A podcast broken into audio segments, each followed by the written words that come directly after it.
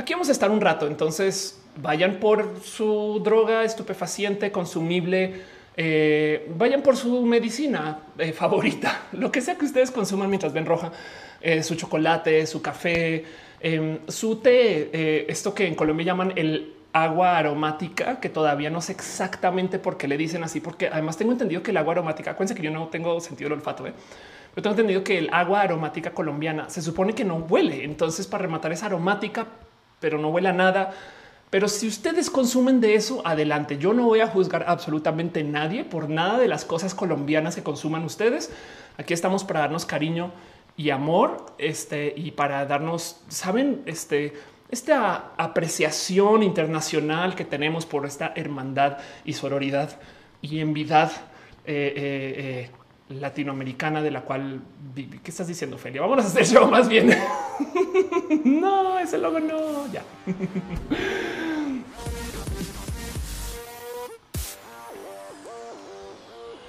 Gente chida, bonita. Si de puro chance notaron que apareció una X roja en la mitad del show, no se preocupe usted. Es un Easter egg. Es una cosa que pongo cuando hago shows que no son roja, pero que esta vez lo dejé ahí activado por idiota. Pero como sea, sean ustedes bienvenidos a Roja, ahora sí, formalmente, el show que se hace desde mi casa, que yo transmito eh, y que yo eh, pongo como a andar todos los lunes. Y hoy me doy cuenta que si bien lo pongo a andar, cuando se acaba, no hago como en Disney hacerle reset al ride y dejarlo todo organizado para que la próxima vez que lo vuelva a arrancar pueda arrancarlo desde ceros. Debería de comenzar a añadir eso a mi rutina de fin de show. Pero bueno, en fin, este show que se transmite desde una laptop eh, y este show que llega a ustedes gracias al Internet, del cual vamos a hablar mucho, mucho, mucho hoy.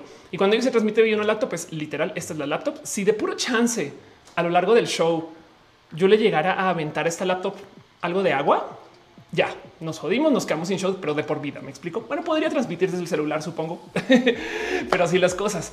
Gustavo Caballero justo pregunta qué software usas. La combinación de software que yo uso para este show es eh, inmensa, pero esas animaciones de hecho están hechas este, eh, eh, pues, eh, en, Apple Motion, em, pero luego también yo edito, entonces en Final Cut la saqué y demás. Y no voy a mentir, obviamente muchas de esas tienen efectos ya precomprados y estas cosas. El este tamalero que pasa acá afuera, este está ahí puesto nomás para demostrar que sí es en vivo, no es un efecto de sonido. Vean cómo dejé luego acá también, cómo le ven. Y pues justo eh, para poder poner todo esto a andar, yo uso OBS, que es un software OBS, que es un software que uso para eso. Tengo un video detallando cómo funcionan estas cosas, pero como sea, eh, sean ustedes bienvenidos a un no roja que sí es roja, como dice Ernesto V. Fabián Ramos dice la X fue la venganza del color de la semana. Es verdad. Dice Ernesto, nunca te había visto en un tablet a 1080p y qué padre, qué bien, qué chido. Y si este show se transmite a Full HD, 60 FPS, para que puedan verme los granos. Yo no sé para, que se vea chido, para aprovechar que tenemos internet rápido, del cual de nuevo voy a hablar bastante hoy. Pero estamos en vivo en un buen de plataformas, entonces por eso también todo está mezclado. Este chat, de hecho, mezcla Twitch, YouTube, Facebook y Twitter. Bueno, Periscope, eh, Twitter.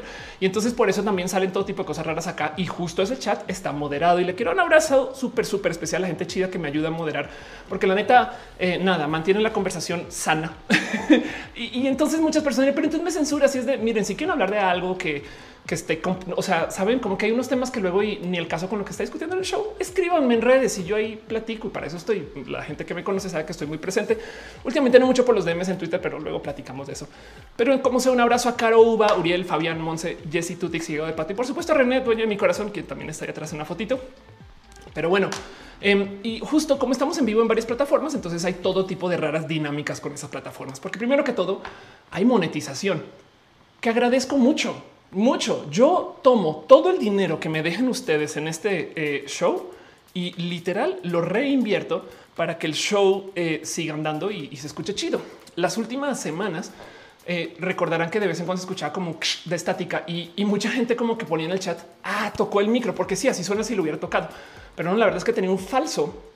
Em, y entonces el micrófono que usaba, desafortunadamente, pues bueno, mejor dicho, habría que desarmarlo con mucho cariño, cuidado, atar las cosas, asegurarse que ese falso no esté, repararlo, pues. Y obviamente yo, que estoy inundada de poder y bañada de gloria gracias a sus apoyos, compré un micro nuevo. Entonces ahora tengo un micrófono lavalier que está aquí. Es un micro lavalier que de hecho había usado antes, que ya había pues nada expirado. Entonces ya lo reemplacé y no saben lo feliz que estoy. En el proceso de comprar el micro lavalier también cambié mi consola de audio. Ahora tengo una consolita muy bonita, una Yamaha AG03 que luego se los mostraré si quieren alguna story de Instagram o, les mostraré a medida más adelante, porque ahorita no puedo como voltear las cámaras y mostrarles otra prueba de realidad. Este aquí pasando frente a mi departamento.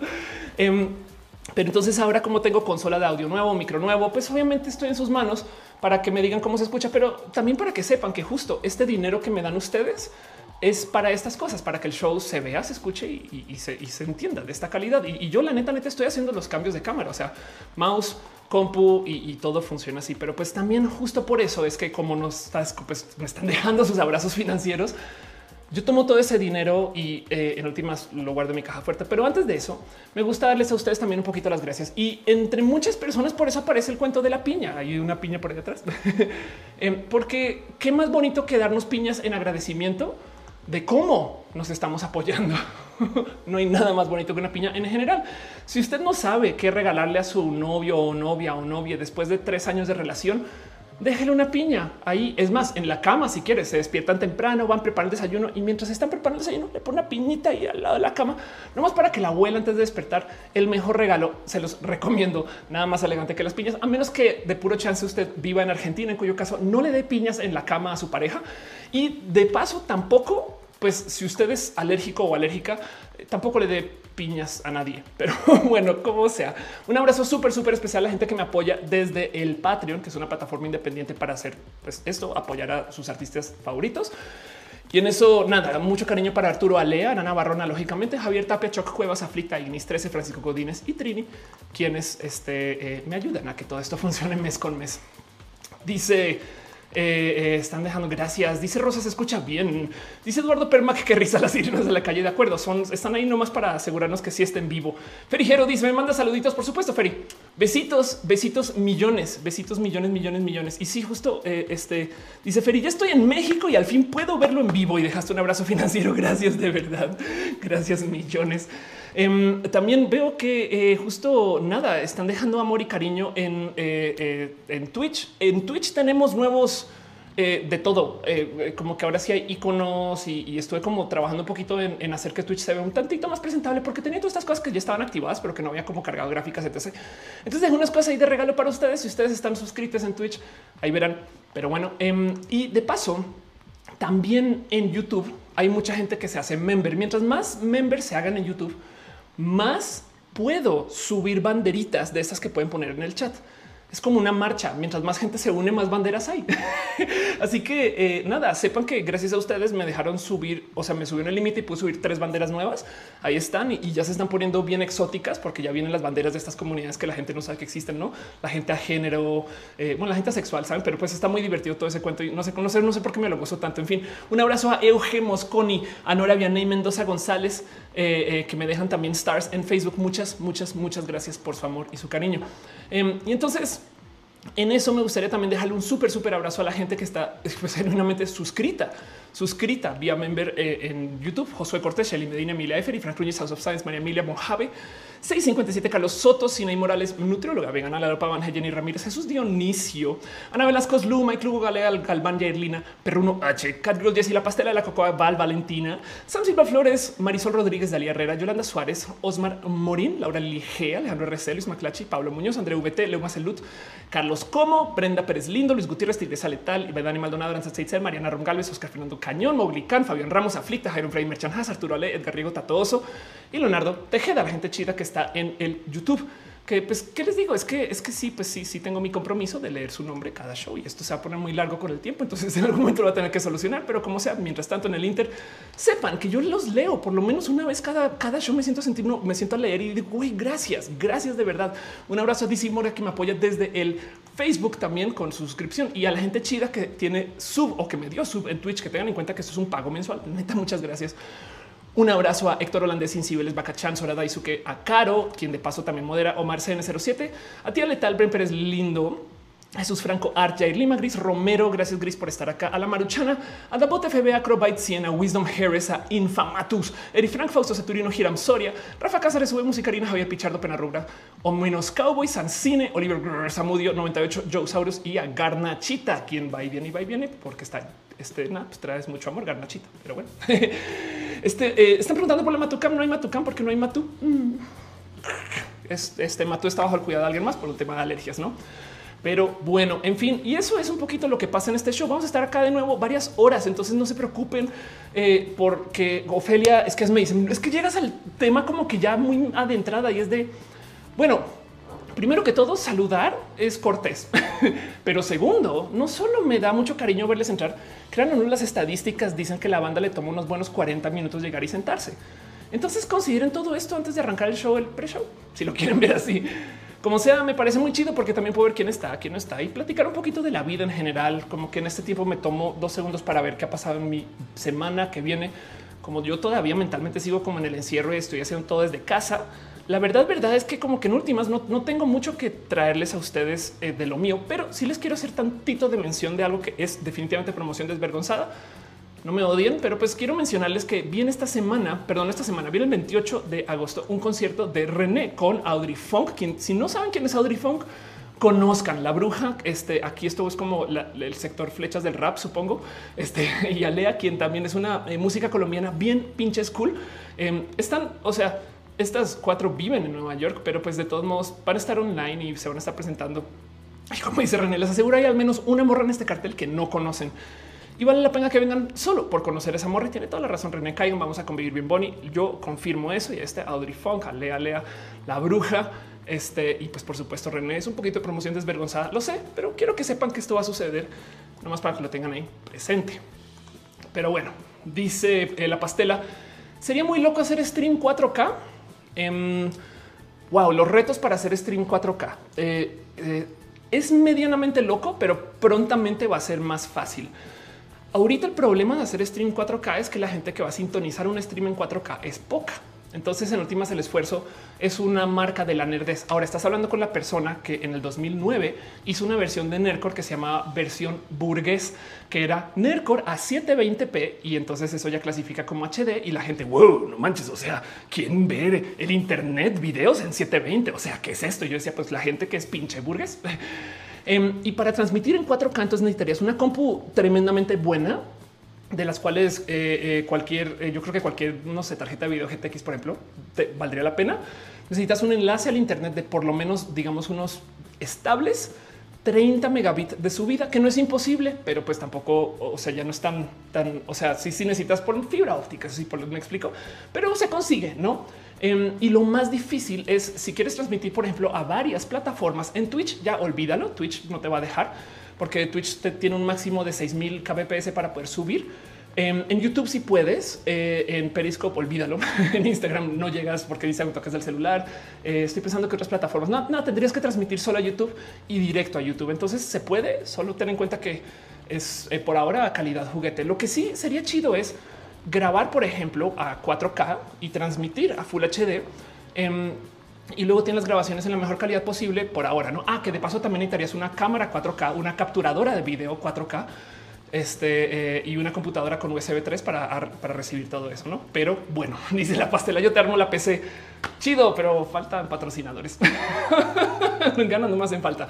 De hecho, de hecho, de tener un poquito más de, de dinero ya me hubiera aventado. Em, aunque he aprendido, y esto le he querido jugar todavía, eh, que YouTube tiene una utilidad donde tú puedes configurar varias cámaras, pero tienes que transmitir, o sea, varios streams a la vez, pues, o sea, tienes que hacer un envío desde una IP, otro desde otro, desde otro, otro desde otro. Y si mal no estoy, ustedes en casa pueden seleccionar qué cámara, ustedes hacen el switcheo. Quiero jugar con eso, pero no lo he hecho. En fin, volvamos al show. Paula Ramírez dice, me encanta verte, me gustaría saber qué sabes acerca de invertir por medio de aplicaciones y cuáles son su pro y su contra. Em, de hecho, yo auto invierto desde hace mucho tiempo. Ahora yo estudié para eso. Tengo una maestría en econometría justo porque iba a ser broker. Em, lo recomiendo, pero pues ten en cuenta que estás nada. O sea, en vez de usar un, servicio de broker que te van a recomendar, vete por aquí, vete por allá. Pero por lo general funcionan bien siempre y cuando sea un negocio reputable. O sea, no te vayas a misinversiones.com, asegúrate que sea por lo menos un eh, banco, así es un banco pequeño, no? Pero bueno, veo que están usando este, los iconos nuevos. Muchas gracias. Muchas gracias. Dice Denis, el 6G mata. Juan Eduardo dice acá en México no llega el 5G, ya están probando el 6G en Corea. De hecho, hoy vi que hay, déjate el 6G, hoy vi gente hablando de 7 y 8G, o sea, ya hay este, estándares para eso. Pero bueno, em, como sea, de todos modos, hoy voy a hablar justo de eso, del Internet en otros países. Hoy, voy a hablar de muchas cosas. Pero nada, em, dice Renata Ruiz, me pregunto que más bien qué dirán los conspiranoides 6G, ¿no? Javier está dice, ¿recomiendas GoPro webcam HD? Mucho mejor una webcam HD porque la GoPro es este eh, eh, propietaria, entonces necesita software de GoPro, esas cosas, ¿no? Estefania dice, aún se, conserva, se consensa el color de la semana. No, desafortunadamente ya no. Y es culpa mía porque quité algo para mejorarlo y nunca lo mejoré. Y entonces ahora no lo tenemos. ¿Cómo le ves? Puedo trabajar en el gobierno con esa actitud. Y eh, eh, la idea era simplemente renovar un poquito esa sección y no lo he hecho todavía. Prometo que me eh, este, empapo con eso. Perijero dice que aconsejas para streamear en Twitch. Streamear mucho. Twitch no te deja usar este bandwidth variable a menos que creo que ya tienes que ser por lo menos afiliada o afiliado o afiliade. Em, y entonces, eh, desafortunadamente al arrancar tienes que transmitir con una calidad que se preste para que todo el mundo te pueda consumir sin que se les trabe. o sea, mejor dicho, Twitch es un desmadre para arrancar. Eh, y entonces pide justo que transmitas mucho el caso. Dice Juan, soy el abortín laje de Twitter. me cambié a YouTube porque no me carga en Twitter. Qué chido, qué, qué bien. Gracias por estar acá. Dicen buenas. Dice este, eh, mi cosa, yo soy cáncer ascendente Taura, lunar, Virgo, una inmundicia. Eh, eh, voy a tomar de tu palabra con eso porque no sé casi nada, casi nada de, los signos zodiacales. Por eso, por eso pongo títulos como el que puse, sin saber en lo más mínimo si significa algo o no. Espero que sí. Acrobatic Jet dice algún día voy a regresar al bote de colores. Debería pronto. Acusi dice estoy viendo rojas de Face y YouTube. Me siento un bot muy real. sí. Y Denise pregunta que si es la bandera pansexual la que ve ahí atrás confirmo que esa es la bandera pansexual eh, y esa es la foto de René, mi pareja. Y entonces, pues nada, es la dueña de mi corazón. Y pues obviamente nos celebramos nuestra pansexualidad. Pero bueno, dice Alfonso Quiroz, salúdanos, que me da mucho miedo porque es una cuenta que dice Alfonso Quiroz, pero dice salúdanos. Entonces no sé si Alfonso tú eres varias personas o si es un pedo tipo Venom, no que eres tú y Venom Alfonso que está acá atrás. No, y entonces vuelve, pero como sea, un abrazo. Alfonso Quiroz es varios. Estefania dice ya no es que ver eh, qué tal Twitch. Twitch es muy chido, le tengo mucho cariño. Twitch tiene una comunidad muy bonita. Pero bueno, vamos al tema eh, del que va el show. Yo llevo media hora presentando nomás de qué va y qué está pasando y todas esas cosas relacionadas con la intro. Son las cosas que luego veo en los comentarios que me dicen el show arranca y ponen el link. Y es bien triste ver esos comentarios. Gracias por ponerlos, porque es triste para mí, porque ustedes se toman el tiempo de anotar justo cuando arranca el show. El tema es que después de cada show yo le doy editar en YouTube y YouTube le toma unas buenas 12 horas hacer toda esa edición. Y al editar, quito una colita del inicio, lo cual quiere decir que los tiempos que ponen se corren. Y entonces después es como no, ese comentario estaba bien chido y viene de comunidad, que es para apoyar a las otras personas y ya no sirve porque, en fin, como sea. me está preguntando eh, eh, Juan por el activismo pro LGBT de Kurt Cobain. Em, eh, creo que ya había respondido esa pregunta con un cuento como de que si su activismo era este, hizo un chiste acerca del suicidio. Pero bueno, el caso. ¿Saben qué? Vámonos a hablar acerca de las cosas que importan y les voy a compartir una pequeñita historia personal acerca de mi familia. Pero arranquemos el show y ya les cuento.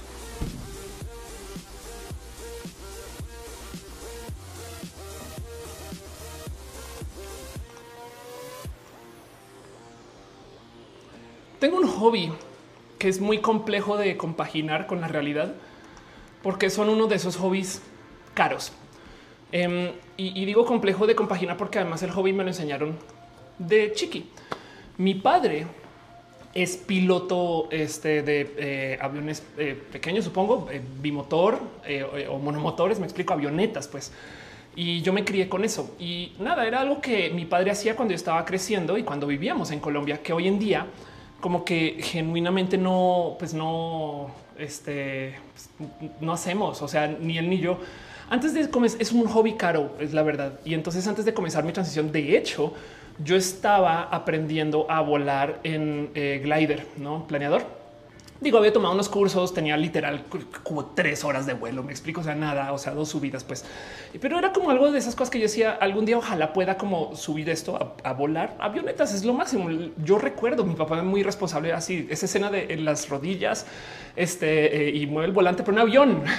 Entonces, y tengo fotos, ¿no? Con, en fin, y pues por consecuencia como que eso me fomentó a mí un raro deseo de como perseguir todo esto relacionado a lo del transporte. Me explico. O sea, yo nerdeo durísimo en YouTube, pero eso son cosas como medianamente privadas. O sea, me siento a ver acerca de trenes, no cómo funcionan los trenes, este eh, veleros, yates, em, como que me veo estos videos de ingeniería de todo lo que quieran y a lo mejor de ahí viene este tema de el aprender o, o desarrollar el cariño y amor a lo aeroespacial, porque pues ya, o sea, me explico como que yo, yo me acuerdo de ir a volar de chiqui. Y, pues es una de esas cosas que eh, me formó de, de, un modo u otro y todavía lo tengo. Me muero por, por ejemplo, subirme eh, a volar en, los simuladores. Hay un, hay un nuevo simulador de Microsoft que está de no mames de bonito. En hay muchas cosas con eso. Em, pero pues una de las cosas que hago eh, es eh, eh, no sé, como que seguir justo como la cultura de la aviación en general en YouTube, motivo por el cual veo videos idiotas como estos. Por ejemplo, esto es gente en un simulador. Es un canal que se lo recomiendo. Ustedes tienen este gusto. Air Force Proud 95 se lo recomiendo desde el fondo de mi corazón porque es un idiota de primera y lo quiero un chingo pendejo, perdón, em, que juega en FSX, que básicamente es un simulador eh, bien tonto eh, eh, y entonces la gente se pone muy idiota y él, eh, este, el Air Force Proud, le encanta hacer como este tipo de videos donde, por ejemplo, en este video en particular, están tratando de aterrizar un 747 en un portaaviones. No, entonces esto es lo que hace. y pues obviamente el simulador está tan idiota que no solo viene ese 747, sino ahí viene un Airbus A320 que se acaba de clavar contra es que vean esto, güey. Este realismo al máximo. Me explico. Esto, esto es como de para esto se inventaron YouTube, yo creo. Em, y la logra para rematar, ¿no? Este y, me da mucha risa porque eh, luego, este, eh, nada, en, eh, o sea, son, videos bien tontos, pero esto le doy mucho seguimiento. de hecho, creo que más adelante, si mal no recuerdo, sí, ahí está, este, justo en algún momento, el, ahí se va, como sea, el FSX está bien idiota, pero bueno, yo sigo estas cosas, ¿no? Em, y, le tengo mucho como cariño a, a las historias de ella, al mundo de una de las cosas que yo hago mucho, por ejemplo, cuando paso el tiempo, porque yo creo que esto es muy eh, quizás algo común hoy, eh, que la gente pone como videos de gente hablando en el fondo para no pues, sentir una forma de compañía. Esto quizás puede ser algo relacionado con la adicción, pero no, no va a poner queja porque yo sé que mucha gente hace esto con roja y yo también lo hago. Yo me despierto y pongo algo a sonar por ahí y entonces eh, siento gente en la casa estas cosas, pero bueno, o a veces genuinamente si estoy escuchando. Una de las cosas que hago Em, es, eh, por ejemplo, escuchar o ver análisis de accidentes aéreos, porque primero que todo requieren de un chingo de estudio y trabajo. Y entonces hay una cantidad ridícula de videos en YouTube que topan con eh, cómo, eh, no sé, suceden o no suceden cosas o,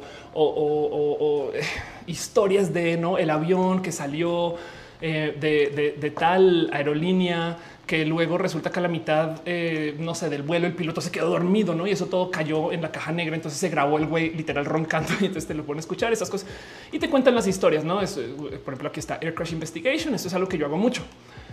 Y el caso es que en algún momento, como que en mis sesiones de escucha de esto, pues normalmente cuando escuchas esas historias, la gran mayoría son de cosas que sucedieron como en los 70 Es muy normal eso por pues porque en los 70s y en los 80s la aviación era cowboy. O sea, esta gente estaba subiéndose estos jets comerciales grandotes que genuinamente los acaban de desarrollar y que tenían pues desarrollo de los 70s. Me explico, tenían esa tecnología que no estaba lista para estas cosas y pues ahí, ahí se iban. Entonces son estos cuentos de cómo el capitán vio que, por ejemplo, no sé, tenía un alerón trabado, entonces decidió solucionarlo recargando la, no sé, bomba de gasolina de un ala para poder ponerle peso al otro lado para ajustar y entonces este eh, con eso logró hacer que el avión se nivele y, lo llevó a no lo aterrizó, cosas así, no como que esas historias las escuchas. Y hace nada justo me topé con una historia de un vuelo de eh, eh, Singapore Airlines, de aerolínea Singapur, supongo, eh, donde pues genuinamente, o sea, primero que todo, escuchas la historia y sigue un poquito de qué, o sea, qué está pasando, porque esto, esto fue hace nada, esto sucedió este eh, es más, aquí se está, ah, caray, estaba dos a las 3 y 28 de la mañana. Ah, no, perdón, pero ya había dicho.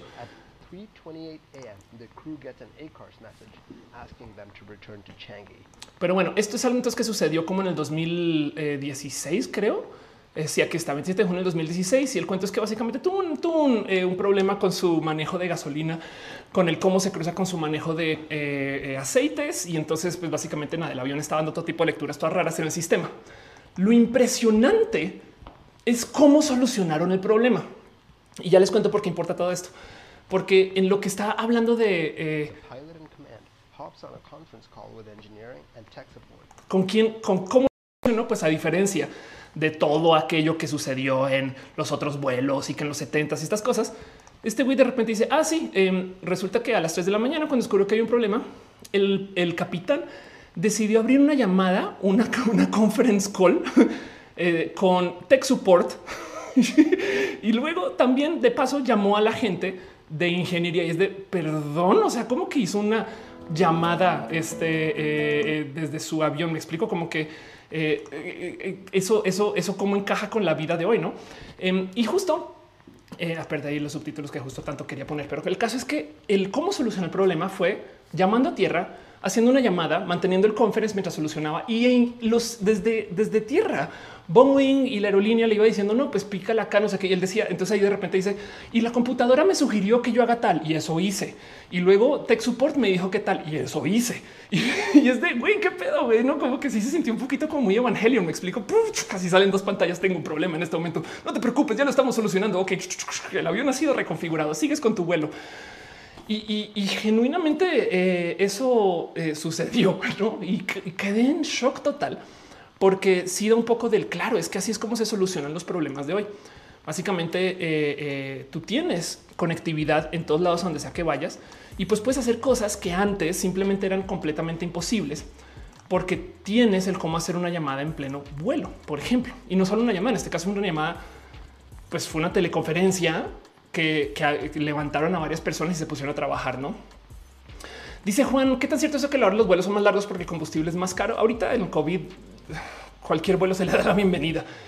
Em, pero al revés, lo que quieren hacer son vuelos eh, más cortos, como con un avión como muy estándar. Pero pues igual de todos modos eh, eh, tratan de no hacer uso de ir en chinga, sino ir a una velocidad tal que, que no consumo, o sea, quieren consumo óptimo de la gasolina, lo cual seguramente es el por qué dirán que son más largos. No, o sea, podrían ir más rápido, pero no lo hacen porque, porque es como es como ir así con la chancla a fondo, sabes, o irla como a media y tienen como este cálculo de esta matemática especial de ok, si la llevas a media, nos vamos a tomar una hora más, pero no consumes tanta gas, no? Este dice Isaac, gracias a la tecnología satelital. Exacto. Dice Estefania, como el códex de Metal Gear. Exacto. Y justo me quedé pensando viendo ese video de cómo la neta, neta, literal, tenemos todo tipo de rara conectividad hoy em, que, antes no teníamos. Y entonces hay mucho que hablar de eso porque eh, primero que todo, créanlo o no, el uso de celulares en vuelos no está prohibido por la inseguridad de la radio. El motivo por el cual no podemos usar celulares en el vuelo es porque la tecnología del acceso a celular eh, es, eh, o sea, no está diseñada para que tú estés desde allá arriba conectándote a de todo. Entonces, por ejemplo, esto aquí yo creo que esta gráfica lo explica mejor. Cuando tú estás arriba, como que tenemos esta costumbre de pensar que para arriba este, eh, es como lo mismo que para allá, pero no, si, tú caminas dos kilómetros en este sentido, pues pasan edificios y hay todo tipo de obstrucciones y ver la antena es complejo, entonces hay que poner otra. Pero desde ahí arriba tú ves todas las antenas. Entonces, uno de los problemas que suceden si tú prendieras tu celular allá arriba es que el mendigo ve por lo menos a 10 antenas. Si tú estás sobrevolando la Ciudad de México, ahí ves todas, no? y además arriba genuinamente no es tan alto como lo podría ser distante, en, por así decir, a tierra. Me explico. O sea, como que sabemos medir muy bien un kilómetro de acá y se ve lejísimos, pero ahí arriba subes un kilómetro y tú dices, no mames, a estar en la pues la verdad es que no tanto. y entonces, desde ahí arriba, como ves tantas antenas, tu celular se conecta muchas. Y además, para rematar el avión, están dando en chinga. Entonces, eh, parte del problema es que ahí vas andando y entonces se conecta a un chingo de antenas y las está cambiando, no conecta antena 1, conecta antena 2, conecta antena 3 y a lo largo del vuelo se conecta un chingo de antenas y entonces las antenas estarían todo el día recibiendo todo tipo como de, eh, de celulares, no como que golpeando no a, todas las aquí estoy, aquí estoy, aquí estoy, aquí estoy. ¿no? Y, y, solo por eso pues técnicamente, como es tan diferente de cómo se comportan el uso de los celulares en tierra, pues entonces tendrías tú un problema de que es como si de repente a tu, no sé, a tu wifi llegaran 100 personas a conectarse de repente, ¿no? Y, cuando ya por fin les das, les autorizas, listo, chido. Si tú estás con AT&T, ah, bueno, ya, qué chido, porque ya me fui, ¿no? Em, entonces, parte del motivo por el cual los celulares están prohibidos en los aviones es porque, pues evidentemente tienen un problema con el cómo está diseñada la tecnología en sí. Del otro lado también, no nos va a mentir, pues nos quieren vender el uso de la conectividad ahí arriba, ¿no? Pero eh, como sea, no tiene nada que ver con el cómo eh, este, eh, los celulares hacen que las radios de, la aviación se dañen y, no conecten bien o cosas así. Porque de hecho los pilotos mismos usan dispositivos, o sea, el piloto sano de hoy en día usa un iPad, estas iPads tienen conectividad a todos los mapas, me explico, o sea, claro que se pueden usar estos dispositivos en vuelo y además en la mera cabina. O sea, si estas cosas no funcionaran así, pues entonces ni los pilotos podrían. Uno de los motivos por los cuales nos piden guardar los teléfonos es para que pelemos, para que estemos, para que paremos bolas colombianos, es para que estemos presentes. Es porque la gran mayoría de los accidentes suceden al momento de despegar o al momento de aterrizar. Entonces quieren que la gente esté ahí dispuesta a ver, porque si tiene la cabeza en el teléfono o en tu película o en lo que sea, entonces puede que eh, eh, pase algo y tú no estés así como al tan Entonces también por eso pasan y oye, por favor, y también porque vamos a ver las instrucciones, estas cosas, no? Así que dice Juan en Berguisa. Este em, sí, justo como que eso, eso pasa, no como que, como que el tema es que la conectividad que hay en los aviones, eh, eh, pues dice algo acerca de cómo también tenemos como que mal observado el tema de la conectividad en general.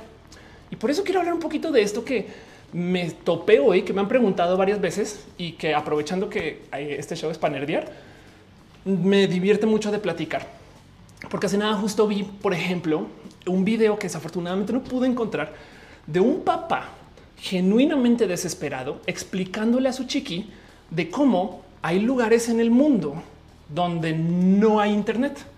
Y era un chiqui muy chiqui que decía, pero no entiendo, o sea, pero ¿por qué no hay internet en el estacionamiento? O sea, si hay internet en todos lados. Y claro, em, esta persona se pues, llegó al mundo y básicamente se educó con dispositivos que todo lo que tienes que hacer es acariciar un poquito y llega comida a tu casa y, que tiene toda la música del mundo ahí y que tiene pues, un chingo de juegos. Si es que no todos me explico que tiene todas las películas del mundo ahí. No es como que estas cosas son muy mágicas si lo piensan. Em, y entonces decirle no es que hay espacios donde no hay internet es como por o sea, cómo no, entiendo por qué. Em, y, justo digo de entrada, eh, eh, un comentario así también de paso eh, son de las cosas que a nosotros nos parece muy evidente porque para rematar, si ustedes están viendo este video, pues tienen internet, no? Eh, a menos que lo estén viendo eh, quizás en algún lugar descargado en USB y sin internet, y en cuyo caso solamente déjenmelo saber cuando encuentren un modo de cómo comentarme que aquí estuvieron. Pero el punto em, es que hay que considerar que así se está criando mucha gente y nos es normal porque entendemos como pues sí, claro, ya me toca un poquito de eso y pues se va a poner más así, no? Y es que de lo que quiero hablar hoy es pues que no se nos olvide que todavía falta mucha gente por conectarse al Internet. O sea, chequen, de la población mundial hay 4 millones 800 mil personas que sí se conectan al Internet. Es un chingo, es un chingo. 4 millones 800 mil personas se conectan al Internet. Pero eso quiere decir que por lo menos hay 3 mil millones de personas que no usan el Internet. 3 mil millones de personas. Em, eso no más para que lo consideren es la población mundial en 1965. Saben? Em, eso es todo la, toda la gente que vive en el mundo. Ah, no, aquí está así. En 1965, aquí está, pero en 1960 y tal, no? Eso. Esto es toda la gente que no se ha conectado al Internet todavía. Y hay que pensar un poco en quiénes son estas personas y qué significa esto, dónde viven, no? Porque además de paso, esta estadística de cuánta gente se conecta, pues por ejemplo en México, la cifra que de paso México está en, lotado en Latinoamérica acá, perdón, y además en América Central. Este, eh, la cifra em, para la gente mexicana que se conecta, anuncio, la cifra para la gente mexicana que se conecta incluye a gente que vive a una cuadra de un ciber. O sea, si ustedes no tienen internet en su casa, pero viven a una cuadra de un ciber, se les cuenta. no? Em, entonces, para que entiendan justo el cuánta gente falta por conectarse al Internet, porque si es en México, entonces en cuántos otros países también cuentan gente de más, no? Claramente hay muchas personas que no usan el Internet. Quiere decir que básicamente no saben lo que es el email, WhatsApp, mandar una foto, chatear, eh, eh, ver un video en YouTube, no como que hay tantas cosas ahí como que suenan raras del cómo pues ya son parte. O sea, hay, hay procesos de gobierno que tienes que usar el Internet obligatoriamente, a menos que hagas algo muy, muy, muy vintage, no? Eh, y es raro. Pero entonces eso, y es más, cuando vas a una oficina que te hace el proceso, ahí están en el Internet haciéndolo, entonces, en últimas, un poco de güey, ¿cómo hay gente que no está conectada? Pues si son 3 mil millones de personas. Em, eh, dice José Ramiro, mi abuelita nunca en su vida ha utilizado el Internet. Exacto, pensemos en eso. Y, y, es que el tema es que justo en el cómo nos hemos ido conectando al Internet, tenemos un raro proceso que se formó por nuestra historicidad de cómo se hicieron los enlaces del Internet. De entrada, eh, no más para que lo tengan presente, estas son las velocidades promedio de conexión al Internet a nivel mundial. Corea del Sur es eh, el país con mejor Internet, punto, tanto móvil, que está aquí a la derecha, como este. Eh, o sea, esto es tomando en cuenta todas las velocidades. Y ojo que esto es 2017, pero todos modos. ¿Y por qué? Pues Corea del Sur es un país que este, tiene, tiene, una, tiene una historia que lleva para eso. Noruega, Suecia, Hong Kong, este y, y, y ven Estados Unidos acá número 10. Y algo que decir ahí acerca además de estas velocidades de paso. Ahora vamos a buscar México, eh, España. Estos son 15.5 megabit. Eh, este dónde estás? México. Aquí está con 7.6. Si su conexión de Internet es más rápida que 7.5 megabit, eh, entonces ustedes tienen una conexión que está por encima del promedio mexicano. Piensen en eso. Y de paso, el promedio mundial 7.2. Entonces México técnicamente tiene internet rápido a comparación del mundo. Pero de nuevo, en el mundo hay 3 mil millones de personas, toda la población de 1965 que no, no ha usado el Internet. Punto. Entonces también hay mucho que considerar ahí, porque luego, además, el quién se conecta al Internet. Eh, me topé con un estudio que lee dentro de las distintas maneras de conectarse por un medio fijo. Conectarse por la línea telefónica en México es el medio más frecuente. Le sigue la conexión a Internet por cable, la cual representa el 25% y el 12% se divide entre conexión satelital y dial up. Em, y entonces, este nada, como que habla un poquito de cómo México tiene un buen de internautas, eh, pero una cantidad ridícula de brechas también, no? Que igual la gente que se está conectando está usando como estos métodos que son, pues, antiguos, no? Y por consecuencia, ustedes pueden usar un Internet antiguo. Saben lo que René está en el chat. Te amo, Gracias por saludar. Sergio González dice: Conozco personas mayores de 85 que se conectan a Internet. Les conté al principio, pero ahora ya saben navegar. Ándale. Em, dice Alfonso, Colombia en qué, eh, en qué, a ver, vamos a ver la velocidad que vamos a buscar. Aquí está. Colombia está en el puesto 68 con 5.5 y para móvil está en el puesto 67 con 10, justo porque está aquí como muy a la manita. Em, eh, ¿Por qué para móvil tenemos internet más rápido? Pues justo porque instalar una red celular es más fácil y más barato que cablear toda una ciudad. ¿Se han puesto a pensar en las locuras de la infraestructura del mundo? Una persona dijo, ¿saben qué? Vamos a poner este pavimento de aquí a la Patagonia y de paso al norte también, ¿no? Y es como de wow, un momento, qué pedo. Lo mismo con rieles, lo mismo con em, venía manejando desde Nogales, este Sonora, estaba con René y, pensando cómo hay una línea de electricidad non-stop a, lo largo de Sonora, ¿no? Y es como todo el estado tiene por lo menos un cable que comienza en el estado y acaba al otro lado del estado y es, es un cable ininterrumpido, ¿no? En fin, Em, y, eso es nada, porque si consideramos la, red este, eh, de energía del país, pues eso es una cantidad ridícula de cables, ¿no? En fin, pero el punto es que em, el, tema de la velocidad del Internet es algo que, me gusta observar, porque además dice cosas bien raras. Pensemos en esto. No más para dejar en claro, porque también luego es muy fácil decir, pues claro, Corea del Sur, que está en el futuro, el mejor país del mundo, no sé qué la verdad es que todos estos son países que tienen excelentes estándares de vida, o sea, cosas espectaculares. O sea, no, no, estoy negando eso. Pero, por ejemplo, para, para lo que el Internet va, tenemos un poder hegemónico del desarrollo del Internet. ¿Cuántas startups del mundo son gringas? No? Y, ven como Estados Unidos es número 10. Entonces, claramente tener más megabit para conectarte al Internet no te hace más importante, no como que es raro, eh, pero eso también a lo mejor habla de cómo el mercado capital, o sea, el dinero de inversión está en Estados Unidos.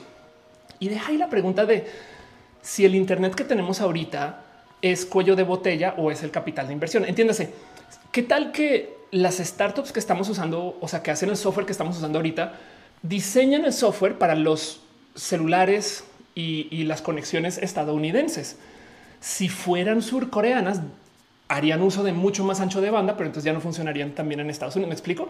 Entonces, capaz y también eso es otro tema. Y lo digo porque una de las cosas de lo que voy a hablar ahorita es como mucha gente siempre sale a decir, pero nadie necesita Internet tan rápido.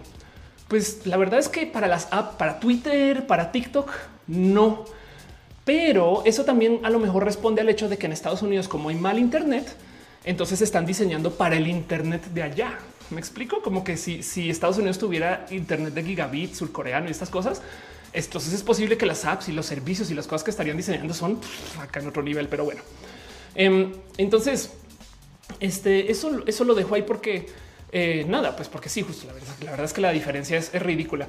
Em, en, Corea se está hablando de tener eh, conexiones universitarias. Acuérdense que pues, por acá es un medio donde comienzan las cosas de 100 gigabits. O sea, eh, entiéndase, no megabits, son 100 mil este, megabits para eh, conexiones universitarias. Yo creo que es la conexión más rápida eh, que se le que, he visto, que he leído. Eh, eh, me acuerdo que al día digital y estas cosas que se hacían en México eran como de 20 gigabit, no? Y, estas cosas son, son ridículas. de hecho, se está hablando ahora de tener, por ejemplo, gigabit móvil, no? Que esto es algo que es de que, o sea, cómo para, para dejar en claro que es un gigabit. Si ustedes tienen una conexión de 10 megabit en casa em, y fibra óptica les da 100 gigabit son mil, ¿no? Y, son cosas que, pues, o sea, cuando ya estás lidiando con ese tipo de velocidad, pues hasta entra en consideración si tu tarjeta de video, perdón, no de video, ya estoy pensando en roja, si tu tarjeta de red, si tu router, si tus cables, ¿no? Eh, juegan con eso, ¿no? Dice René, es irónico que se me corta la conexión mientras veo roja. Totalmente irónico. Oscar dice nunca lo suficientemente rápido. Eh, Alexis dice eres adictiva de escuchar. Gracias. Dice Cusi eh, eh, que le gusta mi rubies. Metal Blood dice pues mi internet es tan lento que cualquier día que llegue un planeador. si no todo el mundo tiene acceso a la super autopista eh, del Internet, yo sé, y, vaya que me ha tocado a veces estar en lugares donde se nota que estás andando como en la calle de terracería del Internet. Pero bueno, Marco Moto y las compañías gringas se organizaron para monopolizar las telecomunicaciones por región. Sí, lo que pasa en Estados Unidos es que hay un monopolio de telecomunicaciones, desafortunadamente. Em, pero bueno, como sea, eh, el punto es que justo la velocidad eh, eh, de acceso al Internet, pues eh, dice mucho de, cada quien y por qué lo que importa. Y en este caso en particular, quiero que nos fijemos en la velocidad estadounidense versus el resto del mundo desarrollado. Me explico como que a fin de cuentas Estados Unidos, Canadá tienen una cierta conexión, México otra, no, pero esto importa mucho porque además Estados Unidos tiene algo que el resto del mundo desarrollado no tanto. Y, aquí más bien voy a hablar de Europa, eh, porque por ejemplo en Europa las ciudades son muy densas, están, digo, todavía hay distancia, pero pues no están tan, tan lejos. Y de hecho tú cruzas, no sé, 200 kilómetros y ya cambiaste país, no como que en Estados Unidos de repente hay estos hoyos inmensos donde todavía viven muchas personas. Me dice yo cuánto tengo internet en Brooklyn. Eh, creo que tienes eh, una conexión de 300 megabits este, pero bueno, Osculian dice en serio lo de Argentina que dijeron de Argentina. Mike Lugo dice eh, piñas para todos, piñas para todos. Floritza le dice mucho curiosidad la relación precio velocidad y cómo es tan caro encontrar buena velocidad de subida. Y sí, el motivo por el cual la velocidad de subida suele ser tan diferente a la velocidad de descarga es porque tú subes menos de lo que descargas. Entonces optimizan para, o sea, si tú pudieras tener 70 megabits de bajada y 70 de subida o por el mismo precio tener 100 de bajada este, eh, y 40 de subida, eso hacen, no te, dejan descargar más rápido porque es lo que más vas a hacer, no? Pero bueno, ya que os dice, estoy batallando con mi paquete de Sky de 5 megas y ni siquiera puedo ver estos videos al 100. Anda. Em, y dice George, el monopolio es un problema, por eso Estados Unidos no tiene gran velocidad de Internet. Exacto, no hay competencia que desarrolle mayor velocidad. Eso así tal. De hecho, sí hay, solamente que son como burbujitas y les ponen trabas. Google Fiber se supone que era eso. Eh, Verizon comenzó a instalar fibra también, FiOS y, y todas esas se topan con todo tipo de complicaciones. Pero bueno, el caso es que volvemos al cuento este de los 3 mil millones de personas que no se han conectado al Internet. Em, y lo digo porque va a pasar algo. Y hoy quiero platicar de eso justo, que esto es unas cosas que dices, ¿en qué momento esto eh, eh, se, permitió? Y como ya está sucediendo, no nos queda nada más sino observar. Eduardo Puente dice, no puedo creer que la educación ya no sea gratuita en Argentina. Qué triste, chale. Dice René, fue bonito saludarnos. Nos vemos a la próxima. Besitos. Te amo. Saludos a la abuela. Metalbus dice: eh, Este eh, no puedo ser youtuber mientras Telmex no me dé más de 10 megas de su vida. Eso es verdad.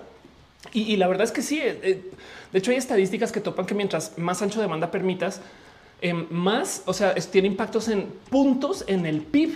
Saben como que por eso es que en la gran mayoría de países se busca fomentar el acceso al Internet, porque el mero permitir que la gente esté en línea hace que las cosas se desarrollen solitas. No la gente puede hacer más negocios, puede hacer más dinero. No sé qué. Eh, es raro toparse con alguien que le ponga impuestos al Internet, pero bueno, no voy a seguirle más con ese tren de, de plática.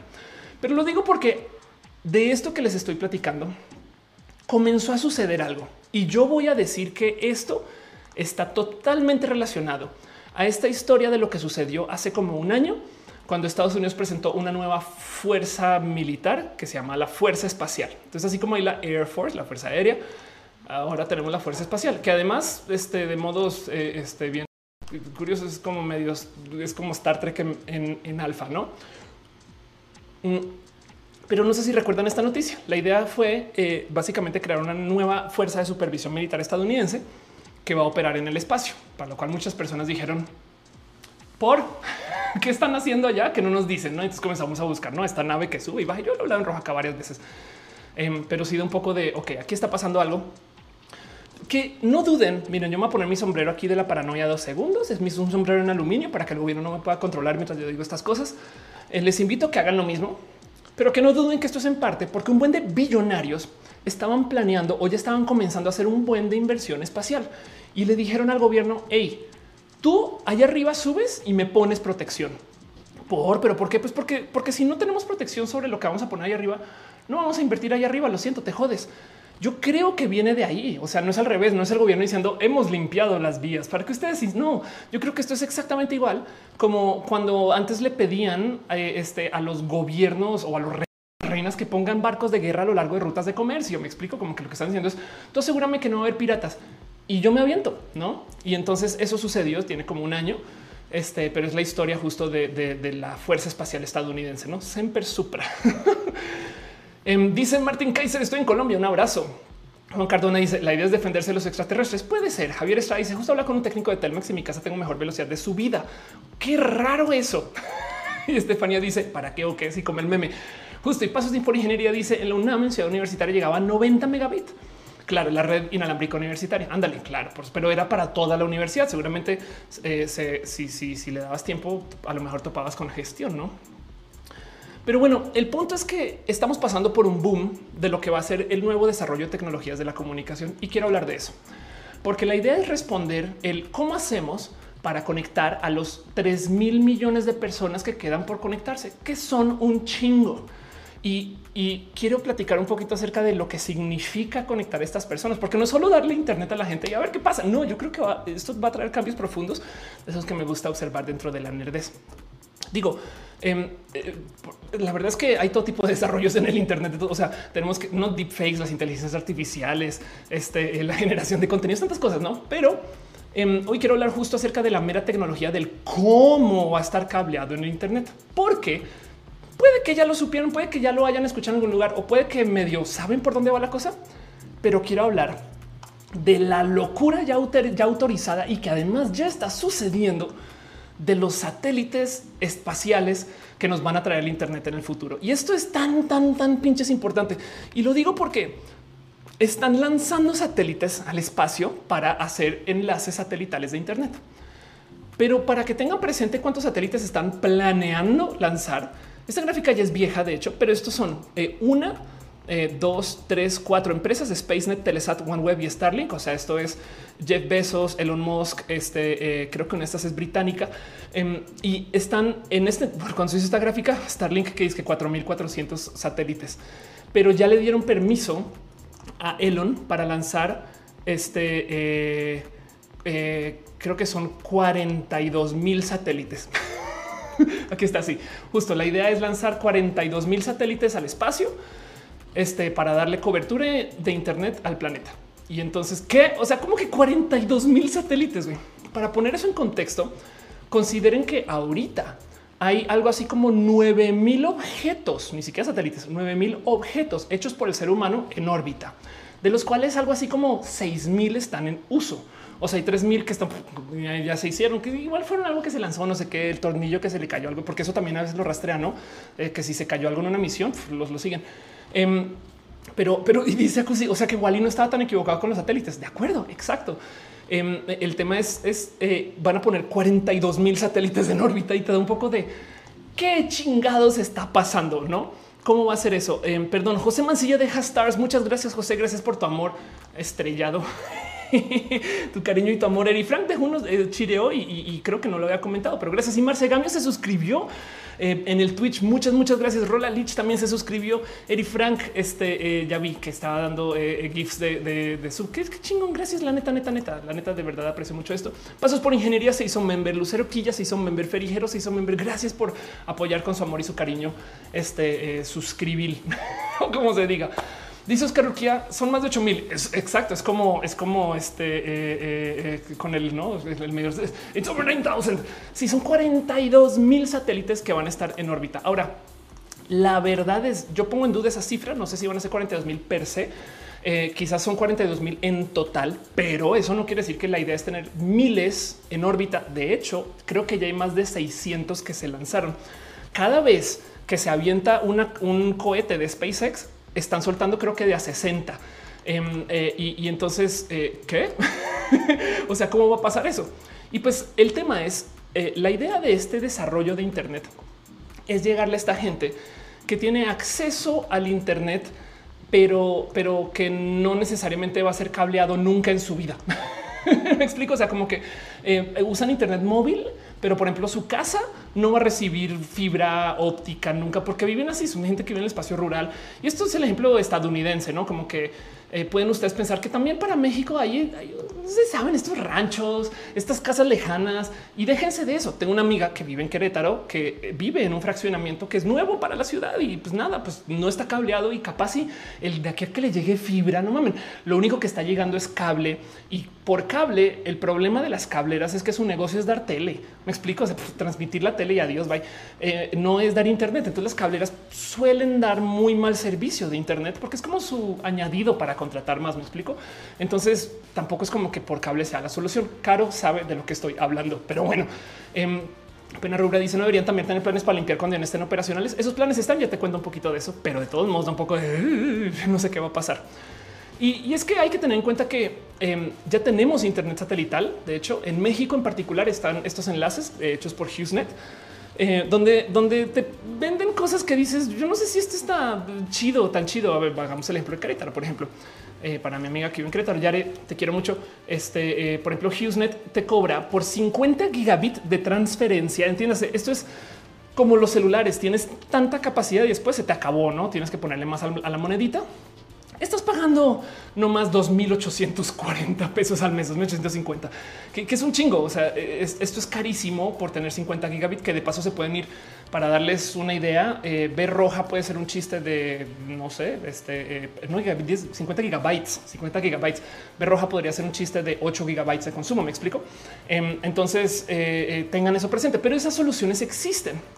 Solamente que estos tipos de conexiones manejan eh, una cierta tecnología que en su época era muy necesaria, porque es que lo que cambió fue SpaceX. Lo que cambió fue justo el proceso de cómo subimos em, satélites al espacio. Antes tú tenías que contratar literal al Space Shuttle, pedir un permiso carísimo, desarrollar un dispositivo que solamente iban, o sea, se, hacían como, no sé, que eran cuatro misiones de Space Shuttle al año y Soyuz otras seis, ¿no?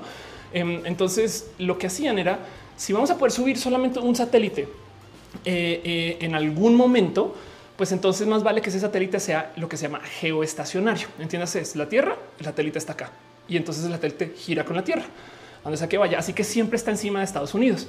Esa ingeniería o, de México o de, Cuba, no sé, esa ingeniería requiere de pues, un poquito más de planeación pero además de que el satélite esté arriba, muy, muy, muy arriba. O sea, entiendas, está a 35 mil kilómetros más o menos. Porque esa velocidad pues, también se puede como que permitir un poquito como de variación y, y entonces requiere muy poquita energía para que se quede geoestacionario.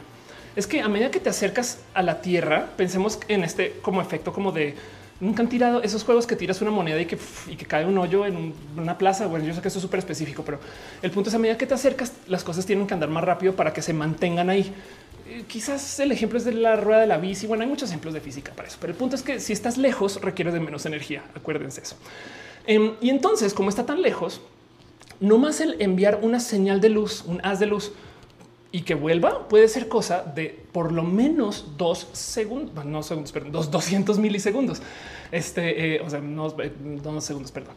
Pues una cosa, a menos que esté muy lejos, puede ser dos, una cosa de 200 milisegundos, pero como también tiene que llegar el satélite, procesar, este, eh, y hay todo tipo como de que el dispositivo que no sé qué, que va bien y que luego además tú lo tienes que transmitir hasta arriba. Entonces el caso es que el ping, que es la velocidad de enlace con esos satélites, es una cosa como de 700 milisegundos, que esto es descaradamente alto. Esto es ridículo. O sea, con una, con una, con una, con una velocidad este, eh, de conexión a un, a, un, satélite de 700 milisegundos, pues tú, o sea, no puedes jugar ningún videojuego.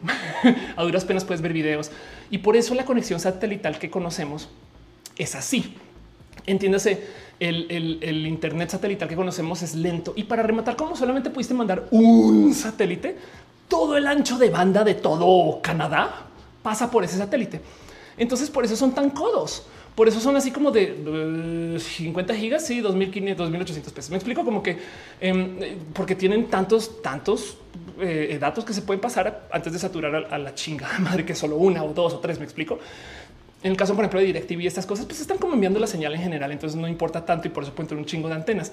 Pero, pero cuando se trata de conexión a Internet, el ir y volver es carísimo. Y entonces muchas veces lo que hacen, por ejemplo, es que tienes un enlace a DSL para eh, algunas cosas en tierra y otras con el satélite. En fin, Alfonso Quiros dice en mi zona en Bogotá eh, ya se están pasando todos a fibra óptica. Era hora. Pero bueno, Aflicta dice al inicio de esta pandemia empecé a ver roja con los datos de mi celular. No manches. ¿Qué plan tenías, güey? Qué locura. Tenía mejor velocidad que el wifi de Axel en mi departamento. Qué locura. Alia dice que codos. Pues un poquito sí. Para, para las velocidades que se manejan en casa, pues un poco no. Em, dice Angel, Food que en León Axtel no se pudo sostener la vendieron una cablera que es un servicio bien deplorable. Qué lástima. Uriel dice qué dolor cuando ves roja en el móvil y tiene los datos encendidos. Sí, le recomiendo de paso checar que no esté sucediendo eso ahorita. Edgar Peralta dice ya estudios de los efectos que va a tener la astronomía observacional. Ahorita hablo de eso, que es todo un tema, no? Y Caro dice el Internet por cable apesta. Afortunadamente estás aquí para poderlo decir. Entonces ha de apestar, pero no siempre. Pero cuando apesta, yo sé que apesta muy bien. Martin Kaiser dice em, eh, eh, va a ser que los ovnis son en realidad los satélites son de Elon Musk. Em, dice Alfonso Quiroz, Codos en Colombia es tacaño. Sí, estoy diciendo que son tacaños. Estoy diciendo que esto como empresa es tacaño. Me explico. O sea, pueden dar, pueden cobrar menos, pueden dar, no sé, 200 gigas. Me explico. Es una conexión de casa según pero, pero, pero te dan 50, que, es un poco como de güey, ¿por qué no son más generosos un poquito con eso? Pues porque justo conectarse un satélite que está a 35 mil kilómetros, eh, pues nada, es complejo. Y entonces lo que quiere hacer SpaceX es enviar una cantidad ridícula de satélites, pero lo que van a hacer es que van a poner esos satélites en órbita mucho, mucho, mucho más baja. Entonces les dije que eran 35 mil este, kilómetros de distancia para los satélites, digamos que de vieja escuela.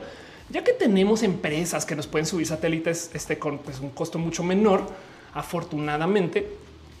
Entonces ahora eh, lo que se planea hacer es lanzar satélites que van a estar a meros 550 kilómetros, que sigue siendo pues distante, pero pues la diferencia entre 35 mil y 550 kilómetros, pues es otro cuento, no? Pero por consecuencia, debido a que estos satélites están más cerca, de nuevo vuelvo al ejemplo este de física, tienen que girar en chinga para que no se caigan. Así que lo que hacen es planearon que estos satélites estén literal andando sin estar geoestacionarios, sino que andando por todos lados. No, bueno, tienen una órbita media, pero pues el punto es que estén andando y andando en chinga. Desde ahí arriba, pues a 550 kilómetros, la verdad es que se ven lentos cuando los ves, pero están andando en chinga.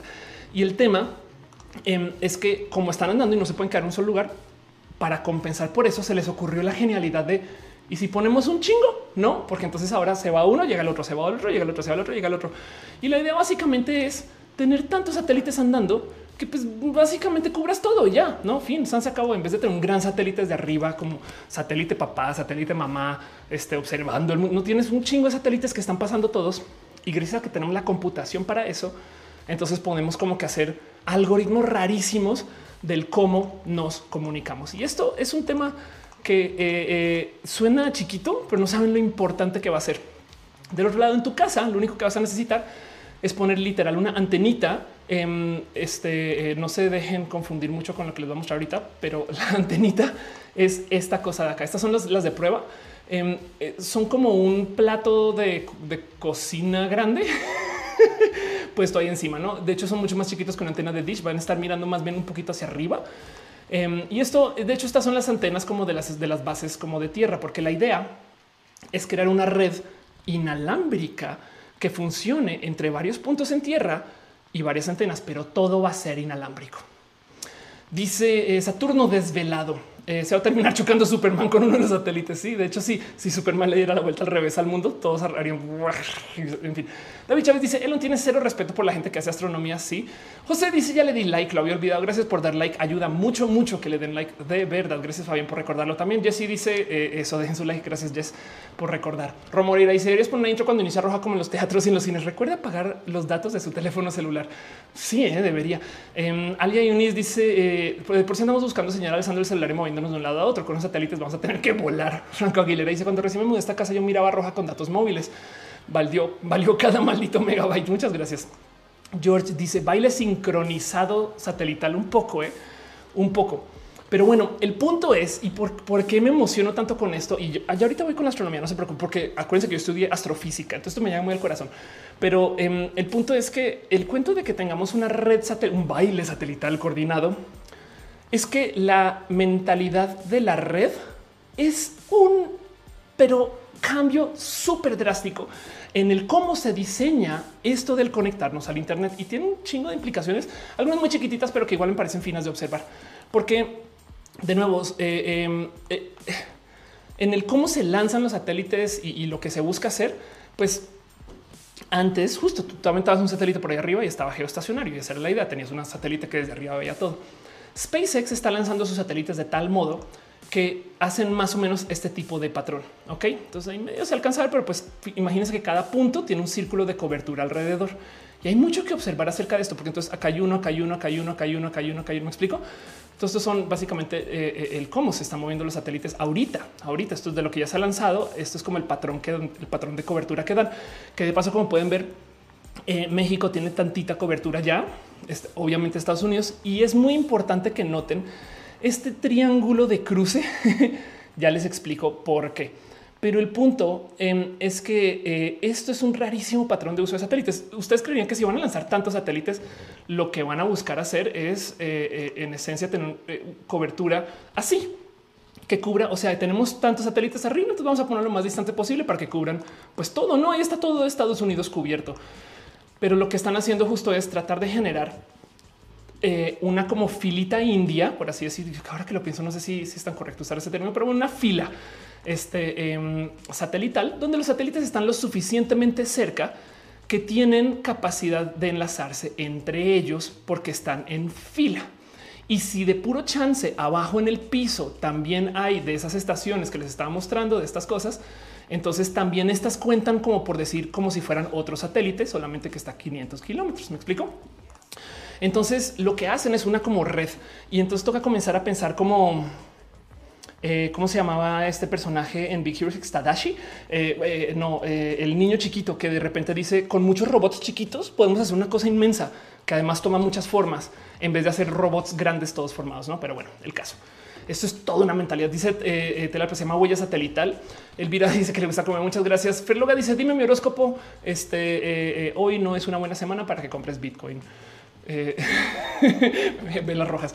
Dice Pena Rubra, ¿habría forma de lograr el objetivo sin pegar la astronomía? No. Eh, bueno, em, hay que eh, observar un poquito lo que va a pasar con la astronomía, pero bueno, porque también evidentemente está también un poco sacado de proporción, pero sí se va a poner muy cucular. Es que yo prefiero irme con los sacadores de proporción que con los no sacadores de proporción. En fin, Ali dice estación es forma de bomboncito. Sí, de hecho, em, lo que está pasando acá es que la antena está allá adentro solamente que le ponen esta cobertura, es una tapa, una tapa que es invisible para la antena, pero pues para que si cualquier cosa que le caiga, nada, le rebota. Me explico. O sea, como que acá abajo capaz si puedes tener tú, por ejemplo, un, un plato de dish, me explico, pero, pero le ponen una cobertura de plástico para que llueva, ruena, eh, eh, eh, pase un lobo, explico, no sé, cualquier cosa, se golpee, se recueste, todo eso, no como que la antena está debajo de ese domo de plástico.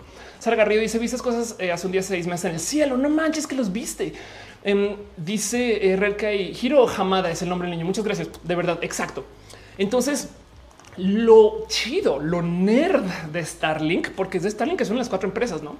Es que al usar este tipo justo de eh, eh, como de esquema, básicamente nos está enseñando a pensar como Hiro Hamada. Y aquí es donde tenemos que observar un poquito lo que va a pasar para que entiendan por qué es tan importante. Em, porque la red satelital va a permitir hacer todo tipo de cosas bien pinches raras.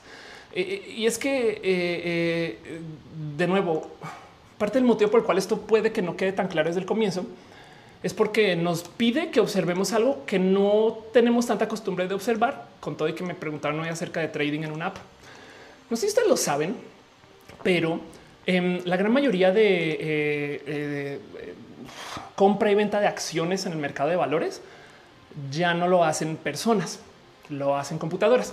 Eh, y entonces eso puede que lo tengan presente. No, eh, el cuento es que eh, hay una carrera, es la palabra que está buscando, hay una carrera por tratar de conectar los mercados estadounidenses con la menor velocidad de conexión posible. Y es que el tema es este.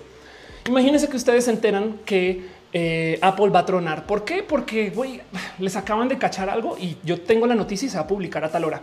Y la banda ya sabe que se va a publicar a tal hora. Si ustedes lograran llegar al mercado de valores antes que todos sus cuates y vender todas sus acciones, se quedan con dinero. El tema es que como las computadoras están haciendo estas transacciones, entonces quien tiene las noticias tiene que reaccionar lo más rápido posible, pero son computadoras. Y entonces esa velocidad de reacción puede ser tremendamente, tremendamente lenta si la medimos justo en milisegundos. Entonces hay una genuina carrera, carrera por construir la línea directa más rápida posible entre Nueva York, que es el espacio, un espacio inmenso de la bolsa de valores, Wall Street, estas cosas, y Chicago. Entre estos dos mercados están, pues, o sea, están conectando, eh, si quieren verlo, eh, eh, las computadoras de modo tan rápido que de hecho se puede medir algo así como en 16 milisegundos la velocidad que toma enviar una señal de Nueva York a Chicago porque el otro mercado de valores está allá. Entonces, si tú tienes un dato, una pieza de información en Nueva York y le das este, eh, eh, eh, necesito que hagas el trámite ya, lo hace en 16 milisegundos, por así decir, más el tiempo de que lo ingrese estas cosas. ¿no? Pero son están bueno, igual es un software que lo está haciendo.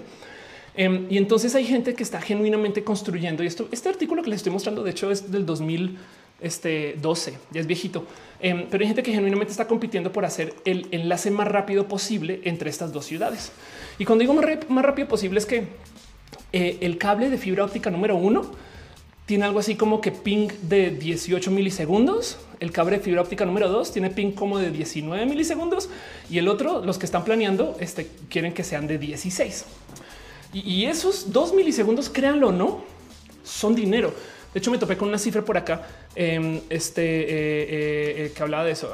aquí está. Si puedo hacer 10 mil operaciones por segundo y arbitrar 0.001 centavos por operación, o sea, ganar, eso equivale que estoy ganando un dólar por segundo, o sea, 60 dólares por minuto, o sea, 3600 dólares por hora, solamente con esas 10 mil operaciones. Me explico. Em, eh, eh, esto, es como el, por qué, el, cuánto dinero puede haber enredado entre el mero tratar de conectar estos dos mercados de valores para estas personas. Y de hecho, la competencia se volvió tan, pero tan cucú en esto que se llama justo eh, el, cómo se llama high frequency trading. sería bueno, este, en fin, la compra-venta de alta frecuencia ¿no? por software. De hecho, se salió a luz hace nada que una empresa em, literal construyó un túnel directo entre eh, las dos ciudades y fue una inversión de 300 millones de dólares para reducir ese ping de 16 milisegundos a 13.3 milisegundos. Está es así de, competido ese desmadre. A ver, Spread Networks, Spread Networks. Y además para rematar lo hicieron en, secreto, o sea, como que eso, esto salió a luz hace muy poquito. Eh, y, pues esta gente como que de repente fue como, ah, sí, ya hicimos, no se preocupen, una conexión eh, eh, usando, le llaman fibra oscura, que es sin registrar, em, que conectaba con fibra óptica de Nueva York a Chicago. Los sus comentarios. Deliper dice fibra óptica, eso tiene que ver con el índice de refracción de la fibra. Sí, no solo eso, sino que también, pues tú tienes, necesitas contratos. O sea, si de repente llegas a un, terreno donde no te venden permiso, pues tienes que darle la vuelta y esa vuelta te va a costar tantitos milisegundos. Metalbot dice me gustan los cabos en Baja California. Alex aquí me dice para que él publique la noticia, eh, compre primero las acciones de las empresas que afectara. Por ejemplo, Ernesto B dice la primera vez que me sale anuncio en rojo es raro. Wow, eh, no sabía que salían. Em, dice Martín Kaiser, qué miedo todo eso. Fer dice una fila como las cebollitas. Alexa dice, eh, estás hablando de grandes héroes. Sí, Big Hero 6, estoy hablando de Big Hero 6. Dice, ven, ven, tratando de enganchar con el tema, estoy hablando del Internet ultra rápido satelital. Francisco Tijerina dice, ya que pase la pandemia, algún día podrás armar una convivencia. Por supuesto que sí.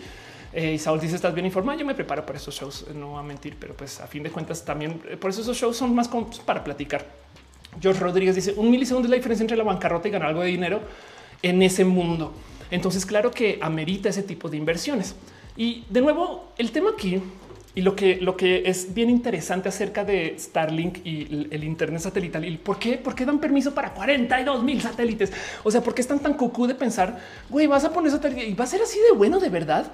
Pues es que obviamente, em, si lo piensan, si tenemos una red satelital, los satélites se pueden comunicar entre sí. Entonces la idea es que estos satélites también entre ellos tengan enlaces que les permitan este, eh, eh, hablar y esos enlaces están planeando que funcionen vía láser. Y ahí les va el tema. Si tú tienes dos satélites punto A y punto B que se están hablando con un láser, o sea, con luz, el índice de refracción, la velocidad, la, la conexión entre satélite y satélite es más rápida en el vacío del espacio que si lo tienes que pasar por el cable. Entiéndase, cuando estamos hablando de milisegundos, conectar datos de satélite A a satélite B en el espacio es más rápido que hacerlo pasar por el cable. Y no solo eso, sino que de nuevo, como que se nos olvida que allá arriba eh, las cosas, pues, o sea, no están tan lejos o saben como que tengo metido en la cabeza que no el espacio, los, pero la verdad es que como las redes celulares en el avión, desde el avión tú ves muchas antenas.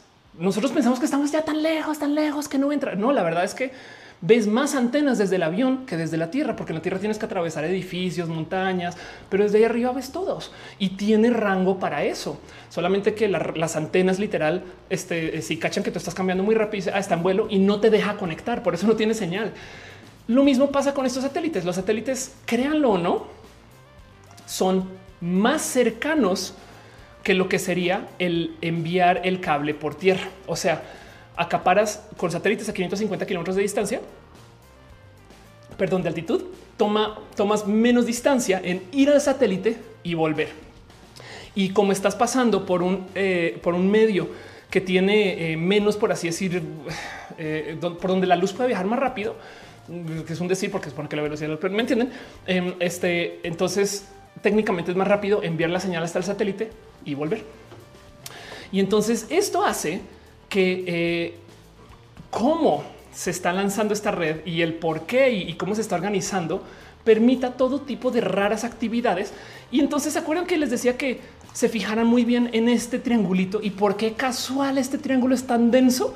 Aquí es como donde hay más satélites que se unen. Bueno, quizás al otro lado del mundo también, pues caería encima de, de Australia, pero aquí es donde más satélites se están como uniendo. Y pues claro, justo por supuesto que es este punto entre Nueva York y Chicago, donde tenemos más presión por querer recortar esos tiempos de velocidad. Y entonces em, resulta que en las meras conexiones de lo que hay ahorita y cómo se planea que funcione, eh, entonces, este, eh, aquí estás.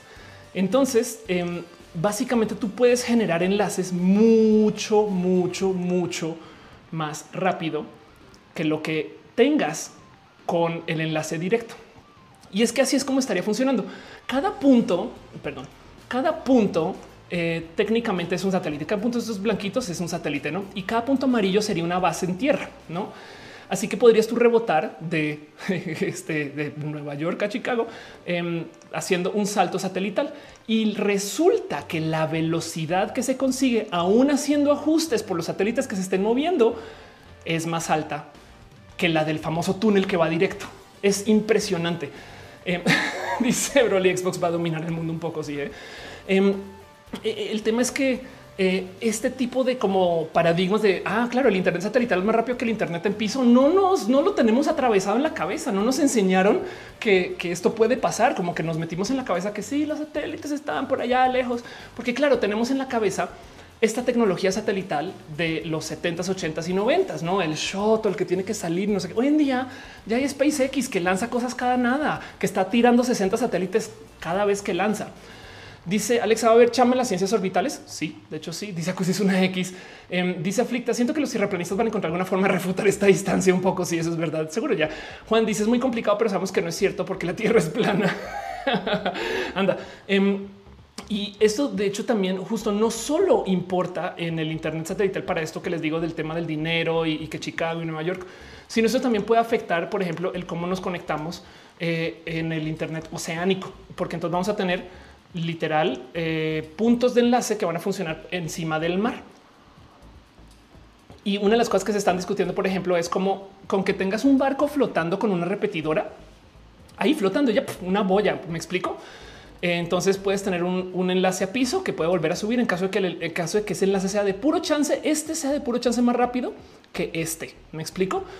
Pero como sea, vas a poder también tener internet en cruceros, en vuelos, en eh, eh, es que cuando todo esto está instalado, donde sea que estés en el mundo, vas a tener acceso al internet. Así que se acuerdan que les decía este video del niño que su papá no le podía explicar que no hay lugares, eh, pues que hay lugares donde no hay internet, esas cosas. Pues ahora piensen en cómo va a ser esto en 10 años, porque esto ya se está lanzando, no? Y entonces va a cambiar la dinámica de cómo consideramos el Internet en todos lados, porque además este no va a ser un Internet cualquiera. Esto va a ser Internet más rápido que el de casa aquí. Dice este ven, ven, tengo, aún tengo internet satelital y no de fibra óptica. Qué chido, raro, pero pues, pues sí, tienes de lo, de lo que se trataba. Samire dice teóricamente qué pasa cuando dicen se cayó el sistema. Este eh, en este caso sí se cae, supongo. Ernesto dicen que ni pensar el mantenimiento de los repetidores en el mar. Pues la verdad es que eh, sí, la, sí, la, verdad es que sí va a ser un raro mantenimiento que, además de paso, por si no lo sabían, porque luego dicen este wow, toda esa nueva infraestructura que no se hacía. Digo, en el mar ya hay Internet. No, sé si, si, sabían que el, cómo nos conectamos al Internet ahorita es vía fibra óptica que pues, que, pues, que por todo el mundo. Estos todos estos cables existen. De hecho, hay muchos más que estos. Estos mapas son muy divertidos de ver. Si quieren nerdear algún día, eh, pueden sentarse a checar cuántos cables se han aventado de país a país. obviamente es un diagrama, no ni siquiera tiene esta forma, pero eso que les decía yo que alguien un día dijo vamos a tirar asfalto de aquí a Sonora, no? sí, sí, eso existe. Existe una piedra de asfalto comienza en la puerta de mi casa y acaba en Sonora y sigue cruza Estados Unidos. No es como que es raro de pensar eso. Son contiguas. Em, pero pues digo, las porque, porque además luego la mera ciencia es que también me apasiona un poquito la infraestructura. Eh, eh, la ciencia de, la infraestructura en general, eh, por ejemplo, de los cables del Internet es rara. Miren, así se ven por si, por si nunca los habían visto. Em, esto es una, esto es una fibra, así es una fibra de fibra óptica. estamos poniendo fibra óptica, es un hilo, es un, es un cable de pescar. Me explico. es así de grueso, solamente que esta cosa luego la meten dentro de toda esta insulación y protección y demás. Y, lentamente entonces la, tiran por el océano. Me explico como que eh, así se ven estos cables por dentro y hay un cable de estos que arranca en México y acaba, pues a ver, a ver dónde acaba. Hay un cable de esos que arranca en México y acaba, pues nada, pues pasa bajo agua, llega a Estados Unidos y así son. Supongo que es el cable latinoamericano em, para, para aventarlo de paso. Eh, también usan todo tipo como de nada, literal tiran un barco que lo está soltando y ya.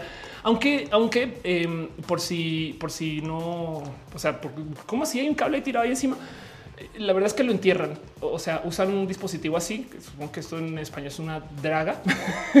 creo, creo que es un dredge, una draga. Pero bueno, básicamente lo que hace es esto. A medida que va el barco andando, el cable lo entierran tantitos, tantitos centímetros abajo de piso y entonces literal así se ve. O sea, es como em, a veces se levanta un poquito, a veces no, pero pues está ahí como tantito bajo, bajo tierra, no en el mar. Pero bueno, pena rubra y se aventamos cables en el mar desde el 1858 que conectaron Europa y América con el telégrafo. De acuerdo. Saturno es velo, dice tormenta solar, se caen todos los satélites y nos matan a todos. Anda. Ernesto me dice los videos del mantenimiento de los cables en los océanos me dan miedo. Sí, de hecho, este eh, nada, mantener estas cosas.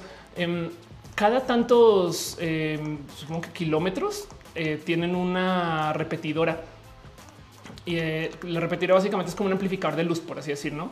Que se ve así. Este es, es esta cosa, ¿no?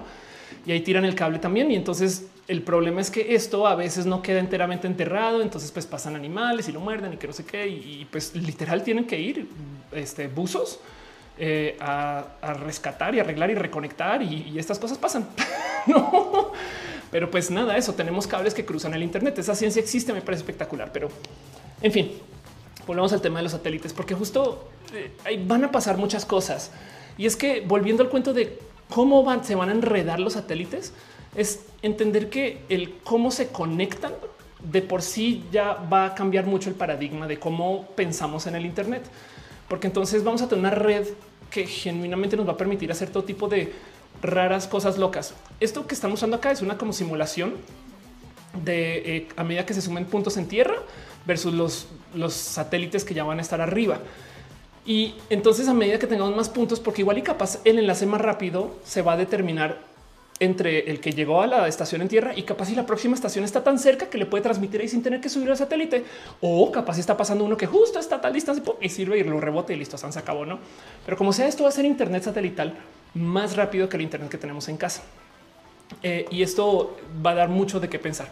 Y sí, yo sé que también está este cuento de justo el y qué va a pasar con el cómo vemos el espacio. De hecho, este video, pues le puse de nombre algo acerca de los signos zodiacales, porque pues la verdad es que yo creo que sí va a tener repercusiones. Estoy esperando a que algún día alguien diga algo muy loco acerca de las estrellas, porque no sabe que se está haciendo esto y, va a comenzar a ver el cómo se ve.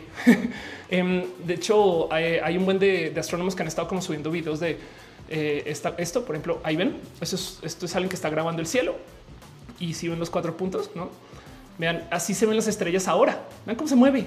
Bueno, esto es un avión, no este que está ahí, no? Pero ven cómo se mueve, güey. Eh, y entonces es pensar que ahora las constelaciones van a tener puntos extra que se mueven, güey. Bueno, ahora es un decir. Eh, de hecho, hay un video que se volvió muy, muy, muy viral que yo creo que ya mostré acá en roja también, pero se los comparto otra vez. Eh, que fue condición el último, como creo que fue que eso fue un primer lanzamiento este de, de Spacelink, donde a ver, aquí están, donde se veía así, güey. Yo a veces pienso que va a pensar la gente que no sabe de este pedo acerca de esto. Me explico. Llegaron los aliens. Ahora sí es un hecho. Es más, llegaron en filita. y es que piensen que la idea es que esto sea, pues, ¿cuántos, cuántos puntos hay acá? 1, 2, 3, 4, 5, 6, 7, 8, 9, 10, 11. Hay como 40 puntos. La idea es tener 42 mil. Qué locura esto, güey. Em, esto no sé si está pájaros, quizás va, no sé. Bueno, yo no sé si existe algún animal que use las estrellas para orientarse, excepto el ser humano, que también somos animales.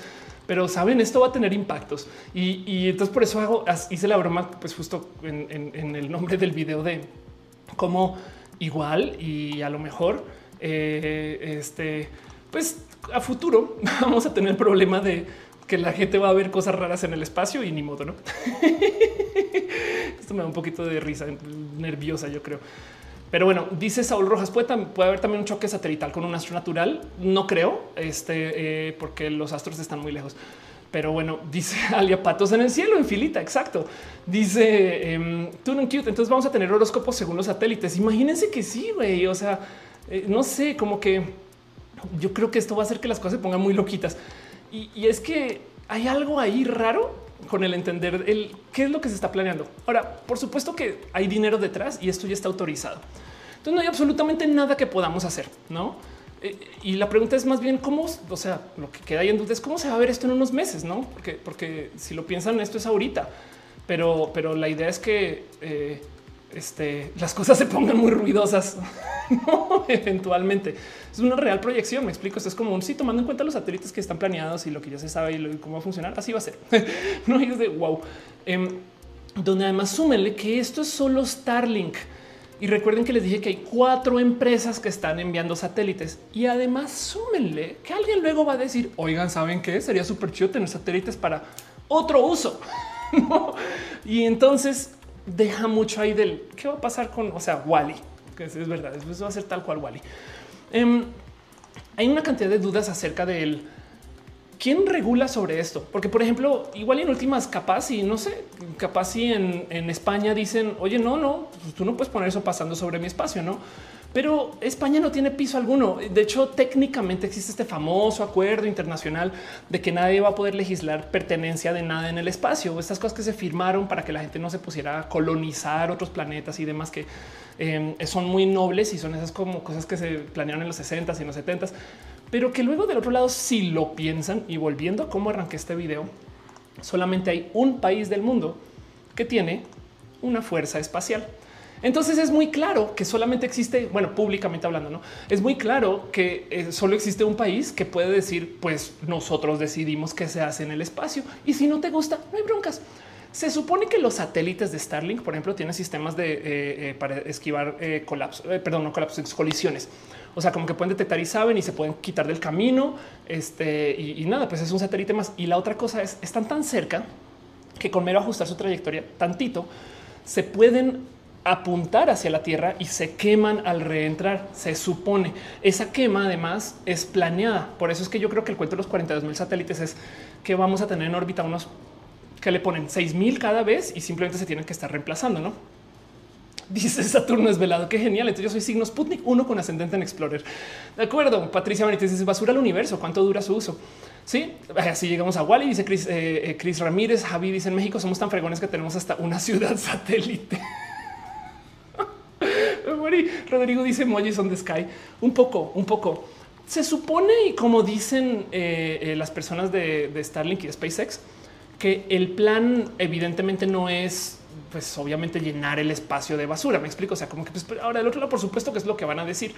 Em, la vida de cada satélite está planeada para ser de 5 a 7 años. Y, de nuevo, por eso es que yo creo que hay 42 mil autorizados y técnicamente lo que están permitiendo para estos satélites cada que estén arriba y que estén andando es un estándar de limpieza que, como lo dicen en su comunicado, ni la NASA ocupa. O sea, suenan este ni Obama lo tiene. El, tema es a propósito, eh, en menos de ese tiempo se van a tirar contra la Tierra y se queman y se acabó. Digo, a mí me gustaría pensar que están planeados y diseñados de tal peso y tal forma con tales materiales que sí se van a quemar. Pero también es raro pensar que ahora encima no solo tenemos esas leyes de sino que están planeando quemarlos, pero bueno, en fin, como sea, el punto es que eh, eh, así es como se mantienen como que al tanto de no sé, hay un problema, pues, los tiran para abajo y así se acabó. Y de paso, la otra cosa que eh, hay que tener presente es que pues, esta gente viene de la industria del espacio. Entonces tienen un acercamiento con los mismos astrónomos. Em, de hecho, hay un buen de, personas que hablan acerca de justo esos proyectos y lo que están tratando de hacer y cómo eh, tienen como estas pláticas y diálogos para que, por ejemplo, en el caso de que eh, a tener alguna complicación, aquí están las pláticas y los diálogos. en el caso de que llegaran a tener alguna complicación, eh, Starlink les está entregando datos de dónde están los satélites para que si de puro chance descubren una nueva galaxia en tal observatorio, puedan confirmar contra la base de datos de Starlink. Ah, no es un satélite de Starlink. Listo. Saben como que eso es un tema. Em, y la otra cosa es que hay algo que decir acerca de cómo se están eh, dejando, o sea, cómo se están instalando los satélites. De nuevo, se pueden mover y ajustar un poquito, ¿no? Y entonces los sueltan y ellos solos van posicionándose según su distancia y sus enlaces. Entonces, lo que tienen son estas, em, este, estos paneles solares y primero se abren mientras se posicionan y esto es un proceso de tantos meses. Y luego que se posicionan los paneles solares, se voltean y entonces ahora optimizan el cuánta luz absorben para pues, operar el satélite básicamente. Como están posicionados ahorita solamente por tenerlos abiertos y tener máxima señal para que la Tierra este, los, los topen, entonces tienen un índice refractivo más alto. Entiéndase, brillan más. Entiéndase, los vemos desde acá. Me explico. O sea, ahorita, están extra brillantes porque están posicionados de tal modo que el panel solar está así en toda nuestra vista. Luego se supone que se voltea y ya que se voltea, no los vemos. Y ahora también están platicando acerca de literal pintarlos de un material que refleje menos. Ahora, esos materiales cuando reflejan menos absorben pues, energía, porque por eso reflejan menos. si los pintan de negro, me explico. Si los pintan de banta black. eh, y al absorber energía, entonces tiene el problema que se van a volver entonces más visibles en infrarrojo que de paso es una de las frecuencias más usadas para hacer este, este tipo de observaciones. Así que eh, a va, a ser una rara negociación, no? O sea, como que técnicamente no les tienen tan tildados de negativos porque los mismos astrónomos grandotes, las, las personas que administran estas cosas, están hablando con Starlink para asegurarse que el impacto sea mínimo. Pero ojo, para asegurarse que el impacto sea mínimo. O sea, claro que hay impacto y claro que va a ser un tema. Y la verdad es que sí, pues es que de nuevo 42 mil este, eh, eh, de, patos eh, espaciales. Em, pues sí hay mucho que pensar, no como que también es un, es un así se va a ver los cielos por un rato, no en nuestro, futuro próximo. Como que este, esto, esto es tema, no? Y entonces esto es algo raro con lo que vamos a tener que convivir porque no vamos a poder hacer absolutamente nada. Ya va a pasar. Alexa dice como mi colonia que se quema su que queman su basura. Anda. Tú aquí dice y si en Ishkapur se enoja. Moon dice 41, 49 años son 294 mil satélites. Qué locura. Lincano dice trabajé para HughesNet hace dos años y había una gente texto porque decía que partir al león al cliente cuando tenía problemas de Internet. Ah, es que a esta hora están limpiando el satélite. no en fin, Alia dice que los pinten de fuchsia bien discretos. Exacto, que, que sea la jotería de una vez. Eh, Martín Kaiser dice: Pues hay que regular eso. No pueden invadir el espacio y la tierra solo por dinero. El tema es ya va a pasar. O sea, es, que es que es que más bien no hay quien regule eso. La única institución que podría sostener una regulación justo es es la Fuerza Espacial Estadounidense. Emanuel Salinas dice el lanzamiento de hechos fue nota en varios portales locales de los estados donde fue visible. Sí, supongo que también para decirle a la gente, oigan, van a haber bolitas en el cielo, no se asusten, ¿no? Em, dice Alexa, va a haber lluvia con metales preciosos, puede que sí. Saúl dice, todo se ve bien futurista.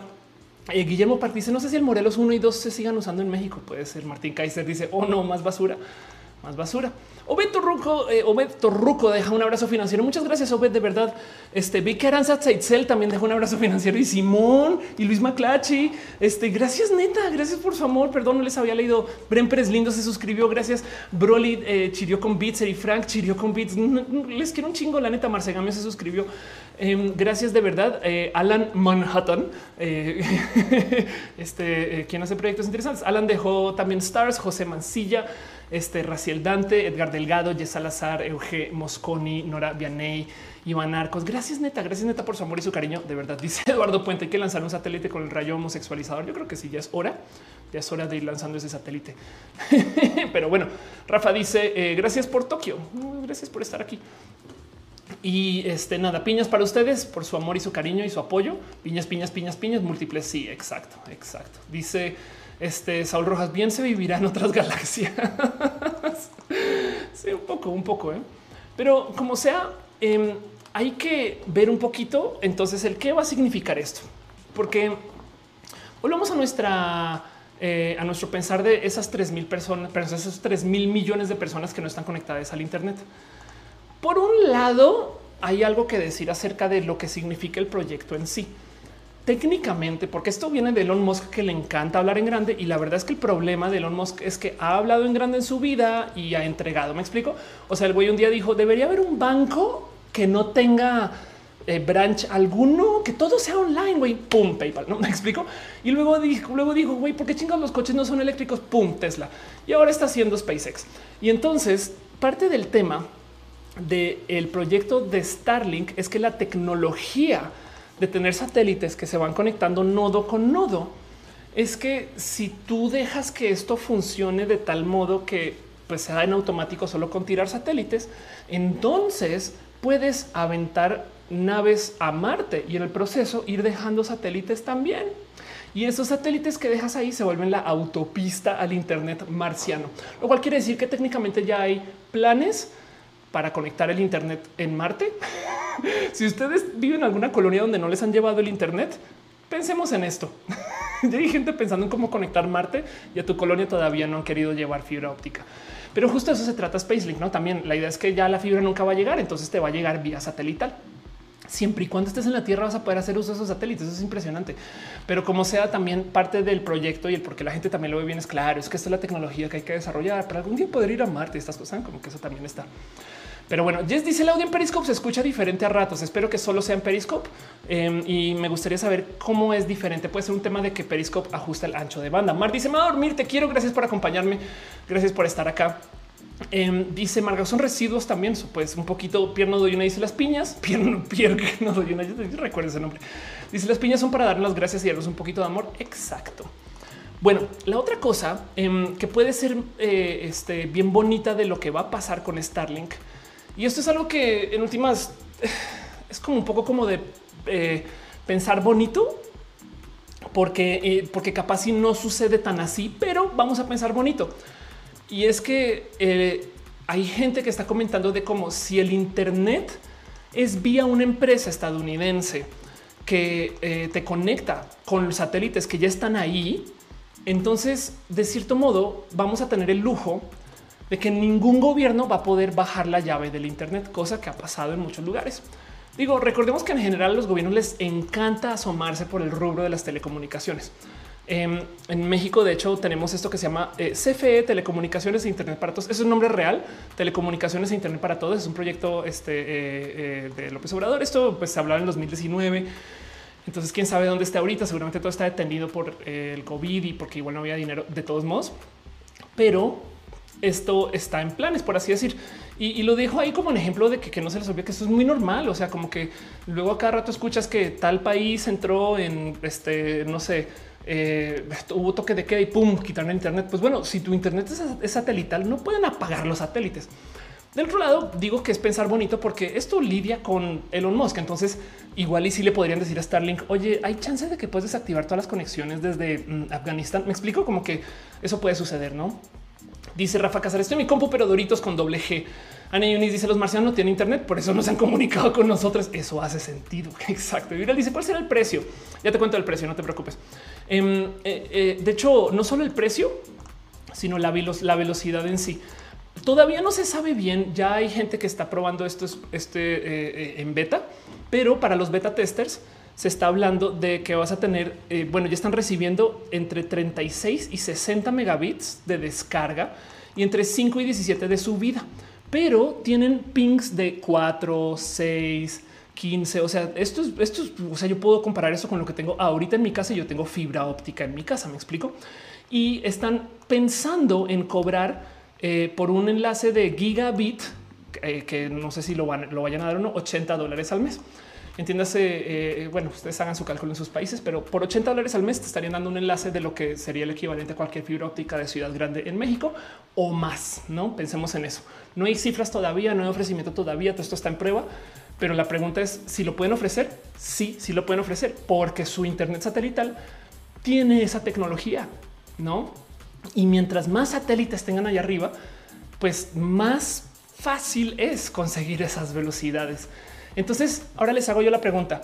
Si ustedes, si yo les doy a ustedes internet de 500 megabit, 500 megabit a su casa por este mil pesos mexicanos al mes, em, bueno, primero que todo, entonces pensar que yo no necesito 500, yo igual solamente con, no sé, este, con 50 me doy abasto. El plan más barato, dame el plan más barato de todos. Ok, digamos que el más barato entonces es un plan de 20 dólares, ¿no? y entonces yo les doy 50 megabits por 20 dólares. Nos importaría ver patitos en el cielo, me explico. es como, esto es otra cosa que hay que considerar. Y no solo eso, sino que además esto se va a conseguir en donde sea que vivan ustedes. Me explico. Si ustedes viven al, eh, este, al norte de Chihuahua, si ustedes viven en el desierto, eh, si ustedes, no sé, en Aracatama, si ustedes están eh, paseando por la Patagonia, van a tener esa misma velocidad de qué. y para rematar, esto hasta se podría conectar ya estando en ciudades y en estas cosas con su celular. El tema aquí es Starlink de paso justo va a ser optimizado para eso, para zonas rurales. En su casa en la ciudad no va a funcionar tan bien porque pues nada, el satélite tiene pues tanta capacidad y para una ciudad, una ciudad densa, ahí ya no va a funcionar. Esto es para toda la gente que está por fuera de las ciudades. Pero pues no sé, piensen ustedes en andar por carretera y tener internet siempre, andar en alta mar, en el avión, en donde sea que estén van a tener acceso. Margau dice a mi colonia en el que mete fibra óptica y necesito la satelital. Ándale, Carlos, como dice, con esa cantidad de satélites se podría evitar el problema de la televisión satelital eh, eh, cuando llueve mucho. Eh, sí, definitivamente sí, porque también otra cosa es que los satélites están mucho más cerca. Entonces, eso son otras bestias. Es que los otros satélites están tan lejos que necesitan de mucha energía. en fin, Bren dice: Yo estoy en la Patagonia. Podrías tener internet muy rápido. Y Gado Pato dice: No se me dirán en megas, se me dirán en quacks. pero me caes bien. Entonces, hay mucho que hablar justo acerca del qué significa esto y por dónde va. Em, el tema de los gobiernos no pudiendo tumbar el Internet eh, me parece bonito de eh, observar. Hoy en Twitter estaba preguntando un poquito el si la gente usa ya Internet satelital, porque es que no les miento, todo esto también comenzó con el cuento de mi amiga Yare, que estaba en Querétaro, que me decía es que no tengo internet rápido para conectarme y Yare no está viviendo lejos de la ciudad. O sea, está viendo, me explico, vive este, en estos montes afuera de Querétaro, pero tampoco es como para que digas por qué no está cableado aquí. Y entonces consiguió internet satelital en casa. Y estaba preguntando yo en Twitter, ¿usan internet satelital? Y entre las respuestas apareció nada menos y nada menos, nada más y nada menos que Mollado diciendo que me interesa, sobre todo por mi fantasía de tener este, mi propio rancho alejado de la urbanidad. Que esto en épocas de COVID ha de ser más real que antes. Pero hay mucha gente que genuinamente hoy sí planea su vida así. Yo sé que ustedes eh, eh, muchas personas llevan su vida de tal modo que en últimas, pues la gente sí quiere estar cerca de la actividad. De hecho, me acuerdo de mucha gente em, desarrollador o desarrolladoras que vivían en Guadalajara y viajaban, por ejemplo, a la Ciudad de México, hacían como seis o diez ventas, así como en una semana y luego se iban a trabajar todo el mes con esas ventas ejecutándolas todas por email. Em, y no se me olvida, yo no sé si, si todavía es así, porque esto fue una conversación que tuve hace como ya más de un año, pero en algún momento hablé con, con Sacil eh, Abraham, quien es una influencer body positive, es bonita persona y le tengo mucho cariño. Pero Sacil me decía, estoy viviendo en, Yucatán, en Mérida. Em, no sé si todavía vivo en Mérida, es más, abramos cualquier foto nomás para ver si, si tiene ubicación. No, pero como sea, lo que me decía en ese entonces es, puedo trabajar desde acá. Su trabajo ahora es ser influencer y cobrar desde cualquier lugar porque estoy en el Internet. Y entonces, si necesito ir a un evento, pues más vale que el evento sea así de importante. Que un avión y el avión tiene un costo, no? Y eso se calcula. Pero esto es, digo, es el raro ejemplo que ustedes quieren ser influencers, no? Pero habrá tantos trabajos de los cuales sí podrán ejecutar ustedes, no necesariamente estando en la ciudad. Y esto es importante de observar porque gracias al Internet, sobre todo ahora en épocas del COVID, esto es un tema. Y si llegáramos a tener enlaces buenos en el rancho, entonces este es un tema que tenemos que observar muy de cerca porque puede cambiar muchas cosas. Hígado dice con 50 megaquacks tu computadora abuela. André Gerondel dice teoría conspiranoica del 2040. El nuevo orden mundial nos quieren eh, contratar por medio de la constelación de satélites a controlar. Perdón. Sí, Jesús Velasco dice yo soy del norte de Chihuahua. Te estoy viendo gracias a mi internet de un mega. Esto es real. Anda. Ernesto dice yo en lo personal después de un año de vivir con internet solo los fines de semana descubrí que la reintegración es muy difícil y no regresaría a esa vida. Anda, Aranza dice yo uso internet de un modem. Sí, em, de hecho, hace unos ayeres hice una gira jalisquilla. Me contrataron para hacer eh, capacitaciones y entonces estaba paseando, conociendo mucha gente en una cantidad de raros lugares en Jalisco. Este, o, sea, estuve, em, no sé, eh, eh, la barca, Autlán, Colotlán, me explico. O sea, como que estuve paseando mucho por Jalisco. Aquí están todas tus calles suenan a, Santana. Em, y, nada, vean marzo del 2017, ya tiene un ratito, pero el caso es que me di una vuelta por Deep Jalisco, no estas ciudades pequeñas, ciudades de 10 mil personas a veces. Y tuvo un rarísimo momento porque mm, vaya cómo aprendí acerca de cómo funciona la cultura hoy. Y esto son de esas cosas que me gustan observar y que me cambió un poquito el mundo porque ya saben que yo también me paro un poco en el como conocimiento establecido de las cosas y como, como la tecnología cambia tan rápido es muy fácil clavarse en el conocimiento de cómo pensamos que era el mundo en los noventas y pensar que sigue siendo así. Esto puede ser un micro trend si lo quieren ver, pero esto lo vi suceder y me quedé pensando mucho en este tema. Se supone que las grandes ciudades, las grandes urbes son los espacios controladores de este, la descultura. Todo lo que irrumpe vive aquí. No, o sea, si, tú estás en el rancho, pues no, como que la lógica es claro. En el rancho la gente es más de rancho. Saben como que la gente allá pues recibe menos información, está menos conectada, no sé qué. Pero yo descubrí que aún en estos lugares, no de nuevo la barca, Outland, no em, aún en estos lugares me topaba con gente muy conectada al Internet. De hecho, eh, eh, me da mucha risa porque eh, luego me topaba con gente que genuinamente era, o sea, que manejaba culturas que no necesariamente eran parte de la cultura del lugar. no otakus en Outland. Este, esto es una realidad eh, y, esto pasa mucho. Como que es pues claro, y por supuesto que hay otakus en todos lados. Se han puesto a pensar lo que significa esa frase. Claro que hay otakus en todos lados. No, no tiene por qué haber otakus en todos. ¿Cómo llega esto? Vía Televisa. No, todo esto es vía el Internet. Y entonces descubrí que, por ejemplo, si bien hay más gente de pueblos originarios cuando te alejas de la ciudad, o por lo menos es más fácil encontrarte con estas personas, la verdad del cuento es que como hay menos medios locales, entonces los medios y la información que más reciben son los de la ciudad. Entiéndase, las noticias grandes casi que no se cubren, las muy grandes sí, pero lo que se enteran es lo que se dice en las ciudades, como que em, en el noticiero, pues eh, Guadalajara esto, Guadalajara aquello, Puerto Vallarta esto, pero Autlán, nadie habla de Autlán en el noticiero, ¿no? Y de vez en cuando sale una nota por ahí colada. Y entonces, ¿de dónde viene toda la información de la gente de rancho? Pues de las mismas redes sociales. Y esto es algo que yo creo que no mucha gente tiene muy observado. De hecho, el cómo la gente se entera de qué está pasando en su pueblo es vía redes sociales. Se hablan, ok, oigan, eh, porque además estas cosas no se van a reportar justo el noticiero que habla acerca de eh, nada de las cosas que también hablarían en Guadalajara. Estafadores en bodega horrera de Colotlán, Jalisco. Saben? Aquí agarré un ejemplo al azar.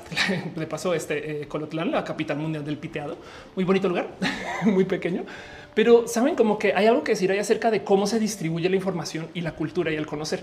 Y entonces resulta que los esfuerzos mayoritarios para preservar culturas de pueblos originarios están en la ciudad porque ahí es donde tienen el varo de inversión aunque la gente que por lo general viene de una descendencia de pueblos originarios vive por fuera de la ciudad, pero los esfuerzos de mantener la cultura saben como que la gente que se siente a estudiar estas cosas y a guardar los objetos y a contar las historias están en la ciudad. Eso es raro porque se supone que en los noventas a nuestros papás y a la generación este X si querían empaparse de los pueblos originarios, tenías que salir de la ciudad. Hoy en día el mejor lugar para tener información acerca de los pueblos originarios y esta gente es quedarte en la ciudad y buscar a alguien que esté manejando este tipo de esfuerzos. Porque cuando tú te vas a estos lugares, antes que encontrarte a gente muy, muy, muy de cultura, de esta cultura originaria, te vas a encontrar con otakus y con nerdos y nerdas. Y hay algo ahí justo con el cómo ahora la cultura se distribuye diferente gracias al Internet. Y lo digo porque la otra cosa que me pasaba mucho, mucho cuando iba a estos lugares es me topaba con gente que muchas veces estaba en traje típico, saben como que todavía está viviendo en esta cultura y sí, o sea, piteros y piteros, gente, bueno, no, no sé si piteros es palabra para eso, pero gente que trabaja en el arte de la pita. Eh, y entonces eh, estas personas iban a mis talleres y de nuevo, son personas que, pues evidentemente nada, pues cualquier persona se le, que, quiera recibir información, se le dará su información, pero en lo que se sentaban siempre me preguntaban cosas bien de avanzar. No, oye, Ofelia, es que tengo una página en Facebook para hacer mi venta en línea de pitas. Y pues el tema es que eh, no sé exactamente cuáles son las palabras claves que debería de usar para optimizar y es de wow, wow, wow, un momento, ¿qué? Y si resulta que así es como vi, o sea, entonces si todo lo envían y es de ¿qué, cómo, cómo cambió el mundo el que estas personas tengan acceso al Internet. Ahora hay que pensar el ¿Qué va a pasar cuando estas personas tengan acceso más rápido en potencia que la gente que vive en la ciudad? y entonces eso yo creo que también capaz sí obliga o le permite o le deja o, facilita el que algunas personas pues ya no necesariamente tengan que vivir. Yo puedo vivir acá en el rancho feliz y tener acceso de 100 megabits a internet. Y pues cuando voy a la ciudad, pues vuelvo a la lentura esa y ya estás, ¿no? Raro, ¿no? Eso es algo que hay que considerar. Por eso me emociona tanto como todo esto. Es, puede ser para bien o para mal y nos van a llenar el espacio de puntitos, pero van a pasar lo cultural. Y yo creo que ahí vale la pena nerdear un poquito. Puede que esté muy mal con mis predicciones, pero se las dejo en la mesa para ver qué piensan ustedes. Dice eh, Lu. Pasa que los noticieros por, TV se centran en las capitales. Sí, pues totalmente de acuerdo.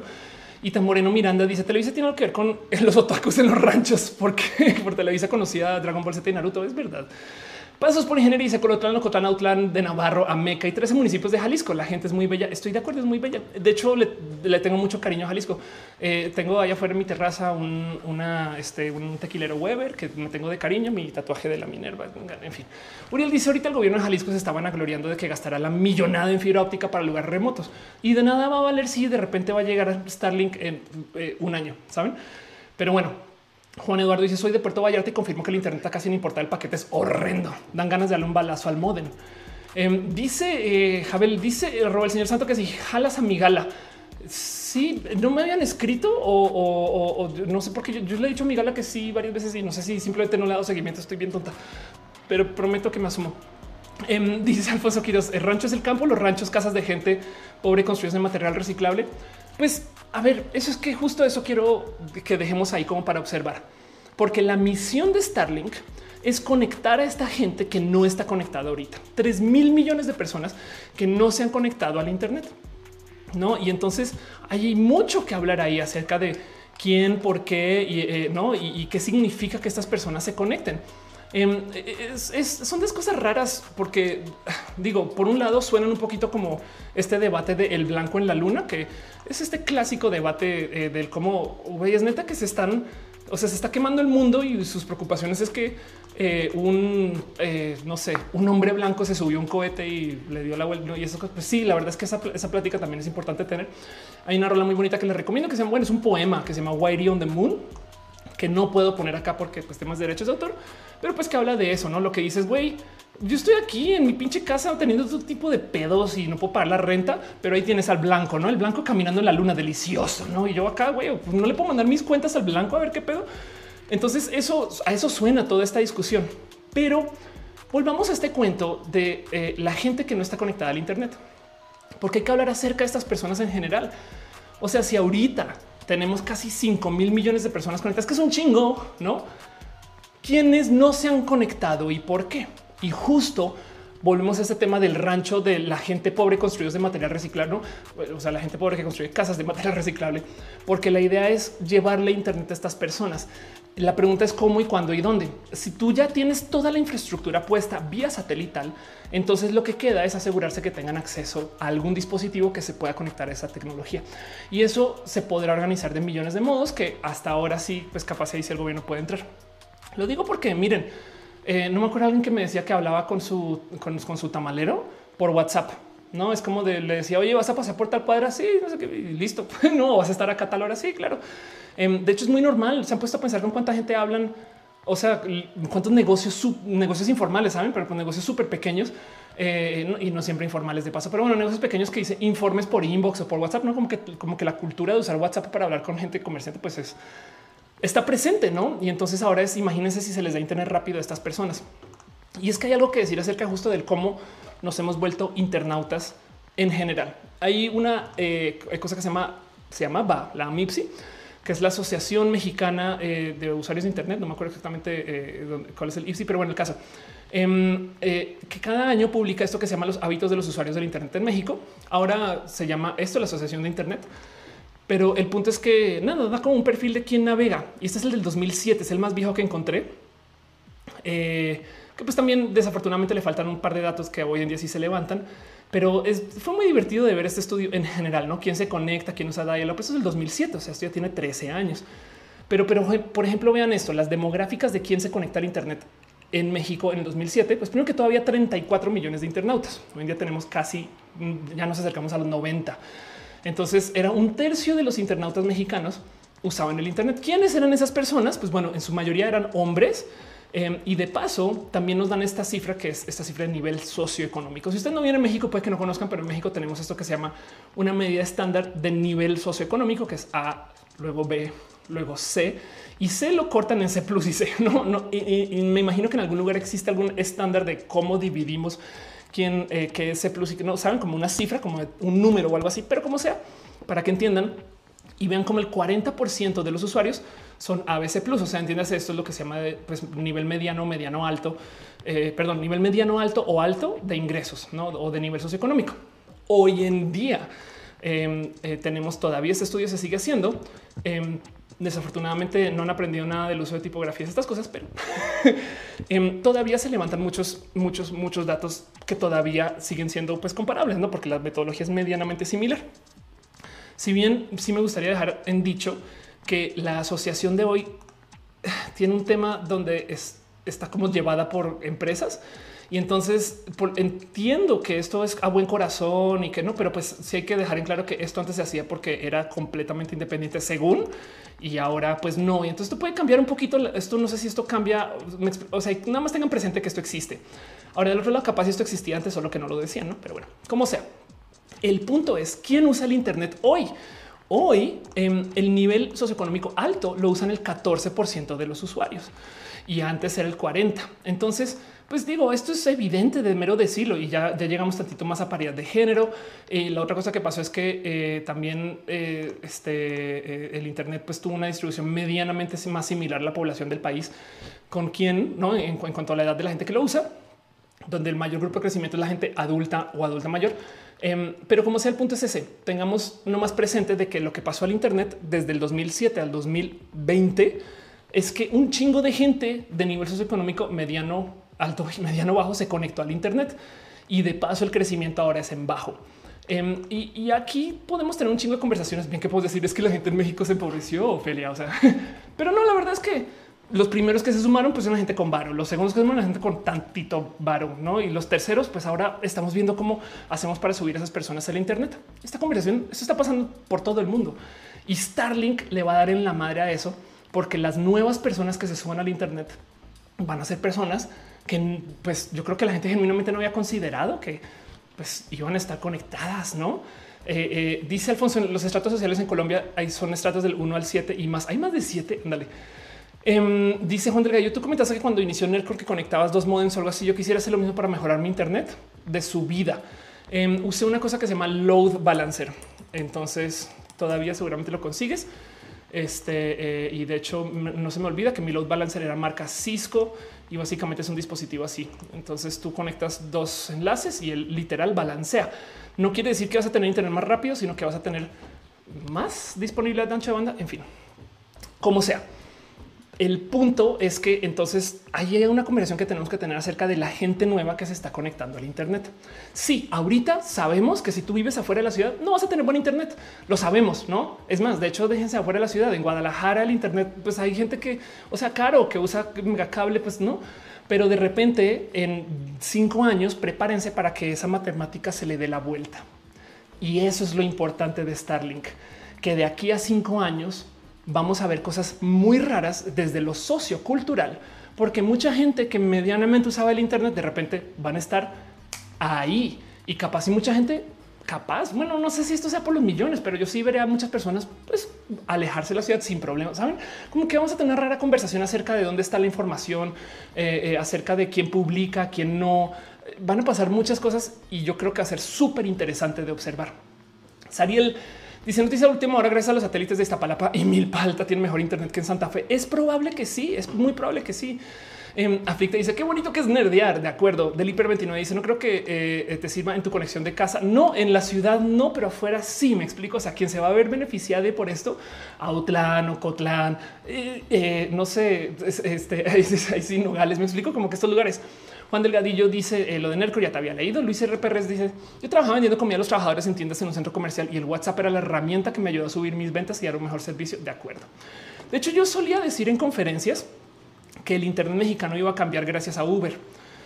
No porque la gente se moviera más en coches, sino porque gracias a que tenemos estas aplicaciones para pedir, ni siquiera era por Uber, ahora que me acuerdo, era por las apps para pedir taxis antes de Uber pero lo que yo decía es, dado que estas empresas ahora le están dando celulares a todos estos choferes, vamos a tener una cantidad de usuarios nuevos que pues nada, que antes andaban en su coche ya y ahora van a tener todos celulares. Entonces esas personas que además van a tener datos, esas personas pues de cierto modo eran usuarios que hace cinco años igual y hubieran pasado por la vida sin tener un alto interés de tener un dispositivo para conectarse al Internet. Hay algo que hablar ahí acerca de cómo, miren, va a un comentario clasista 321 Em, si de repente nuestro Internet de hoy está eh, eh, lleno de gente de bajos ingresos que eh, de paso suele estar correlacionado con baja educación, entonces les pregunta que les sorprende que exista más troleo en el Internet. Pero de nuevo, es un comentario súper clasista, puede que ni siquiera tenga nada que ver con eso. Yo he hablado mucho de cómo las redes sociales fomentan la toxicidad y puede irse por ahí. Em, también a lo mejor el mero hecho de que esta gente nueva al Internet esté sujeta a unas presiones que pues, no han vivido antes. Entonces, por eso también hay más estafas digitales, porque simplemente son personas más nuevas al Internet. Me explico. Hay mucho que podemos platicar ahí que puede bordear las cosas este, eh, eh, que les puede dar a ustedes para pensar. No me tomen a mi palabra. Piensen ustedes el cómo sería el mundo si todo el mundo sí o sí tuviera Internet. Saben? Si todos los abuelos y todos los niños chiquitos y toda la gente sin importar tuviera alguna forma de conexión, y entonces bájenle de, lo que se imaginan, quítenle un 5%, porque pues hay gente que genuinamente no va a poder tener los dispositivos. Esa, esa conversación se va a tener que tener a parte del gobierno. Del otro lado, la otra cosa que puede funcionar es que si bien los celulares de hoy están súper cool, los celulares de hace cinco años también sirven para navegar en 4G conectándose a una red que luego se suba a Starlink. Entonces, aún teniendo un celular de hace cinco años, todavía podrías hacer uso de este Internet. Y esto va a cambiar tantas cosas. Em, el acceso a la información, el quién habla con quién, el cómo se coordina la gente, el quién le vende a quién. para mí esto es como de wow, qué locura, güey. O sea, subir este último grupo de gente puede genuinamente darle una herramienta a alguien que igual este, tenía dos herramientas en la vida, pues ahora tiene por lo menos 2.5. Yo no sé, esto hay que imaginárselo. Entonces se los dejo ahí en la mesa nomás. Alia dice las tías con internet más rápido enviando los pelines de bendiciones. Bueno, se han puesto a pensar cómo todas las tías ahora no solo todas tienen celular, sino que son gamers porque juegan Candy Crush. no, eso también no sé por qué la gente no lo tiene como tan observado, no? Aranza dice: Vive en un poblado pequeño, me ayuda a mi salud mental. No extraño mi ciudad natal eh, de millón y cacho de personas. Anda y, y, aún así podrías, gracias al Internet, tener acceso a muchas, muchas, muchas cosas. Saúl dice: Ahora dicen que tu carro eh, lo concesionas cuando no lo está ocupando y te, remuneran. Ándale. Alfonso Quiroz dice: Hacen grandes inversiones para recuperarles a largo mediano plazo con la gente del común, vendiéndoles paquetes pequeños de Internet, como las recargas de dos mil pesos colombianos. Wow. Em, Juan Eduardo dice: Igual acá en Vallarta, que Telmex tenga el monopolio y no llega a todos lados hacen que las pequeñas empresas den internet culero y caro. Sí, de acuerdo. Y todo eso, todo eso se le va a dar en la madre con Starlink o las otras empresas de paso. Es, impresionante pensar las ramificaciones de, cómo esto puede cambiar mucho, no? De nuevo, este cuento de vivir lejos, trabajar cerca, esto que haces así, em, eh, tenemos es una conversación rara y divertida, por así decir, porque, porque van a, van a eh, mover mucho eh, con el cómo nos conectamos y el qué significa y, el tema de dónde nos vamos a conectar y por dónde va. Porque el Internet en general, eh, yo sé que tiene ahí un tema y con esto cierro nomás, donde sentimos ahorita que hay mucha desinformación.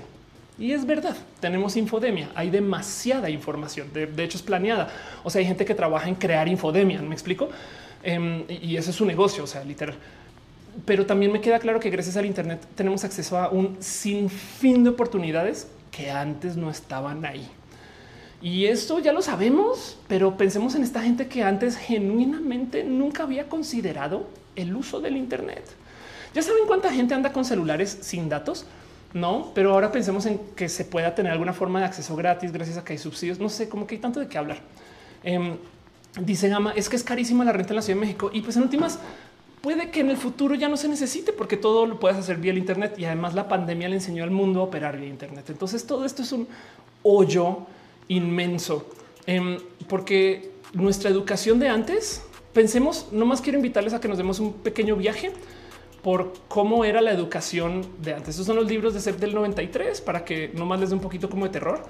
Em, este, que de hecho por si no sabían, todos están disponibles eh, para que los puedan consultar. O sea, literal podemos ver, de hecho los de varios años, ¿eh? o sea, pueden ver los de la generación del 82, de los 88, 2008, 2011, a ver cuál les tocó a ustedes.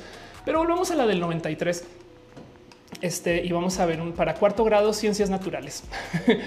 Eh, y, podemos consultar esta información. No es que esté diciendo que todo el mundo se eduque solamente con los libros de la SEP, pero solamente piensen que ustedes en los noventas de tener alguna información que no saben cómo me divierte que tenga el librito con su hojita para que lo pases, no? Pero piensen ustedes que eh, el cómo se consultaba la información en los ochentas y noventas era literal en los libros y yo sé que todavía hay que leer, no? Pero consideren que si tú le quitas eso a la gente y les das acceso al Internet, les estás dando todo el conocimiento del mundo. Saben, en las manos correctas, esto puede cambiarle la vida a una persona, por lo menos, no? El tener, no sé, que puedan usar em, este Fiverr, Etsy, el que puedan usar eh, eh, Donadora, el que puedan usar Twitter. Saben como que no sé, yo, yo, yo le veo un chingo de positivos. Yo sé que es fácil decir el Internet es súper tóxico, dañino y pues claro, pues, también le vas a dar acceso a Pornhub a muchas personas. Pero la verdad, verdad es que esto va a cambiar mucho y no es en 10 años, no es en 20 años, no es cuando sal, cuando lleguemos a las fechas de Star Trek. Esto es ya están subiendo, güey. Ya hay 400 satélites y este año lanza Starlink y la idea es que sea global.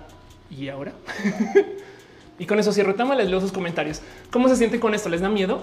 Em, ¿Les causa ruido? Yo honestamente, la verdad es que sí me da un poquito de tristeza todo el cuento de, eh, los videos del cielo, no como que pues sí, pero la verdad, verdad es que estoy dispuesta a taparme un ojo y decir, güey, si esto es a cambio de que la gente esté informada y conectada, así vivan en casa de la chingada, yo creo que, güey, saben, em, no sé, como que eh, esto puede tener ramificaciones, yo creo que profundas, no? y, esto me gustaría observar a ver a dónde nos lleva y a ver qué va a pasar. Y también estoy esperando a que de repente salga alguna persona conspiranoica a decir que esto es o alguna persona muy religiosa a opinar de esto sin saber qué está pasando. Em, creo que fue en Brasil que hubo un lanzamiento de cohetes y, hubo este exorcismos, en fin.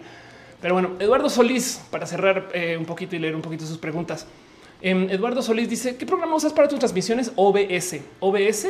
Eh, y de hecho tengo un video eh, en una sección que se llama este, Les presento, que es una sección donde tengo, pues justo les presento cosas. Em, y tengo un video que se llama, aquí está, les presento cómo hago mis streams y videos en vivo. Ok, por si lo quieres buscar, donde cuento todo. O sea, como cómo lo conecto, qué plugin software, qué cómo funciona Restream. Ya tiene un tiempito, es la abril en el 2018, pero todo eso todavía aplica. Entonces, eh, si te interesa, pues ahí está. Leo un poquito más de lo que me digan ustedes con esto de Starlink, a ver qué traen en mente. Dice Bacachan contra el uso de pantallas deteriora tu salud visual. Sí, eso es verdad. Sariel Uriel dice la pandemia preparando al mundo para la globalización total del Internet. Anda. Daniel Farías dice Acá a mi hermano le tocó dar clases virtualmente y actualizaste su edad por internet. Qué chido. Eh, Raxo G dice: Me gusta mucho la idea, pero me aterroriza el control social. Sí, eso es un tema, es verdad del Internet, no? Aflicta dice: Entonces, gracias a la inclinación demográfica de las ciudades cambiara. Hay que ver, no? Porque también la verdad es que la necesidad fundamental de que la gente viva en ciudades va a seguir estando ahí. O sea, la gente todavía va a tener que que compró bienes raíces o que se instaló o que ya tengo raíces. Saben como que, o sea, no, va a ser como que ah, internet chido acá afuera en, Toluca. Entonces nos vamos, todo el mundo nos vamos de la ciudad, no va a tomar un rato, pero sí es verdad que la gente que esté afuera de las grandes urbes capaz y se va a encontrar con mejor internet que vivir en la ciudad.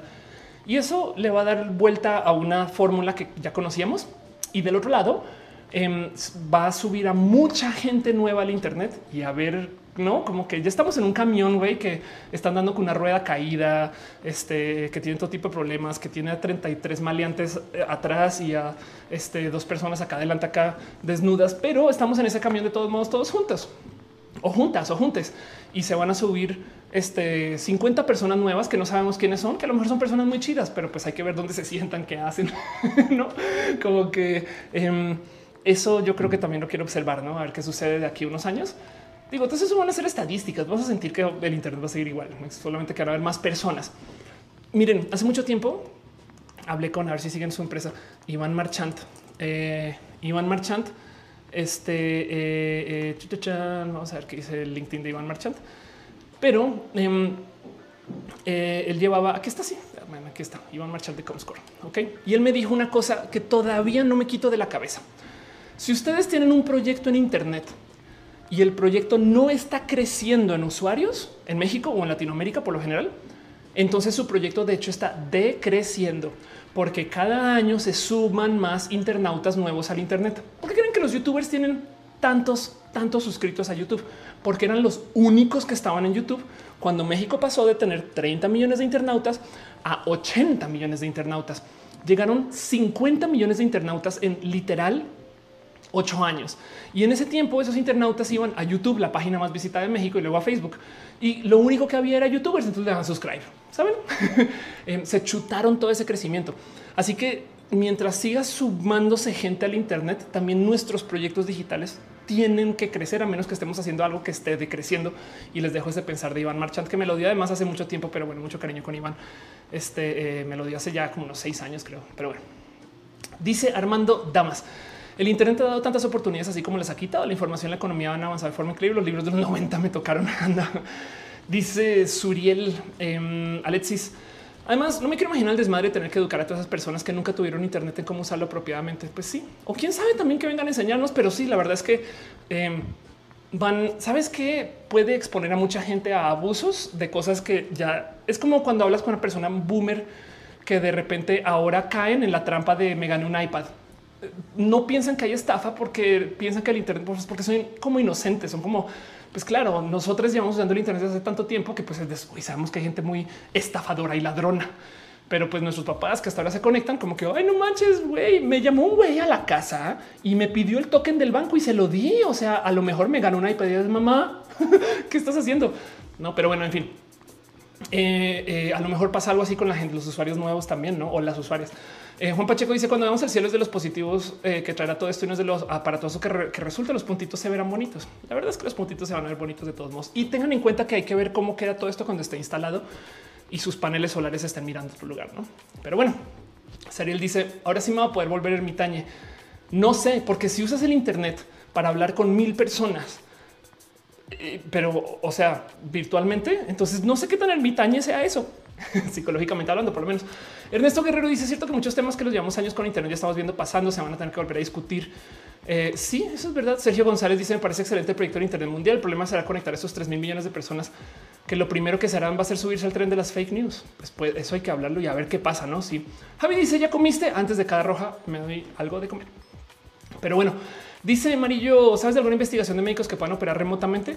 Eh, sí, hay un buen eh, de, tecnologías hechas para esto. El 5G maneja tan poquita latencia, o sea, ping, para poderte conectar de punto a punto, que de hecho ya hay eh, tecnologías de, este, de operación remota usando 5G. Y hoy vi justo una noticia, no la tengo en escaleta, pero de un doctor que este, hizo una cirugía de corazón remota. Entonces, nada, fue noticia justo por eso. Rafa Casares está dejando el chavo.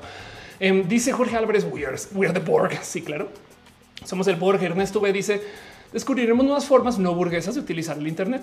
Eh, puede ser, sí. De hecho, miren, este cuento de justo de eh, casas hechas de material reciclable, dense una vuelta por TikTok. TikTok tiene esta fama de ser un lugar que discrimina y la verdad es que los cacharon con eso. Pero si se fijan al TikTok después de que los cacharon, como que se soltaron con ese tema em, y ahora TikTok está como que abogando por la transparencia, por todo lo que pasó con Trump y demás. Em, pero pueden encontrar muchas personas que vienen de fondos muy diversos y que evidentemente pues, son personas que llevan este tipo de vidas y, ahí están en TikTok bailando. No es como que muy bonito de ver. A mí me parece chido. Eh, yo me gozo mucho cuando me encuentro a pues, gente de todos los caminos de la vida, como que es parte de, mi sonrisa de TikTok. En fin, Alia dice: O sea, como no me gané un iPad, eh, si dice tus datos bancarios, no. Andrea Betancourt dice: Esto puede traer más derechos para estas personas y voces que se van a levantar. Sí pues esto puede, puede significar muchas cosas, muchas cosas, porque es que justo no solo es conectar a cualquier persona, es esta gente que falta por conectar. ¿Quién no está usando el Internet ahorita y se le va a facilitar? No quiere decir que van a tener acceso inmediato, pero imaginémonos, pensemos en positivo. Jesse dice literal las apps de cámaras de los teléfonos que son para foto nocturna solo fotografían satélites. Sí, tristemente eh, eso va a estar muy presente. y a ver, yo, insisto que me sigo esperando a que aparezca un grupo religioso fundamentalista quejarse del movimiento de las estrellas. Eh, eh, o sea, me dice en el 93 grupos conservadores trataron de censurar los libros de ciencias naturales en México por enseñar sexualidad y este año todavía es el famoso pin parental. Eso sigue andando. Pero bueno, em, este Rafa Casares dejó un enlace justo al, al, Da Vinci, que es este sistema de eh, aquí está un sistema de hacer operaciones remotas. Y sí, esto, esto existe. Em, esto es una realidad. Pues Jean-Luc Carreta dice: Hola, buenas. Metal Blue dice: Quiero hielos. Gerson Martínez dice: La diversidad de opiniones expondrá un nivel que no conocemos. Yo creo que ya está pasando eso si lo piensas, no? Y me parece bonito. Yo, eh, eh, esto, esto es, una, todo esto son conversaciones que tenemos que tener pero, pero el tema es que en el Internet como que sí las podemos tener. Pero bueno, en fin, em, dice Saúl, TikTok no regula el contenido. Em, no, exacto. De hecho, lo que es que los cacharon en algún momento con un tema eh, de su algoritmo, pero pues eso ya tiene rato. Gama Volantes dice guacal el pin parental, totalmente de acuerdo. Ana María Costa dice hace poco Nuevo León quisieron poner pin parental de acuerdo y guacala, como dice este Nisa. Alfonso Quiroz dice el internet lo usan hasta para extorsionar desde las cárceles. Imagínense esto, un güey en cárcel, este youtuberiando con 5G y, 200 megabits de enlace, ¿no? Carolina Muñoz dice una buena manera de festejar mi cumpleaños. Happy birthday y feliz cumpleaños, Carolina. Y dice laboratorio Noa Noa. ¿No te parece curioso que la vacuna de Rusia se llama Sputnik?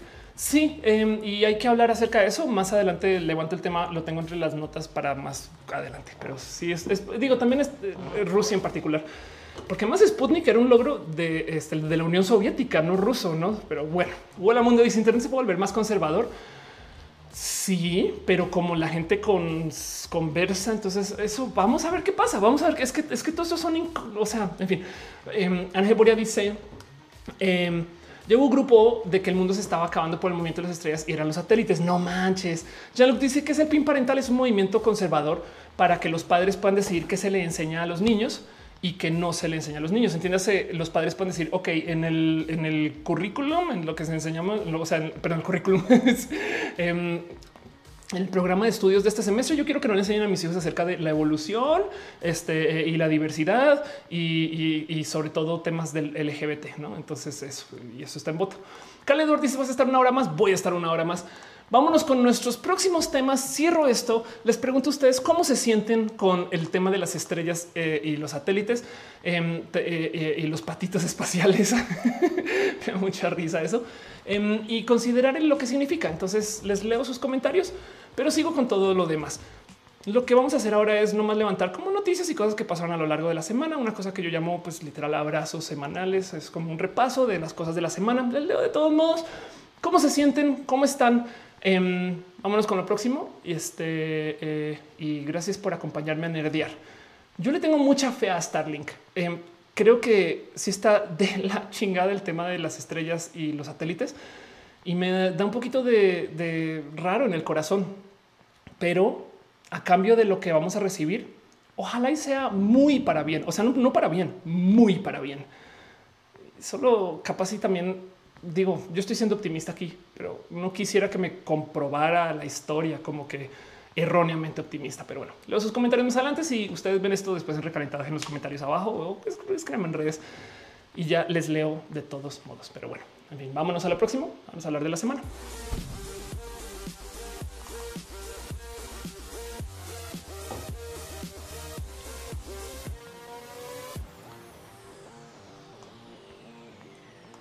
Dice Javi Hernández, una genkidama para mi examen. Muchas gracias que sí, ojalá te vaya bien. Gurú eléctrico dice el problema de la basura espacial es que se está, que se está generando. Si sí, eso va a ser un problema, no, no, no, no, no, no. O sea, no un problemita, va a ser un problema, no, no. Saturno es velado, dice Starlink, este, formando un pentáculo en el cielo. ¿Se imaginan eso? seguro? Alguien va a ver cosas, alguien va a ver símbolos raros, alguien va a ver cosas raras ahí. Sí, eso es un hecho, pero bueno, en fin. Cada semana pasan cosas y entonces yo solía decir que levantemos los bullets importantes de las cosas de la semana. Hasta que me dijeron, Ofelia, abrazos, no balazos. Así que sean ustedes bienvenidos a esa sección que yo llamo abrazos. Este, en este caso en particular, hasta que tengamos una vacuna, se van a llamar abrazos distantes sin contacto por la salubridad. Pero bueno, nomás un pequeño repaso de las cosas que pasan en la semana. Em, antes de todo, sin entrar a esta sección, quiero darle un agradecimiento especial a Sora Daisuke por suscribirse a Wisterialx, quien también se suscribió. Muchas, muchas gracias. Con doble G se suscribió con Prime. Lindo, se suscribió. Gracias, neta, por ser parte de todo esto. Abel Villalba dejó un abrazo financiero justo diciendo que me suba a mi gala. Yo quiero ir a mi gala. Yo os digo que sí. Obento Ruco eh, también dejó un abrazo financiero. Muchas gracias. La neta, Armando Damas de este que estás dejando stars. Un chingo. Jared Carvajal, me encanta tu contenido. Gracias por estar acá. Y Alan Manhattan, que ya te había leído, también está dejando stars. Y gracias por apoyar. Y tienen ustedes sus iconitos para que nos podamos divertir. Eh, why not both? Gracias por ser parte de esto desde el fondo de mi corazón. Y recuerden que justo todos sus abrazos financieros se reinvierten en la logística de este show. Entonces, pues por eso, por ejemplo, tenemos micrófono nuevo y entonces todo parece estar funcionando bien. Y justo quiero arrancar entonces con esto que estamos hablando acerca de Sputnik. Primero que todo, porque no solo es Sputnik, eh, que es de esto de lo que les quiero platicar. Vamos a hablar acerca de la vacuna del COVID que es un tema que ha estado presente desde hace mucho tiempo, que de paso eh, ya había hablado yo en un roja de cómo una de las cosas que vale la pena invertir, o sea, donde el dinero sí o sí va a funcionar cuando estamos en la pandemia o en una pandemia o en una emergencia sanitaria, es en medicina. Y en un video en particular yo me acuerdo de decir cómo me sorprende que México no tenga inversión en medicina. Saben como que si tienes tres pesos y los inviertes en medicina van a volver porque la gente está ahorita pasando por una crisis y va a comprar todo lo que tú hagas, ¿no? Entonces eh, hay mucho que hablar, pero pues bueno, justo eh, que pasaron ya cinco meses, seis meses de pandemia y por fin salieron a comentar de cómo, ok, capaz y vamos a buscar cómo hacer que México sí haga una vacuna. Ahora, si esto les sorprende, dicen que México hoy no tenemos ciencia para esto. México, de hecho, ha tenido inversión en producción de vacunas desde hace mucho tiempo. Quedó muy olvidada en la última década o bueno, creo que fue en los últimos cinco años, porque tampoco es tan tan vieja, pero pues México se posicionaba para ser un lugar donde se producieran vacunas. Em, entonces, qué bonito saber que esto por fin es algo que recibe tantito de atención, a ver a dónde va, a ver a dónde acaba, a ver qué significa. De hecho, esto también eh, aquí van de los acuerdos alcanzados entre México, Argentina, Oxford y AstraZeneca. Eso es un tema del cual se va a platicar por un rato, pero pues que no se les olvide que las vacunas son raras y difíciles. Miren, pensemos en esto todos los estudios científicos requieren de un control. Entonces, ¿qué, es eso? Básicamente es si yo te doy a ti este eh, un dulce y quiero ver los efectos del dulce, no solo me basta con ver lo que te pasa a ti cuando comes el dulce. Tengo que buscar una persona que se asemeje a ti, que tenga eh, una vida similar, forma, cuerpo, no sé, existan como que, que sea otra, otra, otra vez tú y que se haga al lado y que no coma dulce y tengo que observar a las dos. Digo, hay casos donde esto es imposible pero pues eh, si no tienes cómo comparar con una base, entonces eh, la verdad es que tus estudios pueden tener un sesgo inmenso y entonces por eso es difícil hacer ese tipo de pruebas. Y por eso además la medicina en particular le cuesta tanto hacer medicinas porque tiene que buscar gente que sea similar, que puedan controlar y entonces a lo mejor de 14 mil personas, eh, algunas ya venían con la enfermedad y entonces a lo mejor en algún lugar levantar las muestras malas. Es muy, muy ruidoso, ¿no? Ahora pensemos en el COVID. Tenemos que darle vacuna a, digamos, las primeras 50 personas. A 50 se la damos y a 50 no. y además el COVID tiene un riesgo de, o sea, es letal en algunos casos. Así que eh, hay unas personas que se les va a decir, te vamos a dar un grupo que tú no te puedes decir si estás en el control, pero te vamos a inyectar y es un resulta que es un placebo. Entonces, de wow, em, a dónde puede llevar eso? Es complejo si lo piensan, ¿no? Cuando se, se lee este tipo de estudios. En el caso del COVID es una emergencia, la medicina se está viendo desde otras esquinas, eh, igual la gente se está enfermando, entonces tienes 10 mil pacientes que pues, ahí están, tú dáselos a ver qué pedo. Em, pero como sea, esto es tema porque em, eh, pues hay gente que obviamente más quiere saltarse todas las barras y las trabas y hacer todo tipo de locuras. Y no estoy hablando de México. Resulta que, y esto creo que es de fecha de hoy, 13 de agosto, no, esto ya tiene cinco días, perdón. Em, pero eh, la vacuna rusa, de hecho, eh, pues nada, de repente salió como de ya, ya la tenemos y es de güey, un chingo de gente tratando de hacer pruebas mayores. Se quedó así como de cómo lo hicieron para hacer pruebas tan rápido. Pues bueno, no sorpresa, no, no debe de haber mucha sorpresa en cómo el, esto es traducido. Entonces, por eso se lee como tan torpe. Pero el médico principal del el tema de respiratorio, de temas respiratorios en Rusia, renunció por violaciones graves a la ética médica para poder aprobar la vacuna contra el coronavirus de Putin. Esto viene del inglés, entonces por eso se leía así tan raro.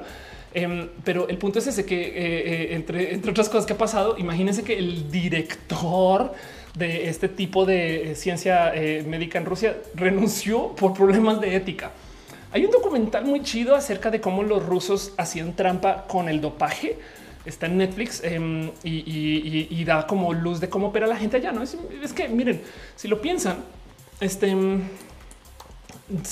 le tenemos este miedo a Rusia, pero Rusia es puro marketing puro, puro marketing. Y pues sí, también es una, es un país nuclear, pero pues miren, para que, para que dimensionen. México es un país que maneja una economía de 1200 billones de dólares. Em, eh, Rusia tiene 1600 billones de dólares. Eh, dicho y hecho, digo, dentro de todo y todo, son economías que en su tamaño son comparables.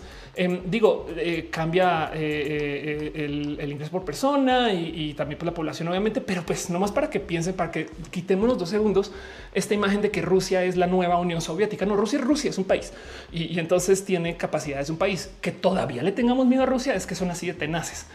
Pero pues ahora pensemos cómo operaría México si quisiera hacer trampa con la, con la vacuna.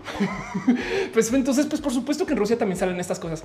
Ahora del otro lado, como acá hay política, pues capaz hay gente que está dejando en claro que Rusia está haciendo trampa porque no quieren que Rusia se vea bien. Entonces ahora es un tema político y hay una competencia em, y demás. Iván Arcos dice que el documental se llama Ícaro. Búsquenlo, es buenísimo y, nos da un poquito de luz de cómo es la mentalidad de esta gente em, eh, y, se hace un poquito de miedo de no del miedo ruso. No, entonces, em, por un lado, dice Elizabeth, todo es peleándose por sacar la vacuna primero.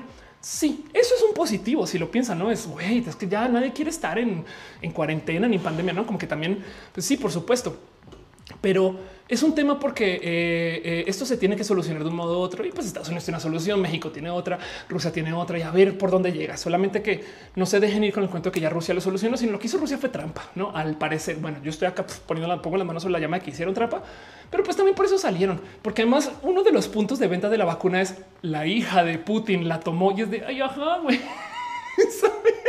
es como de eso que, pero bueno, Em, em, es Laura dice, porque aclararon que sería para toda Latinoamérica excepto Brasil? Estamos peleados con Brasil o ellos ya pactaron con otro país. Eh, de cierto modo, sí tenemos una pelea con Brasil porque Brasil es un país que maneja un gobierno extremista de derecha Este eh, y, pues México no. Pero bueno, Aflicta eh, está hablando con Ana María, perdón. Armando Damas dice estaría súper bueno. está súper bueno ese documental de Icaro. Sí, está muy bueno. Eh, Carlitos dice Rusia siempre está muy avanzado en cuestión de vacunas y la historia lo prueba. La verdad es que sí, en últimas, o sea, Rusia no es papitas, me explico. Solamente quiero dejar ahí en dicho que Rusia tampoco es esta, esta bestia, eh, este súper, súper formada. Rusia más bien tiene un tema que tiene una cantidad de tecnología de la Unión Soviética que se trata de mantener por su propia cuenta y eso es otro tema. Pero bueno, en Rafa Cáceres dice Rusia llegando con la vacuna, con el, con el emoji de, que este, y tú qué haces aquí? Del Beto dice se asemeja la carrera espacial entre Estados Unidos y América. Sí, de acuerdo, por supuesto. Eh, Scarlett dice las personas normales yo creo que sí. Em, que no se les olvide de paso que además falta mucho, falta mucho, mucho, mucho con el tema de, lo que estamos pasando ahorita. Hace, eh, hace cinco meses yo di un roja donde les dije esto es de 14 meses mínimo y, todavía me traigo ese roja al corazón porque me recuerdo una historia acerca del tema del secuestro y mi vida personal y demás y la comenté en ese entonces. Pero lo que les decía es no planeen a que esto se va a acabar mañana ya entremos a la nueva normalidad, que no sé ese término entonces, pero ya entremos a esta mentalidad de así van a ser las cosas. This is my life, miau. Así me, así me va a tocar. Güey. Y entonces nada, vivamos con eso y ajustémonos, porque si no, nos vamos a desesperar esperando que nos rescaten mañana, era lo que yo decía. Em, y ahorita que ya pasamos por tanto, pues hay mucha gente que está diciendo ya, ya, ya volvamos a las cosas. Pero les recuerdo que el problema es rudo no solo por la vacuna, sino por la crisis económica de la cual no se está hablando muy a propósito, me queda claro, porque seguimos hablando del COVID. No, la crisis económica es un hoyo fuerte y va a impactar a muchas personas. Y si quitamos todo el mierdero del COVID, la crisis económica se queda ahí, porque igual ya venía desde antes. Em, de hecho, justo esto, esto sí lo vi hoy en Twitter. Por COVID, miles no pueden ni pagar la renta en la Ciudad de México, sobreviven rematando sus cosas. Y sí, esto es una realidad por la crisis económica, las cosas que está haciendo la gente. Yo sé que a ustedes también les ha pasado. he platicado con muchas personas como que para toda la tristeza del caso, ya perdí el conteo de cuántos curris tengo en mi correo electrónico, cuántas ves, cuántas hojas de vida. Así de oye, por si sabes de un trabajo, sí, pues yo busco y, yo propongo y a veces le digo a mis amigos, amigos, no, pero la verdad, verdad es que hay mucha gente ahorita que está buscando trabajo y entonces en eso, pues también es un, tenemos un tema todavía enredado y lo digo porque que no se les olvide que se planea, se espera, se sabe que va a venir una segunda oleada de contagios cuando llegue la temporada de la influenza. ¿Por qué estamos esperando ese pico? Bueno, primero que todo, no, pues sí, el, COVID tiene tantita sensibilidad a la temperatura, motivo por el cual la gente al comienzo de la pandemia literal se estaba poniendo secadores a la boca. No era como solamente por si me infecto aire caliente. No, no, así no funciona. Pero también porque justo en las épocas de la influenza, donde además la gente igual no se vacunaba porque no es que yo me vacuno de influenza y me enfermo. Yo por eso no lo hago, no? Esto, o sea, todo el mundo es antivacunas hasta que llega la vacuna de la influenza. Em, pero el tema es que justo en esa época, pues claro que vamos a tener un pico o brotes de influenza y la gente va a traer el sistema inmune, pues si no comprometido, pero pues saben, trabajando. Entonces eh, eh, se habla mucho de qué va a pasar ahorita que venga TC miren, solo voy a decir una vez y lo he dicho varias en redes de todos, pero pues si pueden acercándose a octubre, reciban su inyección de la influenza, por lo menos, no?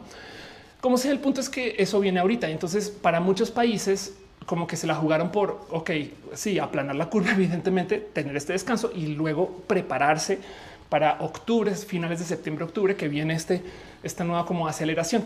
Los países que todavía están pasando por esto este, eh, activamente, eh, a ver, eh, COVID MX en, Reddit, por ejemplo, tiene un, un, un tracker muy bonito.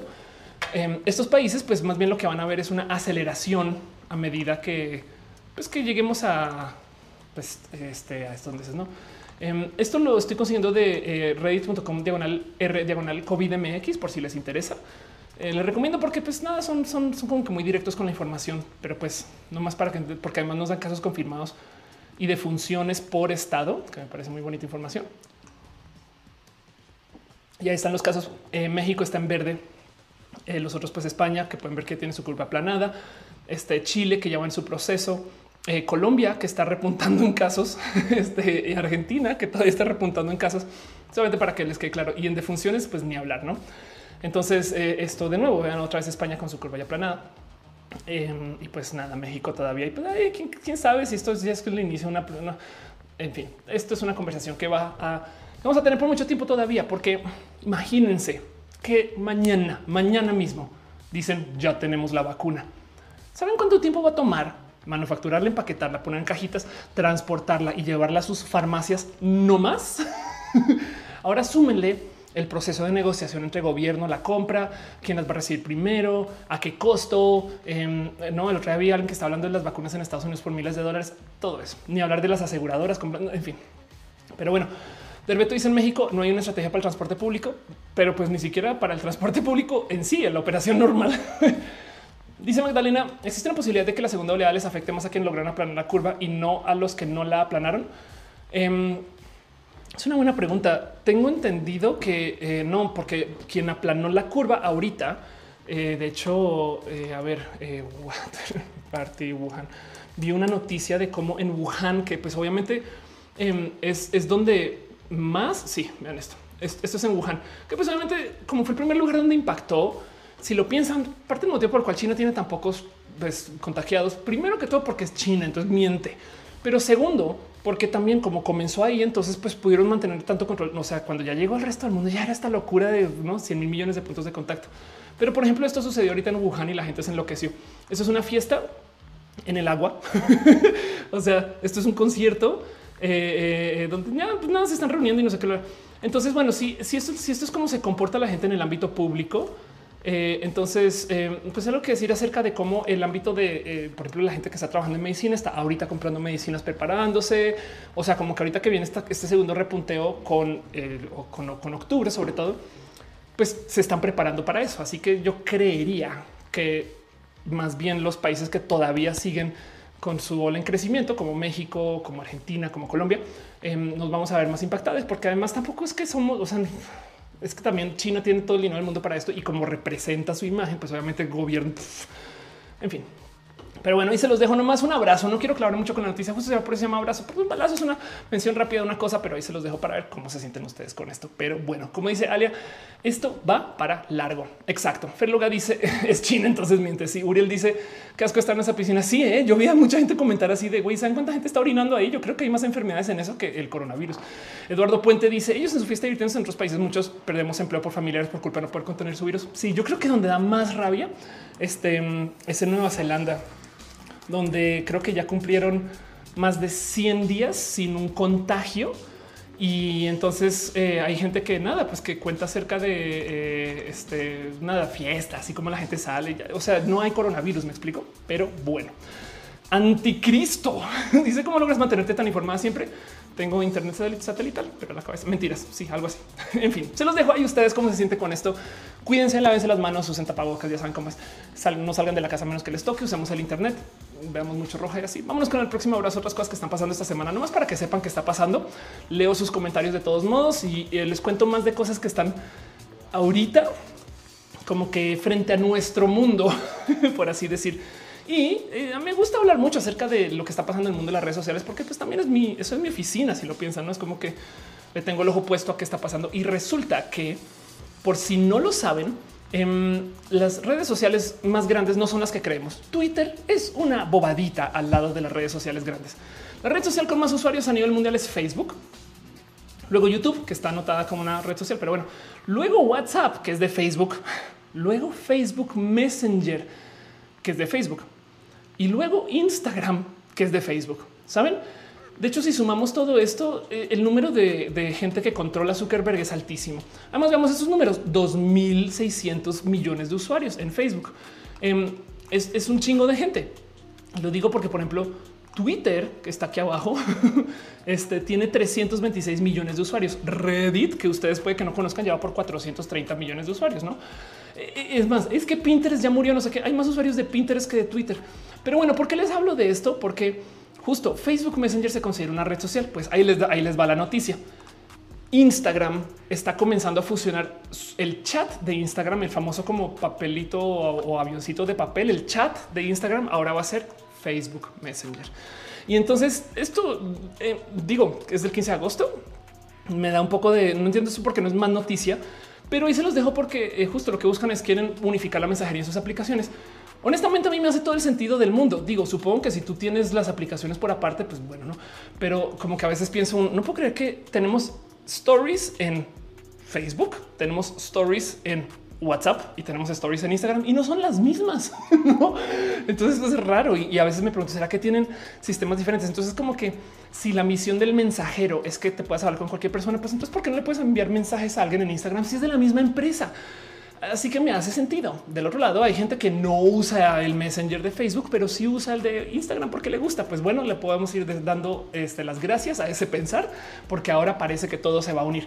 Y quién sabe si esto significa que ahora todos los mensajeros se van a volver Facebook Messenger. Quién quita que WhatsApp se vuelva Facebook Messenger? Podría ser, saben si lo piensan.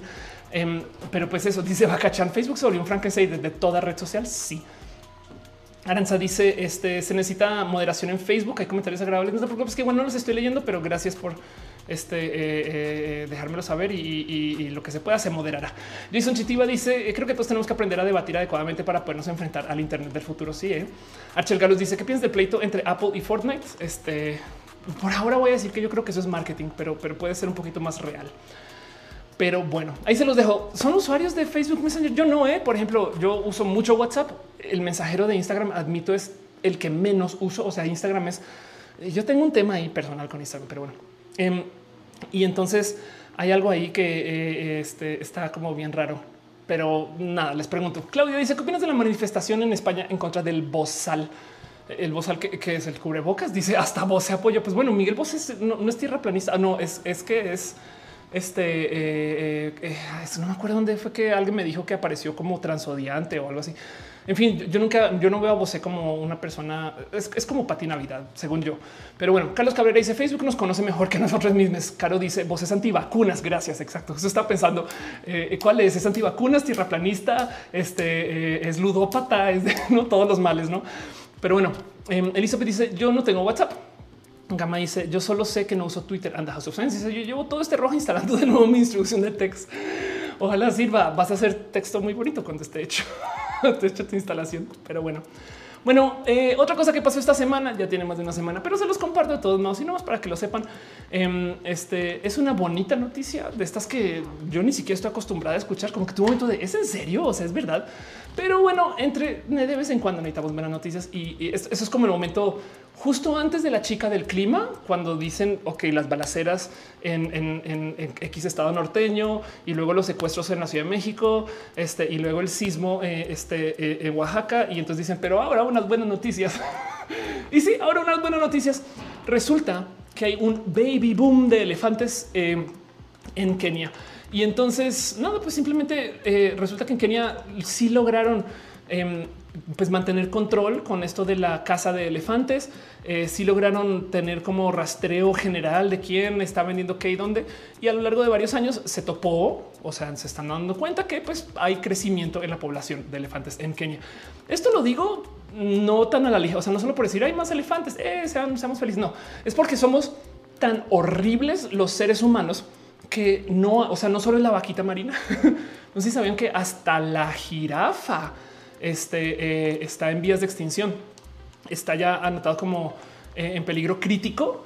Eh, quedan 111 mil jirafas este, y de hecho eso quiere decir que cayeron un 30% de los 80 y ya hay lugares donde genuinamente ya se sabe de algunas este, poblaciones en particular donde se cuentan por los dieces. Saben como que antes había estas jirafas y ya no. Entonces puede que las jirafas sean cosas de nuestra generación y estos animales de las fábulas y, de las caricaturas pues, en 50 años no se le cuenten a los niños porque no, no, o sea, va a ser como el dodo. Me explico. Entonces, eh, escuchar esto de los elefantes, pues un poco de ok, qué bueno. Eh, y se los comparto. ¿Cómo se sienten ustedes con eso? Digo, no es como que tengan muchos elefantes en México. Eh, es más, me atrevería a decir que los que hay son, están todos en cautiverio, tristemente, pero pues bueno, como sea. Esto sucede, se los dejo ahí. Es una pequeña mención, cosas que pasaron la semana. A ver cómo se sienten. Dice Jean-Luc Carreta, son elefantes boomers. Anda, Carlos Cabrera dice, aunque no usemos Facebook, este, eh, hasta donde sé, Facebook tiene muchas maneras de vigilar nuestros datos. Totalmente de acuerdo. Eh, Iñaki dice, ojalá lo mismo hubiera pasado con los rinocerontes. De acuerdo. Em, dice Stephanie, ¿cómo les es para no deprimirte con tanta información? Eh, este, cuando ya estoy muy triste, me quito la vida y pido que llegue otra clona que me reemplace. Y las clonas siempre vienen felices de fábrica. Pero bueno, al lugar dice, no le digan al rey emérito de España porque salen chinga para Kenia. Sí, eso es verdad cosas pueden pasar. Pero bueno, eso sucedió esta semana. Se los dejo ahí, más para que lo tengan presente. Pero bueno, otra cosa que este, eh, eh, me divierte mucho para em, observar es una nota de estas bonitas de que pone la gente de homosensual. Y entonces al parecer aparecieron algunos estudios que toparon que en potencia había vikingos trans. Y cuando digo trans son hombres trans. Ahora, aquí hay algo, hay algo complejo que decir acerca de el, qué significa ser trans en la era vikinga. No arqueólogos revaloraron el sexo de un esqueleto, se abrieron la posibilidad de que existieran vikingos trans en la antigüedad. Esto no saben lo importante que es, lo grande que es que un arqueólogo diga mm, no, un momento. Este esto a lo mejor es una persona que era trans. Lo digo porque primero que todo, en tu cara, toda la gente que me dice en 100 años, cuando levanten tus huesos de la tierra, van a saber que tú eras. Y es de, pues no, ya hay arqueólogos que dicen igual es una persona trans y pues eran hombres. Em, entonces eso, eso, eso me divierte mucho. Miren, es, tanto que además la comunidad de historiadores, arqueólogos, arqueólogas, em, este, son famosos y famosas por negar la diversidad. Pero es muy difícil también decir que una persona de 1300 era gay como una persona de 1996, porque el concepto de la homosexualidad pues es diferente según la sociedad y entonces pues por supuesto que no puedes decir eh, este sí es que una persona no binaria es de güey, el mero concepto puede que ni siquiera haga lógica en esa época, pero pues como sea, de todos modos si te topas con estas historias y, es meme, esto es un meme y es un meme que me causa mucha risa. Hay un subreddit entero dedicado a esto que se llama Safo y su amiga. Aquí está autotraducido, pero es Safo and her friend este eh, y, entonces nada, como que levantan todas estas, todas estas incidencias y momentos. Por ejemplo, em, no sé, una foto de dos lesbianas, no? Y entonces están ambas en vestido blanco y en los comentarios una tía diciendo ay, qué bonitas y dónde están los novios. no es como de güey, no es Safo y su amiga, güey. Me explico y por eso me da mucha risa. Pero justo así, así va el meme. En una carta de amor, sí, soy gay, muy gay no soy heterosexual, no me atraen románticamente las mujeres, me atraen románticamente los hombres y te amo y te quiero besarte mucho. Para cualquier futuro historiador que lea esto, soy una persona muy, muy gay. Mientras tanto, el historiador, aunque puede parecer fácil pensar que esta persona es gay, el lenguaje usado en este pues entonces documento es difícil de descifrar y simplemente no podemos asumir que esta persona es gay. Me risa porque es que así es también. También la banda como que de repente ve estos cuentos como de acá tenemos al emperador romano que vivió con su compañero por 46 años y luego le dejó todas sus pertenencias. Era su asistente y es de no era su asistente, güey. Era el güey que se cogía todas las noches. Pero entonces el que ahora existan antropólogos dispuestos a escuchar acerca de vikingos trans para mí es como de mind blown. Güey, ¿Qué, está pasando? Devuélveme a la realidad en la que vivía. Pero bueno, ahí se los dejo de nuevo a calidad de abrazo. Em, eh, todo este cuento es, es, un, es, un, chingo de historia. De hecho, ahí está todo el estudio, eh, lo pueden topar y, entonces pensaban no acerca del desconocido, si era varón, los restos no eran de alguien sexo femenino. En fin, todo eso mucho que decir. Pero lo que me interesa aquí es que hay gente en estas ciencias que consideren el que existe gente trans desde hace mucho tiempo y eso de paso se ha encontrado en un buen descrito. Es que hay gente que ha querido justo eh, hablemos de Juana de Arco, era travesti, era trans, era no, en fin, toda esa plática hay que tenerla ahí. Diseña que eran muy buenos amigos. Exacto. Em, dice Derbeto en Grecia los aprendices y los maestros tenían sus que veres, claro. Eh, Juan dice, ¿ya viste el productor o director de Pan y Circo? Están quemando al diputado homofóbico Carlos Leal. No, no he visto, pero fíjate que eh, este, eh, me llegaron cosas de Pan y Circo a la casa para, para verla y, no lo he hecho, debería, me prometo que lo hago. Gerson Martínez dice, ¿qué opinas de los índices antropomórficos que indican el sexo de restos humanos? ¿Se invisibiliza la comunidad? Em, sí, de hecho hay una cantidad ridícula de invisibilización justo en eso. Pierre Nodina dice, ¿crees que hay que dudar de las primeras vacunas o simplemente ir corriendo a vacunarse? Pues la verdad es que yo creo que siempre, aún 20 años después, todavía podremos dudar de las vacunas, pero para el momento que lleguen a la venta masiva ya pasaron, ya pasaron por muchas personas. O sea, creo que la prueba de vacuna más avanzada ahorita es esa eh, que se está llevando para las vacunas estadounidenses que ya están probando con 70 mil personas. Me explico, para el momento que llegue a ti, ya pasó por muchas pruebas y eso ahorita que están apuradas, pero de todos modos se va. O sea, o sea, tanta gente se va a tener que vacunar que vamos a ver muchas cosas. Eh, Alia dice en Grecia y otras culturas de ser gay era lo más común. Exacto. Leonardo Marín dice las terfas decían que ahora también quieren desaparecer a las mujeres de la historia, haciéndolas pasar por hombres trans. Eso van a decir, por supuesto, claro que sí. Em, María Sarabia me pide una opinión de algo que no sé de qué estás hablando. Disculpa. Este, eh, perdón. Em, dice Manuel, ¿cómo se llama el foro que citaste? El foro es un lugar espectacular que lo amo con todo mi corazón que se llama Reddit llega a Reddit, cae a Reddit, reddit.com em, y Reddit tiene sub eh, secciones. Una en particular es esta Safo and her friend, donde este nada, pues eso pasa en Safo. Me explico, es como eh, este hablan Safo y su amigo. Bueno, es que está autotraducido, eh, pero, pero esto en, en, inglés Safo y su amiga, no? Pues, pero bueno, como sea, encontré ese gran comentario, publicaciones. En fin, es muy divertido de ver lo que dice la gente acerca de esto. Dice Juan, lo está quemando durísimo. Qué bueno. Em, dice Elizabeth, volvamos al mundo gay. Yo creo que sí. RCR Diao dice saludos con tu corazoncito. El sistema Lucas pregunta por cuántos juegos de mesa. No tengo tantos y de hecho, como está muy encerrada, desafortunadamente. O sea, imagínate, tengo el Catán guardado en vertical, o sea, ya debe estar todo arruinado, pandeado. Este, porque no lo ha sacado de paseo, pero bueno, que chica dice para cuánto, para cuándo entrevista a Miquel cuando pueda haber gente. en fin, pues hay que planear eso. Dice aquí me 0207. Ya me hice mi cuenta en Reddit, nomás porque me dijiste que ahora lo pienso. Estoy haciendo muchas cosas solo porque veo tus videos. Espero que la pases bien. Más bien, eh, digo, la, úsalo para ti, no? Ahí a ver, a ver si, si o sea, no sé. A lo mejor te diviertes mucho en Reddit. Yo sé que yo sí. Dice Atlawa, yo solo quiero que mi vacuna tenga 5G y Cortana. José dice veo roja hasta que me duerma. Gracias por estar acá. Cama volante dice me voy a pasar a Facebook. Te escucho desde allá. Gracias por estar acá. Y dice JP Gles, mi gata se llama Safo. Exacto. Eduardo Puente dice eh, eh, eh, acerca de la radiación de la leche en México. Me debo eso todavía. Bueno, les traigo una nota más y con eso cierro todo y luego nos vamos a preguntas y respuestas. Me queda acá un ratito. Pero em, ya había hablado en este show varias veces acerca de una tecnología en particular que es una red neuronal que se volvió muy famosa, que básicamente es una inteligencia artificial que hace cosas bien, bien, bien cool que se llama GPT-3. Esto es una inteligencia artificial que tiene la capacidad de sintetizar texto, o sea, puede escribir el tema para que entiendan lo poderosa que es. Y este ejemplo lo he dado mil veces, pero lo vuelvo a repetir para que entiendan lo poderosa que es esa inteligencia artificial.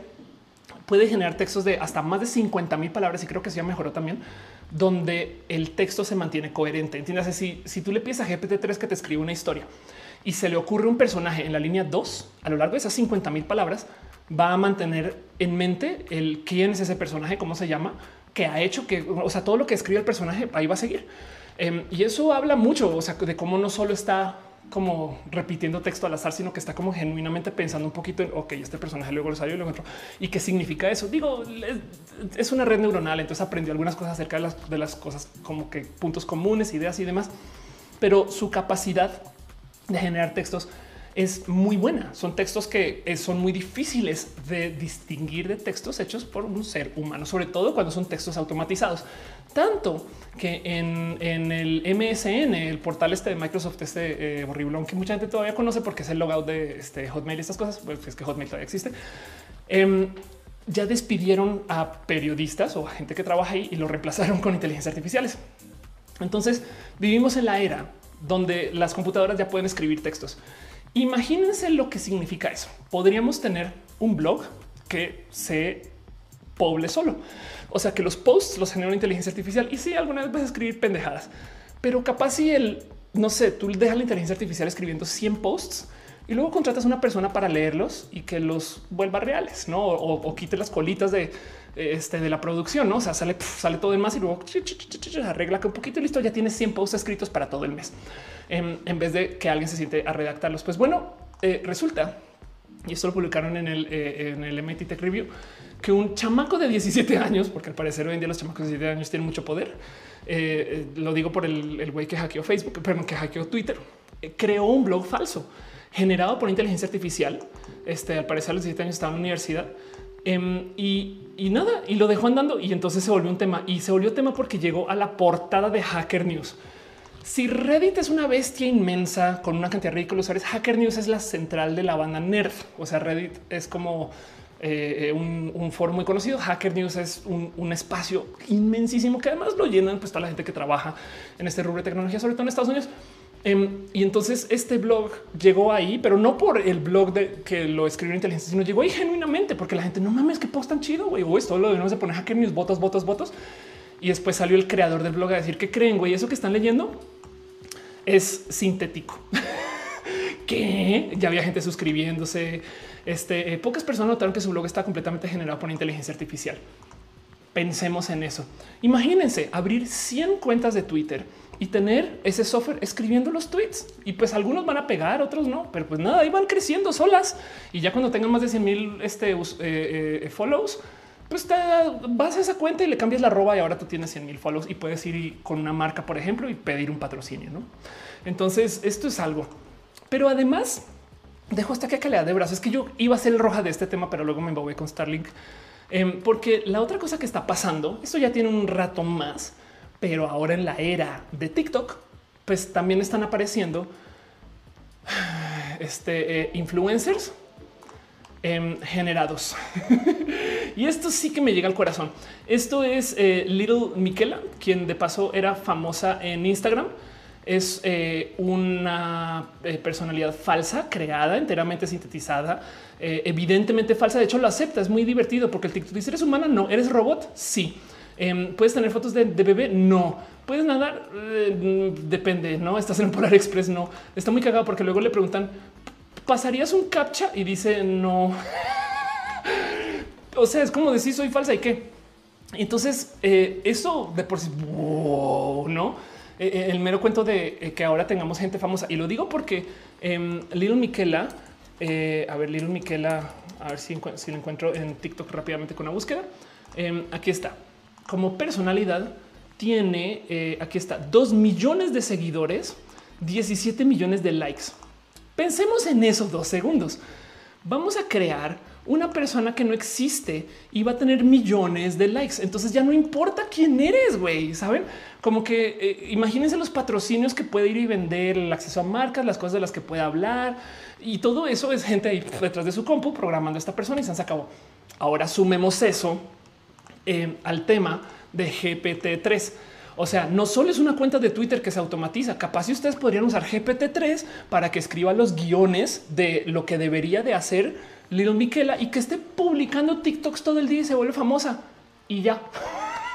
Esa persona puede existir. Ahí se los dejo. Lo digo porque GPT-3 este, escribe código para, eh, eh, para programar. Me explico. O sea, ya, ya hay gente que ha estado programando eh, usando esta inteligencia artificial. Me explico. Este como que le pide a GPT-3 que genere código, el código que genera eh, ejecuta.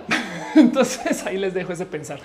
Pero bueno, eso es una cosa, un abrazo. De hecho, cuando posté acerca de Lilo Miquela, em, me eh, dieron este, varias referencias chidas. Por ejemplo, en Instagram, al parecer, em, ya hay también María, quien es la primera humana virtual es más, vamos a ver la cuenta de María que la tengo. Eh, no más para dejárselas ver, pues para que sepan que una persona sí existe, es una persona virtual, es una, es una Instagramer virtual, no existe, pero esta cuenta tiene 50 eh, mil followers. Entonces pensemos en eso. Llévense eso a su corazón. Hay una persona generando imágenes de una mexicana falsa que se llama María y, tiene 50 mil eh, followers en Instagram. Perdón, veo que están dejando em, Piñas Calendre dice gente P3. Anda, Becky Santo dice Skynet. Exacto. Patricia Benitas deja un abrazo financiero. Muchas, muchas, muchas gracias de verdad por tu cariño y tu amor. Magdalena González también dice: Me encanta escucharte. Me has activado el botón que ahora llamo maravillas de la, de la diversidad, maravillarse con la diversidad. Gracias por estar acá, Magda. De verdad, no te había leído, pero, pero, pero me llevó a, corazón tu eh, apoyo. Papi Croc se suscribió con eh, Prime en, eh, Twitch. Muchas gracias. Ahora Daisuke también se suscribió Wisterials. Este eh, también gracias, gracias por su cariño y su amor. Y veo también que Armando Damas de Hastars dice el Internet de oportunidades como las ha quitado la información en la economía en avanzada de forma increíble. Es verdad. Sí, y ya te había leído el cuento de los libros de los 90, pero todos modos a estas. Jared Carvajal también dejó Stars y Alan otra vez. José Mancilla otra vez. Gracias por su amor y su cariño. Simón Alejandro de Japiñas. Les quiero un chingo. Aquí ya me dices como Hatsune Miku, no personalidades falsas. Sí, exacto. Pero pues ahí, les dejo que em, esto está sucediendo. Yo honestamente, miren, como yo hago esto, eh, si fuera tan real como para que yo pudiera tener una personalidad falsa presentando algunos videos míos, me encantaría investigarlo, porque esta tecnología de paso es imparable. Saben como que ni modo, así va a ser. Em, y entonces eh, hay algo ahí que decir acerca de el qué significa esto. De nuevo, porque lo primero que yo dije viendo eh, los cuentos de Lilo Miquela es claro, los guionistas del futuro tienen unos títeres espectaculares, no? como que tú puedes ahora literal escribir todo el guion de una película y dejar que el software genere la película y a lo mejor sale chida y después agarras un director para que corte las colitas ¿no? y que se vea bien chido. Eso va a pasar. Me explico. Eso lo que yo no había considerado es que con tecnologías como GPT-3 a lo mejor se escribe el guion de la película sola. Entonces ahora pensemos en esto. El guion se escribe solo. La película se renderiza sola. Luego se podría distribuir sola o a lo mejor un ser humano se queda en la mitad y la vende, pero bueno, se podría distribuir sola porque más se distribuye de modos digitales y de paso ya hay cines que operan sin seres humanos, lo cual quiere decir que toda la cadena este, de producción y distribución del cine se podría automatizar en corto. y lo que tendremos son seres humanos que sabrán cortar las colitas. Es como tienes una fábrica que hace moldes de plástico, pues cuando salen tienes que armarlo, ¿no? Y ya lo entregas en vez de hacer la cosa desde ceros, ¿no? Pero bueno, em, en fin, Víctor dice tiene más seguidores que yo. ha de ser más real. Uriel dice si una influencer generada va a ser más incluyente e inteligente que Pati Navidad. Bienvenido. Es un punto muy válido. Daniel Chávez dice yo creo que la única forma en la que lograremos trascender el tiempo en el espacio es con nuestra inteligencia artificial. Eh, a mí me gustaría pensar que de modos filosóficos la eh, tecnología en sí también es una forma de procrear, pero bueno, dice Elizabeth y la película además se ve sola. Pues pensemos en cuánto de, por ejemplo, Thanos es ser humano y cuánto es dibujado por computadora, ¿no? Pero bueno, Josué dice, la semilla en el mismo chat, eh, ahorita te leo. Derbeto dice, entonces podría haber inteligencia artificiales que sean público de algún contenido, igual y sí. HP dice, los actores eh, vendían sus derechos corporales para realizar animaciones por años. Anda, eso es verdad. Acerca de inteligencia artificiales viendo videos, pues bueno, hay bots que ven videos en YouTube para inflar los números, pero bueno, em, Ángel Boria deja un abrazo financiero y dice robot que vendería palomitas en autocine. La neta, igual y seguro ya hay. Bueno, ya hay máquinas dispensadoras, no es una forma de automatizar eso. Dice Milton Sumel, aló. Fer Sara te dice: Soy creador escénico. Ahora pienso que ya soy obsoleto. Te, voy a decir algo, Fer. Em, la, todos los procesos de automatización y siempre que hablo estos temas salgo con esto, pero todos los procesos de automatización son oportunidades para que tú adoptes esa tecnología y entonces te vuelvas más. Entiéndase, si tú eres programador y tu trabajo es hacer plantillas, eh, ni siquiera sistemas de administración de contenido para controlar el contenido de un website y de repente sale WordPress, entonces, pues lo mejor que puedes hacer es hacer plantillas para WordPress. Eh, implementar WordPress, porque ya la gran mayoría del trabajo ya está hecho. Me explico como bueno, ya hay un estándar, lo aplico, lo implemento, se acabó.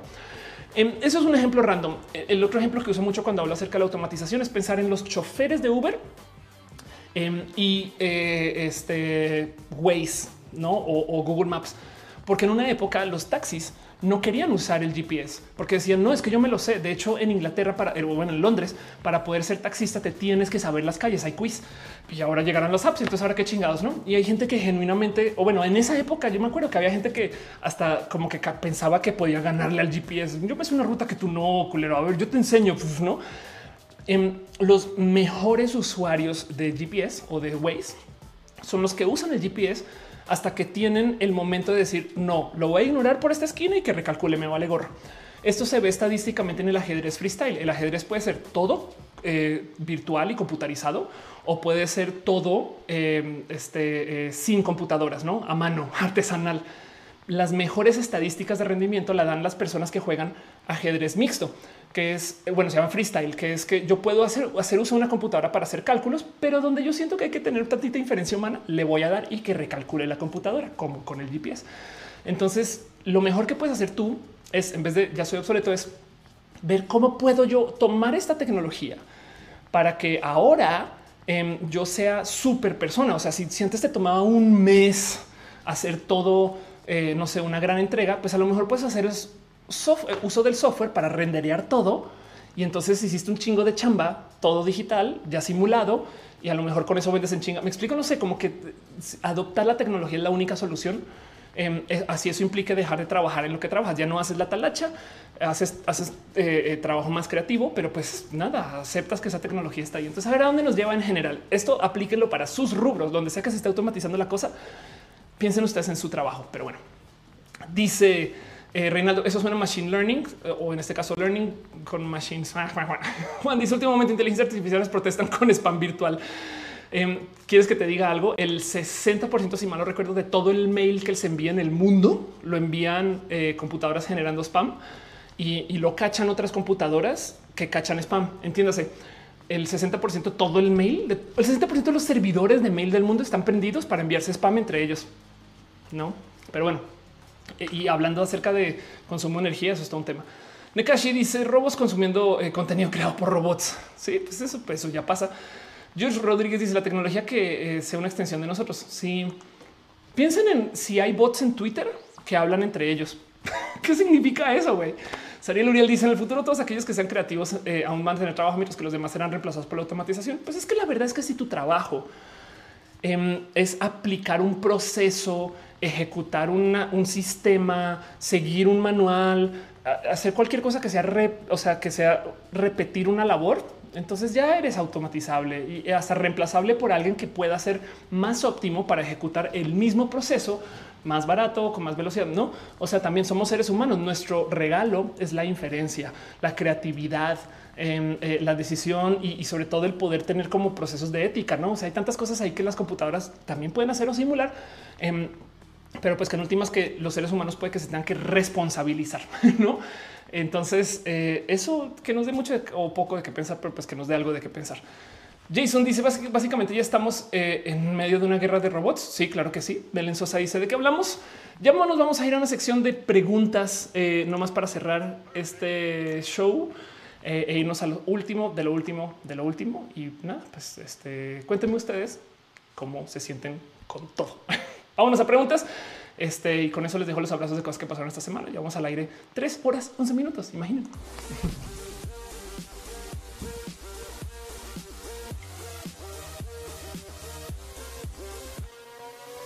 Dice, dice Carlos Cabrera, hay un subreddit de puros bots y está bien chido. Sí, este, de hecho hay uno que me divierte un chingo que se llama No, no, no, aquí nadie es robot. Totally not robots. Y es lo máximo porque técnicamente todo el mundo en ese subreddit es un robot, pero que no lo admite. Entonces, este eh, eh, como que se topan con em, oh, aquí está mi hijo aprendiendo a usar un tenedor. pero luego el tema es que cuando entras a los comentarios, como son robots que no admiten que son robots, no, no, no, no, acá no hay robot en particular. Todos escriben en mayúscula. Si tú escribes en minúscula, entonces es como el, es el equivalente inverso de la cultura del Internet normal. O sea, si tú escribes en minúsculas, como escribir en mayúsculas en cualquier otro lugar. Así que lo que cuando escribes en minúsculas dicen, pero ¿por qué tienes que gritar? si los robots acá, acá, hablamos de modos muy decentes. Este eh, aquí, aquí tienes, tienes un niño adorable, ojos tan expresivos. ¿Qué variedad de biogasolina está consumiendo tu hijo? Pero, pero no, no, no, no, no, no, no son robots. Se lo super juro que nadie aquí es robot. Les prometo. Les... me divierte. Además, obviamente, cuando se hablan entre acerca de ellos, dice todos nosotros, compañeros y compañeras humanas, no? O sea, todos somos humanos. ¿Cómo vas, querido compañero humano? Yo no soy robot. Perdón, me divierte mucho ese subreddit en general. House of Science dice em, ni siquiera podía empezar mi tarea. no pasa nada. Ya vamos a estarnos aquí un ratito más. Alfonso dice la hora de tomar agüita de chía. Exacto. Carlita Cuña dice un saludo desde El Salvador. Un abrazo. Elizabeth dice cuál es tu red social favorita? Por muchos años era Twitter, pero ahorita he de admitir que solté Twitter y ahora estoy en TikTok por un motivo. Fue un descubrimiento. ¿eh? No soy tan fan de TikTok. Mi cuenta es nueva, entonces todavía me estoy enfrentando como a nada, pues a conocer este el cómo funciona TikTok desde cero. Es que eso es todo un reto y es divertido. O sea, me lo gozo un chingo porque entonces el otro día quise hacer un dueto con Jerry Velázquez, este, quien es una persona súper, súper cool, que lo encuentra en mi cuenta de TikTok. Pero, por ejemplo, resulta que mi, por algún motivo, mi, mi, sistema de duetos en TikTok no me deja grabar audio, entonces peleé mucho con eso. Ese tipo de cosas de usuaria nueva, ahí están presentes en TikTok, que en Twitter ya domino. Entonces, em, eh, pues es un tema, pero lo digo porque cada que voy a TikTok sonrío sin falla entre las pendejadas que hay, eh, la gente cómo se lleva, em, eh, eh, no sé, veo a tantos performers profesionales hacer su trabajo ahí como que un poquito de están bien idiotas, güey. Y me lo gozo un chingo. Em, entonces ahora no quiero decir que es mi reto el favorita, pero es donde le pongo más interés. este y, Twitter en particular lo está soltando porque me quiero alejar un poquito de la toxicidad y entonces saber qué ha pasado. La verdad es que he sentido mucha paz en estas semanas, pero bueno, Suriel dice como los gays de closet que remarcan que son bien heteros. Hola, soy Suriel y soy muy, muy, muy hetero. Total. Sistemas me siguen preguntando por mi gala. ¿Dónde? Eh, em, ya me pusieron un mail, no sé por qué no, porque no he podido coordinar con mi gala. Yo ya dije que sí, solo, que este, bueno, Juan dice encontré tu perfil de Quora. Sabes que se lo uso solo para hacer login. No, no, no pongo nada, no, no, no pienses mucho. Em, pero ahí está, así justo. Ali García dice: Mi trabajo tenemos la cultura impulsada por nosotros mismos de automatizar todos los procesos posibles. Qué bonito. Jack Napier dice: Saludos, saludos, payaso. Um, Alia dice: TikTok es divertido. Animor dice: ¿Tienes hábitos de desconexión o cómo modulas para no volverte loca todo el día en Internet? Uf, es todo un tema. ¿eh? Deberías un video solo de eso. Antes tenía días de no pantalla, no solo del Internet, sino es hoy no voy a ver pantallas. No, porque, porque también, a ver, eh, todo el día en la laptop trabajando y luego camino a casa, oh, celular, reloj. Llegas a la casa, vamos a descansar, veamos Netflix.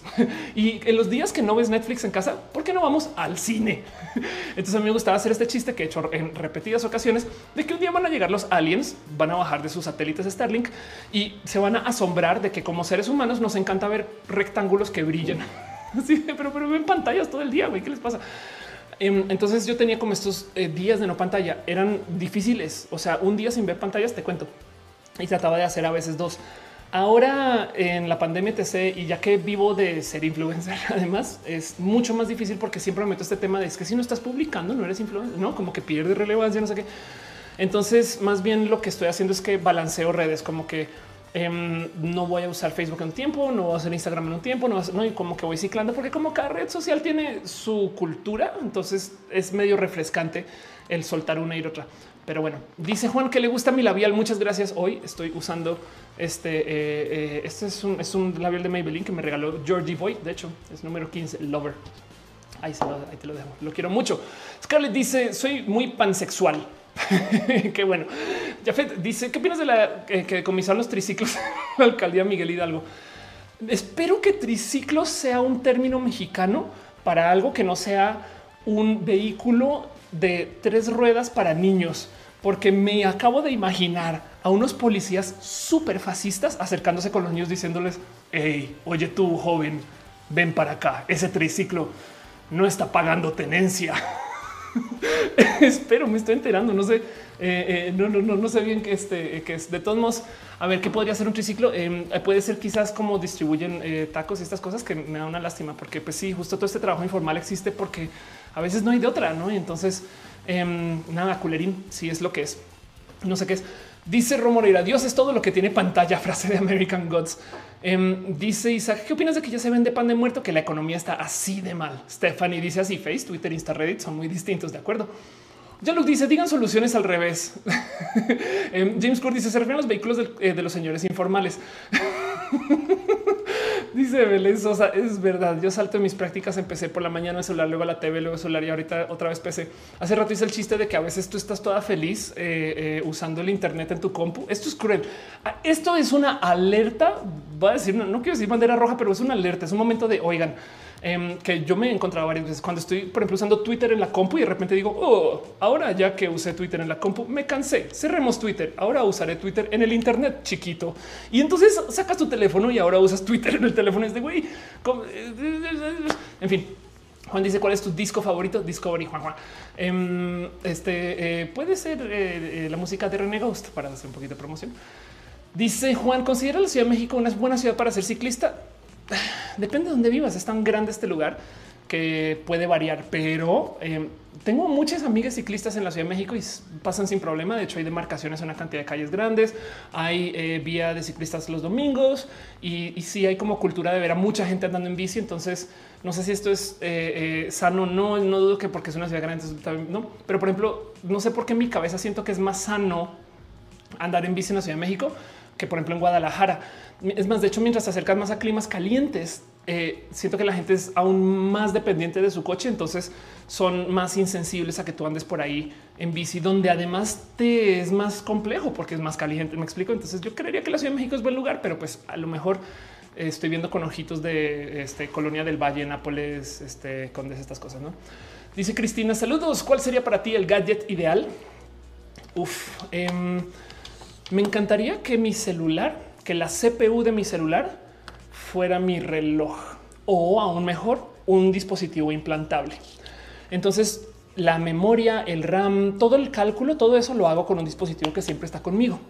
Y mi celular, por consecuencia, es una pantalla plana que no tiene que ser tan grueso. Ahora, esta es una cosa súper delgada que tiene todo aquí. Esto, para mí esto es magia negra, ¿no? Pero ahora el poder tener la CPU adentro de mí, digamos que sería chido poderle accesar, pero pues si no, solo portarla ahí en el brazo está chido porque ya es parte de mí, entonces me se prestaría para hacer todo tipo de cosas. Y todos los otros dispositivos alrededor mío serían terminales tontas que se conectan a mi CPU. Por ejemplo, mi laptop podría ser quizás no la de transmitir, pero la de trabajar para escribir cositas. Podría ser una pantalla grande con un teclado que se conecte con mi CPU y lo mismo mi reloj y lo mismo mi teléfono y, cualquier otra cosa. Mi baño, eh, a lo mejor le puedo poner espejos que los espejos se conectan a mi CPU y la regadera y, la tostadora. Y me saben como que yo creo que ese sería un gadget que me encantaría tener una CPU externa que sea la central de todo alrededor mío. Y eso sí, para mí sería ciencia ficción, pero bueno. Dice Juan Gutiérrez, vendo tacos de cloro a prueba de COVID. Pena Rubra dice, supongo que eh, qué tan amigable para andar con bici, depende de qué ciudad lo compares. Eso es verdad. Juan Gutiérrez vende vacas. Elizabeth dice que prefieres iOS o Android. Fui muy Android por muchos años de mi vida. Apple me comenzó a patrocinar en unos ayeres, entonces comencé a usar teléfonos de Apple y ya me quedé atrapada en el ecosistema. Quiero mucho Apple ahora y entonces le tengo cariño. Eh, hace mucho tiempo no uso Android, entonces mi opinión vale para gorro, porque como no, o sea, mi último Android fue un Nexus de los originales, o sea, ya, casi 10 años. Así que igual hoy te voy a decir iOS está súper cool y uso iOS y, estoy en el ecosistema iOS y, así es mi vida. Em, y me parece espectacular y, demás, pero no puedo entonces decir que Android es inferior porque no he usado teléfonos Android hace mucho tiempo. Pero bueno, dice Juan Acevedo, mi psicólogo para el 2017 me dijo que viera contenido complicado para mejorar mi desarrollo cognitivo que tu psicólogo está bien chido, güey. Y encontré los videos de diagnosis.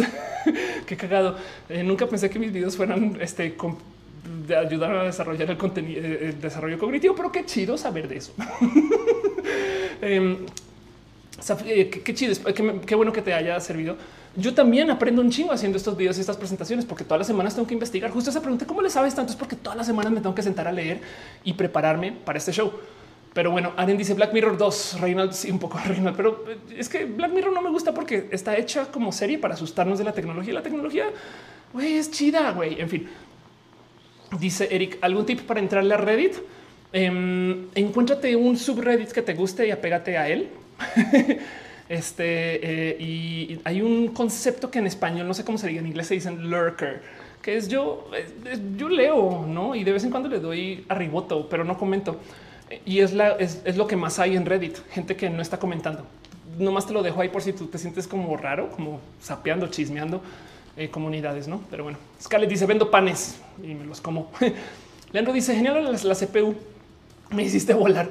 Eh, de hecho, es una idea, eh, no, obviamente no mía. En una época Motorola tuvo un dispositivo súper cool. ¿Cómo se llama? Ah, eh, eh, vamos a ver si no sé si era un celular, si se llama Motorola Atrix, que de hecho yo lo reseñé en Nerdcore por si ustedes son así de fans. Era un concepto bien chido, pero el cuento es como dispositivo era un celular de Motorola que como celular también eh, mueve la laptop. Es que pensemos en esto. Este concepto era tú tienes tu celular, güey llegas a tu laptop y entonces le pones tu celular así como si fuera una llave. güey. Y entonces ahora tu laptop, la pantalla y el teclado siguen siendo tu celular, pero tienen todo el sistema operativo. Ah, quieres ver tele? Pues güey, se lo insertas a la tele. Y entonces ahora la tele, pues nada, tienes una Smart TV. Llegas a tu coche, insertas el celular ahí y entonces ahora la pantalla de tu celular es GPS, datos, no sé qué. Y estás en el coche, estás manejando y todo es tu celular. ¿Por qué no sobrevivió un concepto así? Porque llegó Apple y dijo, ah, yo le puedo vender la misma computadora seis veces a la misma persona. Guacha, guacha, a ver, tú cítate, güey. Y entonces, ahora pensemos en esto. Acá tengo una CPU con RAM, este almacenaje y no sé qué Allá tengo un iPad que es básicamente este dispositivo con pantalla más grande, más o menos. Acá tengo esto que es básicamente un iPad chiquito. y ahora la MacBook Air es un iPad con teclado y mouse. Me explico. Entonces, uno, dos, tres, cuatro, me dieron cuatro veces la misma compu. güey. y pues sí, cada una se maneja diferente y se ve diferente y tiene. Sí, güey. Pero si fuera una CPU centralizada, primero que todo tendrías todo en un solo lugar. Ahora la nube y no sé qué. Y la nube también se vende por aparte. Entonces la nube es como comprar una quinta computadora. Pero bueno, en fin.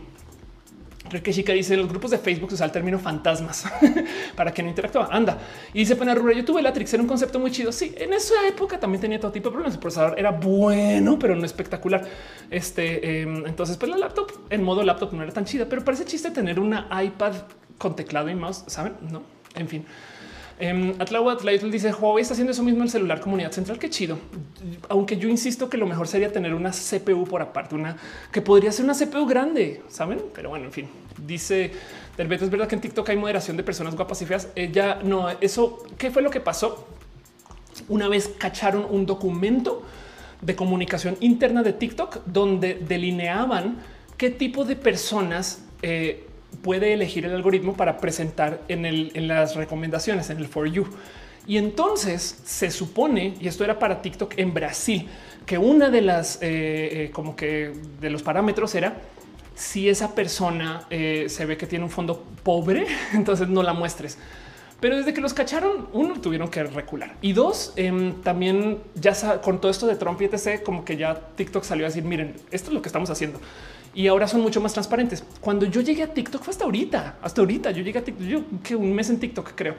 Em, lo primero que vi fueron, no sé, este, como de todos los de todos lados, güey. Y, eh, veo eh, gente que está haciendo TikToks desde su taller de mecánica, que están aquí en la vulcanizadora, güey. Y gente que es bien, o sea, que viene unas cosas que tú dices, güey, ¿qué haces en TikTok? Ahí están, ahí están.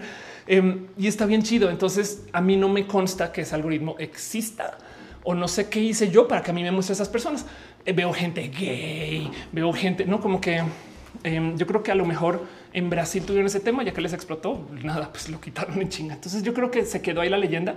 Em, o capaz si lo hacen, pero a menor, no, pero en últimas, eh, eh, en fin, Em, Emma te le dice eh, buenas noches tocando el tema de Apple. ¿Qué piensas del pleito que tienen con Epic Games por Fortnite? Ahorita yo creo que es marketing.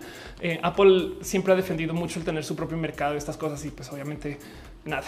Ahora estamos hablando de, la empresa más grande de tecnología. A ver, pensemos en esto.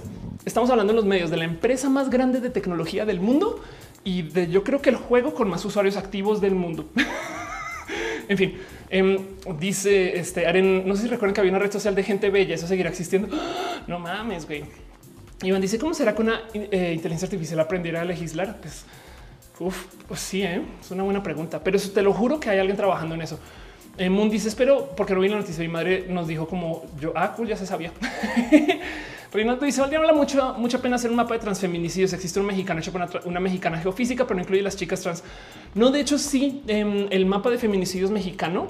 Eh, yo hablé en su momento hace muchos ayeres con em, justo la persona que alimenta ese mapa porque es a mano.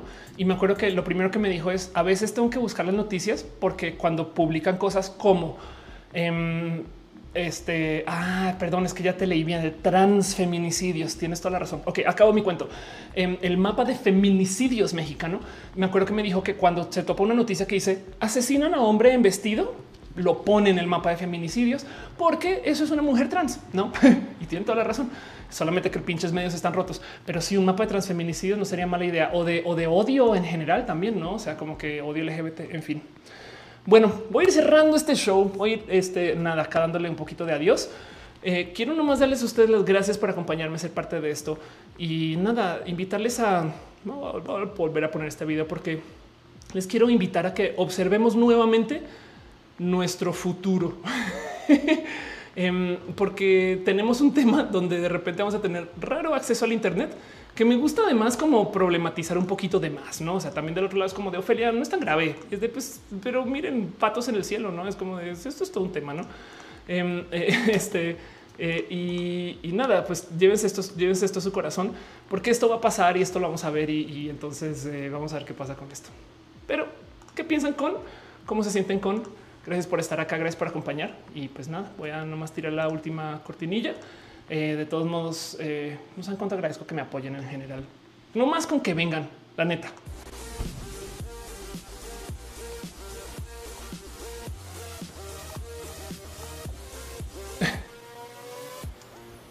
Dice mm, Claudia, regresé justo a tiempo para despedirnos. En los momentos en los que nos despedimos es que nos damos abrazo. Jack y nos pregunta que cada cuánto hago streams una vez a la semana mínimo. Eh, ya sé que a veces vez a la semana por tramos largos, pero sí una vez a la semana los lunes a las 8 horas de la Ciudad de México y subo videos. Trato de subir por lo menos un video a la semana también. Entonces, nada, acá me consigues. Y si no, nos vemos en las redes sociales también por su pollo, obviamente. Nada, así es como es. Pero bueno, como sea, todos modos, dice eh, eh sí, este triciclos como los que llevan los que venden tamales o cosas así. Sí, ya sé. eh, hoy aprendí algo acerca de la terminología mexicana, pero miren, yo he dado novatadas muy rudas con el lenguaje del español mexicano o del mexicano. Eh, me acuerdo que por muchos años yo usaba la palabra chingón y, y eh, para mí era como una chingón esto aquello hasta que un día en la radio Gerudito que puede que conozcan o no, pero un influencer, un amigo, una persona que me tengo muy en el corazón, me dijo Ofelia, no puedes decir en la radio chingón todos los días. güey. Es, es, una palabra altisonante en México. Yo qué? Y bueno, como esas hay muchas, pero el caso eh, dice Roslyn que escuchó con su mamá. Muchas gracias, muchas gracias por traer a tu mamá a este desmadre. La neta. Oigan, no más quiero un agradecimiento súper, súper, súper especial a la gente que dejó sus abrazos financieros. Floritzel Puentes Paniagua, Marielena Martínez, Eri Frank Núñez, Gama Volantis, Fer Ero, Feri, Ero, perdón, Feri Ero, este Lucero Quilla, eh, Pasos por Ingeniería, quien de paso cheque su canal que hace cosas bien chidas, Luis Maclachi, Simón Alejandro Sánchez, Aranza Teitzel, Obed Torres, eh, Alex eh, Villalba, Magdalena González, Patricia Benítez, Ángel Boria. Gracias a ustedes por apoyar. Sepan que todos sus abrazos financieros se reinvierten en este show. Hoy justo estoy estrenando micro. Ahí no se ve, pero lo tengo amarrado aquí. En fin, estoy hasta feliz del cómo conecté las cosas. Y eso es porque ustedes me dan su cariño y su amor. Pero bueno, también un abrazo a Papi Crocs que se suscribió, a Sora Daisuke que se suscribió, a Wisteria Alex que se suscribió también eh, este, eh, por eh, con doble G, subscribe, Beren Pres lindo, subscribe, Broly 360, Cheer que dejó Cheers, Eri Frank que dejó Cheers, este Marcegamio este y Rola Lich, quienes dejó Cheers y Eri Frank dio regalos de, la comunidad. Muchas gracias, la neta. Y también te, ya vi que te suscribiste hace tres días. Gracias por ser parte de eso. Y también em, ustedes que han estado compartiendo y apoyando y moviendo este show en, Facebook, en Twitter también. Muchas gracias, la neta. Un abrazo a Armando Damas, a Jared Carvajal, a Alan Manhattan y sus proyectos interesantes, a José Mancilla, a Raciel Dante, a Edgar Delgado, a Salazar, a Euge Mosconi. Es la famosa G mexicana que casi nunca puedo hacer hoy accidentalmente. Un abrazo a Nora Viana y Mendoza González, a Iván Arcos, a Luis Cuellar, quien dejó su amor y su cariño. Y por supuesto, yo sé que tú, Tix, tú dejaste cariño en Twitter. En Twitter no puedo ni siquiera la lista de usuarios. Entonces, perdóname por no, este, no asomarme por ahí, pero Quiero que sepan que agradezco mucho que se acerquen a este show. La gente chida también que me apoya desde el Patreon. Arturo Ale, Ana Navarra, analógicamente Javier Tapia, Choc, Cuevas Aflicta, Ignis 13, Francisco Godínez y Trini. Gracias por ser parte de esto. Eh, también la gente que está hecha member en YouTube, que quiere decir que están en eh, la gran mayoría de los casos dejando un pago mensual. Y entonces en eso lo agradezco mucho, mucho, mucho, mucho. Lucero Quilla, Feriero, Paso por Ingeniería, José Cortés, Sherry Medina, Emilia de Ferry, Frank Núñez, House of Science, María Emilia Mojave 657, Carlos Soto, Sina y Morelos, Nutrio Vegana, Lalo Pavan, Jenny Ramírez, Jesús Dionisio, Ana Velasco, Lu, Mike Lugo, Ale Galván, Lima, Perruno H, Jesse, Jesse Catgirl, Jesse, la pastela de la cocoa. Eh, quien me sugirió eh, hoy una sugerencia bien divertida. Val Valentina, Sam Silva Flores, Marisol Rodríguez, Dalia Herrera, Yolanda Suárez, Osmar Morín, Laura Lige, Alejandro Rece, Luis Maclachi, Pablo Muñoz, Andrés VT, Lumas, Elut, Carlos Como, Brenda Pérez Lindo, Luz Gutiérrez, Tigresa de Talve, Animal Donado, Aranza Teitzel, Mariana Rom Galvez, Oscar Fernando Cañón, Moblican, Fabián Ramos Africta, Jairo Freddy Merchan Arturo Ale, Edgar Riego, Tato Leonardo e. Tejeda. Gracias por ser parte de esto. Y también de paso, también este eh, eh su ahora ya tradicional saludo eh, a DC Morga, quien eh, me apoya desde el Facebook, que la verdad es que esa suscripción está chida. Pero bueno, y a la gente que está suscrita en Twitch o suscrito o suscrite, Héctor Holandés, Incibeles, Bacachán, Sora Daisuke, Dale Caro, Omar CN07, a Tía Letal, Ben Pérez Lindo, Jesús Franco Art, Jay Lima, Gris Román, La Maruchana, Dabot FB, Crow Byte 100, a Wisdom Harris, Infamato Seri Frank, a Fausto Ceturino, Giram Soria, Rafa Cázares, V, Musicarina, Javier Pichardo, Benarro, Ominos, Ominos, Ominos, Cowboy, Ofelia, pff, a Sancino Oliver, grrr, Samudio 98, Joe Saurus y a Garnachita y también la gente que se suscribió hoy. Entonces, la neta, neta, neta, que muchas, muchas, muchas, muchas gracias de esas gracias. Ya saben cómo es. Pero bueno, dice Caro ¿existe puedes interactuar con inteligencia artificial? Sí. Eh, eh, le está respondiendo a alguien, pero bueno, dice Luis, saludos desde Nuevo León. Gracias por estar acá. Y dice Wendy, exijo show de nerdeo y torneo en la Switch. Prometo que sí. Eh, de hecho, tengo un tema con mi Switch que ya, ya llegué al máximo de la gente que puedo darle friend en Nintendo y es pinche Nintendo cruel, güey, dame más espacios. Bueno, en fin, pero sepan que ahí estoy de todos modos. Dice Ernesto, gracias por hacer roja, gracias por venir. Ustedes aprecio mucho el que estén aquí. No saben lo importante que es el saber que nos reunimos. Me explico. Pero bueno, Suriel dice la palabra chingón. Me recuerdo cuando Coca-Cola la usó para su publicidad y una doña se quejó diciendo que las groserías te debilitan físicamente. Wow. Em, pero bueno, me están preguntando por Amino. No uso Amino. Debería. Alejandro Gallardo dice: ¿Has pensado en transmitir el show en formato de podcast? Existe en formato de podcast. Eh, simplemente vayan a su plataforma favorita para escuchar podcasts y me pueden topar literal como Roja. Busquen Roja Ofelia Pastrana. Estoy en Spotify, estoy en Apple Podcast, estoy en Deezer. Eh, eh, y en el peor de los casos también me topan en SoundCloud y ahí están los audios por si quieren. Peter Marisol está cumpliendo años, entonces feliz cumpleañños a ti. Pero bueno, dice acá, a, quien me saca las retas de Uber debería yo me hice güera por Mercy, ¿eh? o sea, en fin, debería, quiero revivir a Mercy. Eh, eso es todo otro tema. Pero bueno, nada, un abrazo súper, súper especial. Miren, si ustedes no salen en esta lista, sepan que eh, YouTube es bien este, discriminante con la gente. la verdad es que la lista de YouTube desafortunadamente no es completa. Entonces solamente avísenme pero un abrazo para Acucia Aflicta, Alejandro Gallardo, Alfonso Quiroz, Álvaro Mebarak, Alia Eunice Cajim, Andrea Soriano, Andrew VT, eh, Animor Animer, Sael Luna, Better Marisol, Carlos Díaz Beto Diego Lizalde, Eduardo Ibarra Leal, Elizabeth, Ernesto Guerrero, Fernando Nese, Isaac G. Musule, Ismael Melo Dure, Iván Gómez, Iñaki B, Jafet Contreras López, Jonathan Quirino, José Ortega, Josué Cortés, quien tiene su estrellita dorada, JP Juana Arias, Juan Eduardo Pérez Casillas, Julian And, Luis Adrián Gómez Vela, Magdalena González, María Alejandra Telles Millán, MD Plus, y hablando de robots, Milton Sumel, Moon, Pasos por Ingeniería, Real Cachicane, Rodrigo Rico, Scarlett X y 888. Scarlett Sí. Choco Niño de Jengibre, Susana Larcón, Uriel Montes, Wendy y Ángel Rodríguez. Gracias por ser parte de esto. La neta, neta, neta. Y la gente chida que está en Twitch a 403 de 3M4B, a Aaron 34H, a Acrobatic Jazz Adrenaline, a N9S, a Kiame 0207, a Crotera, a Alan Case, al, perdón, a Lane Secker, a Alder RDF, a Another TV Viewer, Aranza Zoo, Aranza, a ver, Aranza es este, es Ubu, me risa, perdón, Arena 93, Ari Cage, Aten, Aurora Cruz, a Azul SLP, a ver a una bacachana, Bren Pérez Lindo, a Caballero de Arkham. Qué chido. Acaba zorro, cabung, Camilo Azul. Chao, chao, me fui. Chao, adiós, bye, chao. Chao, me fui. City Hunter. ¿En qué momento cuando tú vas a abrir la cuenta dices, no sé, chao, me. Ok, City Hunter, guion bajo, guion bajo, XV, Commander Root, Condo Black, Corazón Trans. Qué chido usuario. Eh, Darlene, eh, a Darwinismo 2 de Brasca, eh, Daniel GR, Docmans Doc, Eri Celtio, Eri Frank, gracias también por estar acá. Erio, eh, Eriola Sakura, Ernesio 90, ese que bajo que no vi, Fabi Blossoms, Ferloga 250199, Hellcat 95, Hideki Criminal, Hiram Dom Ray, Random Ray, H Random Ray, perdón, Itzburu, Ivano Choco, James Kur, Host 99 bajo PS, a Juan Ramones Lepanque, Lurks, Master bajo Z bajo L, a Maya bajo 117, a Misocada, Monosari bajo Mr. Grungers de RFFR, Musicarina, Nati Alfonso, Nekashi, Onion, Papi Crocs, Piscolazo, Quetzahidra, Revionet, Rimastino, a Ronin, bajo 971, Rubén Laza, Sam, Nomada Sam, besitos.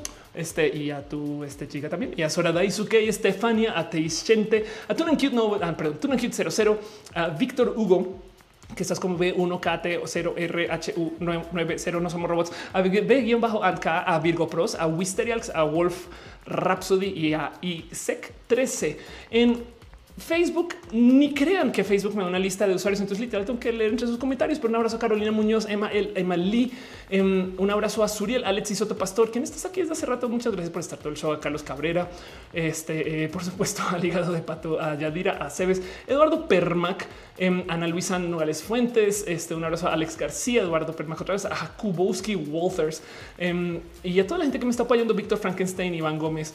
Eh, este y a uh, más veo yo por aquí. A ver, Armando Damas, por supuesto, quien dejó sus stars, pero bueno. Em, Jorge dice salúdame a mí un beso. Y literal dice Jorge es lo que si, te fías ahí sale Jorge. Pero bueno dice eh, Alia felicidades a la gente que cumpleaños sí de paso gracias por estar acá. Nisa Hasler ahora pareces como Nisa o sea Volantis gracias por estar aquí también. Em, Gracias a Jason Chitiba, quien dice creo que no parece. Y es que exacto, justo YouTube hace todo tipo de maromas con la gente. Pero bueno, Sara de noche dice no salí a lo mejor porque este sí me gusta, me divierte mucho que te pongas un de noche porque es como si fueras, este, sabes, la dama de la noche, no tiras humo y entonces te desapareces. Este, pero pues bueno, aquí estás justo. Álvaro Mebarak también me gusta llamar esta bonita sección y así las cosas. De que dice un tipo anda preguntándole a Ophelia si es trans otra vez en inglés. No, pues obvio, no. Sí, están bien idiotas. De hecho, en una época tenía una pleca que decía acá: Sí, soy mujer trans porque eso como de las como 11 de la noche llegaban todas estas personas a decir, pero es, acabo de subir justo un TikTok hablando de eso, de cómo hay gente que necesita saber, es hombre o es mujer, es hombre o es mujer, es hombre o es mujer, necesito saber. Y, como que te comienza a preguntar, ¿por qué tienen que saber? O sea, ¿por qué les pesa tanto? No, como que em, es, raro, pero bueno, eh, eso está en TikTok, vayan y búsquenme por allá si, si gustan. Eh, y sí, justo aparece, de hecho, tanto que me regalaron una taza, gracias por el regalo, que le puse ese, eh, o sea, le pusieron ese cartel que dice, sí, soy mujer trans. Pero bueno, en fin, dice Stephanie, hay varios en Face y Periscope. Exacto. Eh, gracias por estar acá. John Luke Carrete dice saluda a mí. Gracias por estar acá. Un punto en el infinito dice saludos. Mi es un abrazo. Dice no me pudiste leer antes, pero te pregunta que si, no si conoces a Arca. Em, conozco varias cosas que se llaman Arca. No, no sé si estás hablando de una persona en particular, este, pero y si te gusta su música, creo que entonces no estábamos hablando de la, misma cosa o la misma persona o la misma propuesta o la misma idea o el mismo performance o el mismo show o el mismo software. Eh, eh, pueden ser muchas cosas. Entonces voy a decir que sí, porque soy una persona amable. también, también Andy dice salúdame que no tocaste Twitter. Sí, es que Twitter no, no. A ver, voy a, darle scroll aquí a este chat a ver si veo un abrazo a Israel Luna, un abrazo a Tony que está preguntando justo este, un abrazo a eh, Juan Eduardo Pérez Casillas que dejó flechas, em, un abrazo a eh, Velázquez Carlos, quien es el hijo de pato. Alicia Guzmán ya dijo vaya hermosa, pero gracias por pasar por acá. Un abrazo. Están preguntando por mí, no por ahí vi también justo. Eh, ¿Quién más hay por aquí? Un abrazo a Caro, a Uriel de Brasca, eh, JP Iglesias y a quien más no haya aparecido. Un abrazo a Cefiro Chan, a, Aurora Cruz, a Jair Asensio. Eh, dices te extraño en Score que es corto todavía existe, es un milagro de la vida. Me, encanta, me acabas de emocionar un chingo. Perdón. Em, un abrazo a este. Eh, Tú quieres que dice punto. Literal, tu usuario dice punto. O sea, vamos, fíjate cómo acá dice punto un abrazo a punto. Ricardo Vapi imagínate cuando uno eh, tiene que explicar que es eh, trans y además no binaria. Sí, de acuerdo. Pues bueno, medio lo sé porque pues mi pareja científica no viene, pero bueno, em, dice Álvaro ¿qué pasa con el bote de colores? Este, em, pues nada, un día se despertó y quiso dominar el mundo y entonces ahora está castigado porque pues en últimas eh, los seres humanos todavía mandamos. ¿Qué te digo? Pero bueno, un abrazo a Héctor R. Herrera, un abrazo a 93 que dice F por punto, un abrazo a Mickey FL y un abrazo eh, este, a todos los otros nombres que aparezcan. Dice eh, Jairo Fernández, abrázame Ofelia. me golpeé, pero no, que eso no nos detenga porque el abrazo todavía está ahí. Este un abrazo. Ah, gracias. Eh, dice Jesse, el punto es Denise con dos S. Gracias. Entonces, se pronuncia Denise, obviamente, pero voy a nomás a reírme. Vamos a hablar de un abrazo a Denise. Eh, gracias, perdón, soy muy idiota, eh, pero sí un abrazo a Denise. Gracias por estar acá. Sam, dice aplica el karate verbal cuando me preguntan que soy trans. Decía si notas, no, si no notas la diferencia, importa y eso es verdad. Eh. Vayas piñas para ustedes. Un abrazo para Elizabeth, no Méndez, sector Herrera, eh, Suriel. les quiero un chingo. Gracias por ser parte de esto. les tengo mucho amor, cariño, precio. Y en últimas, miren, este show solo puede suceder porque ustedes están aquí. Entonces, para todo lo demás, nos vemos. La semana. Cajito dice que hace impro. Wow, tal vez algo de Omar argentino. Pues, hay que hablar mucho de Omar. Tengo mucho de Omar argentino en mí. Yo también hago impros mínimas. Por eso me quedo a veces sentada y no digo nada por una hora.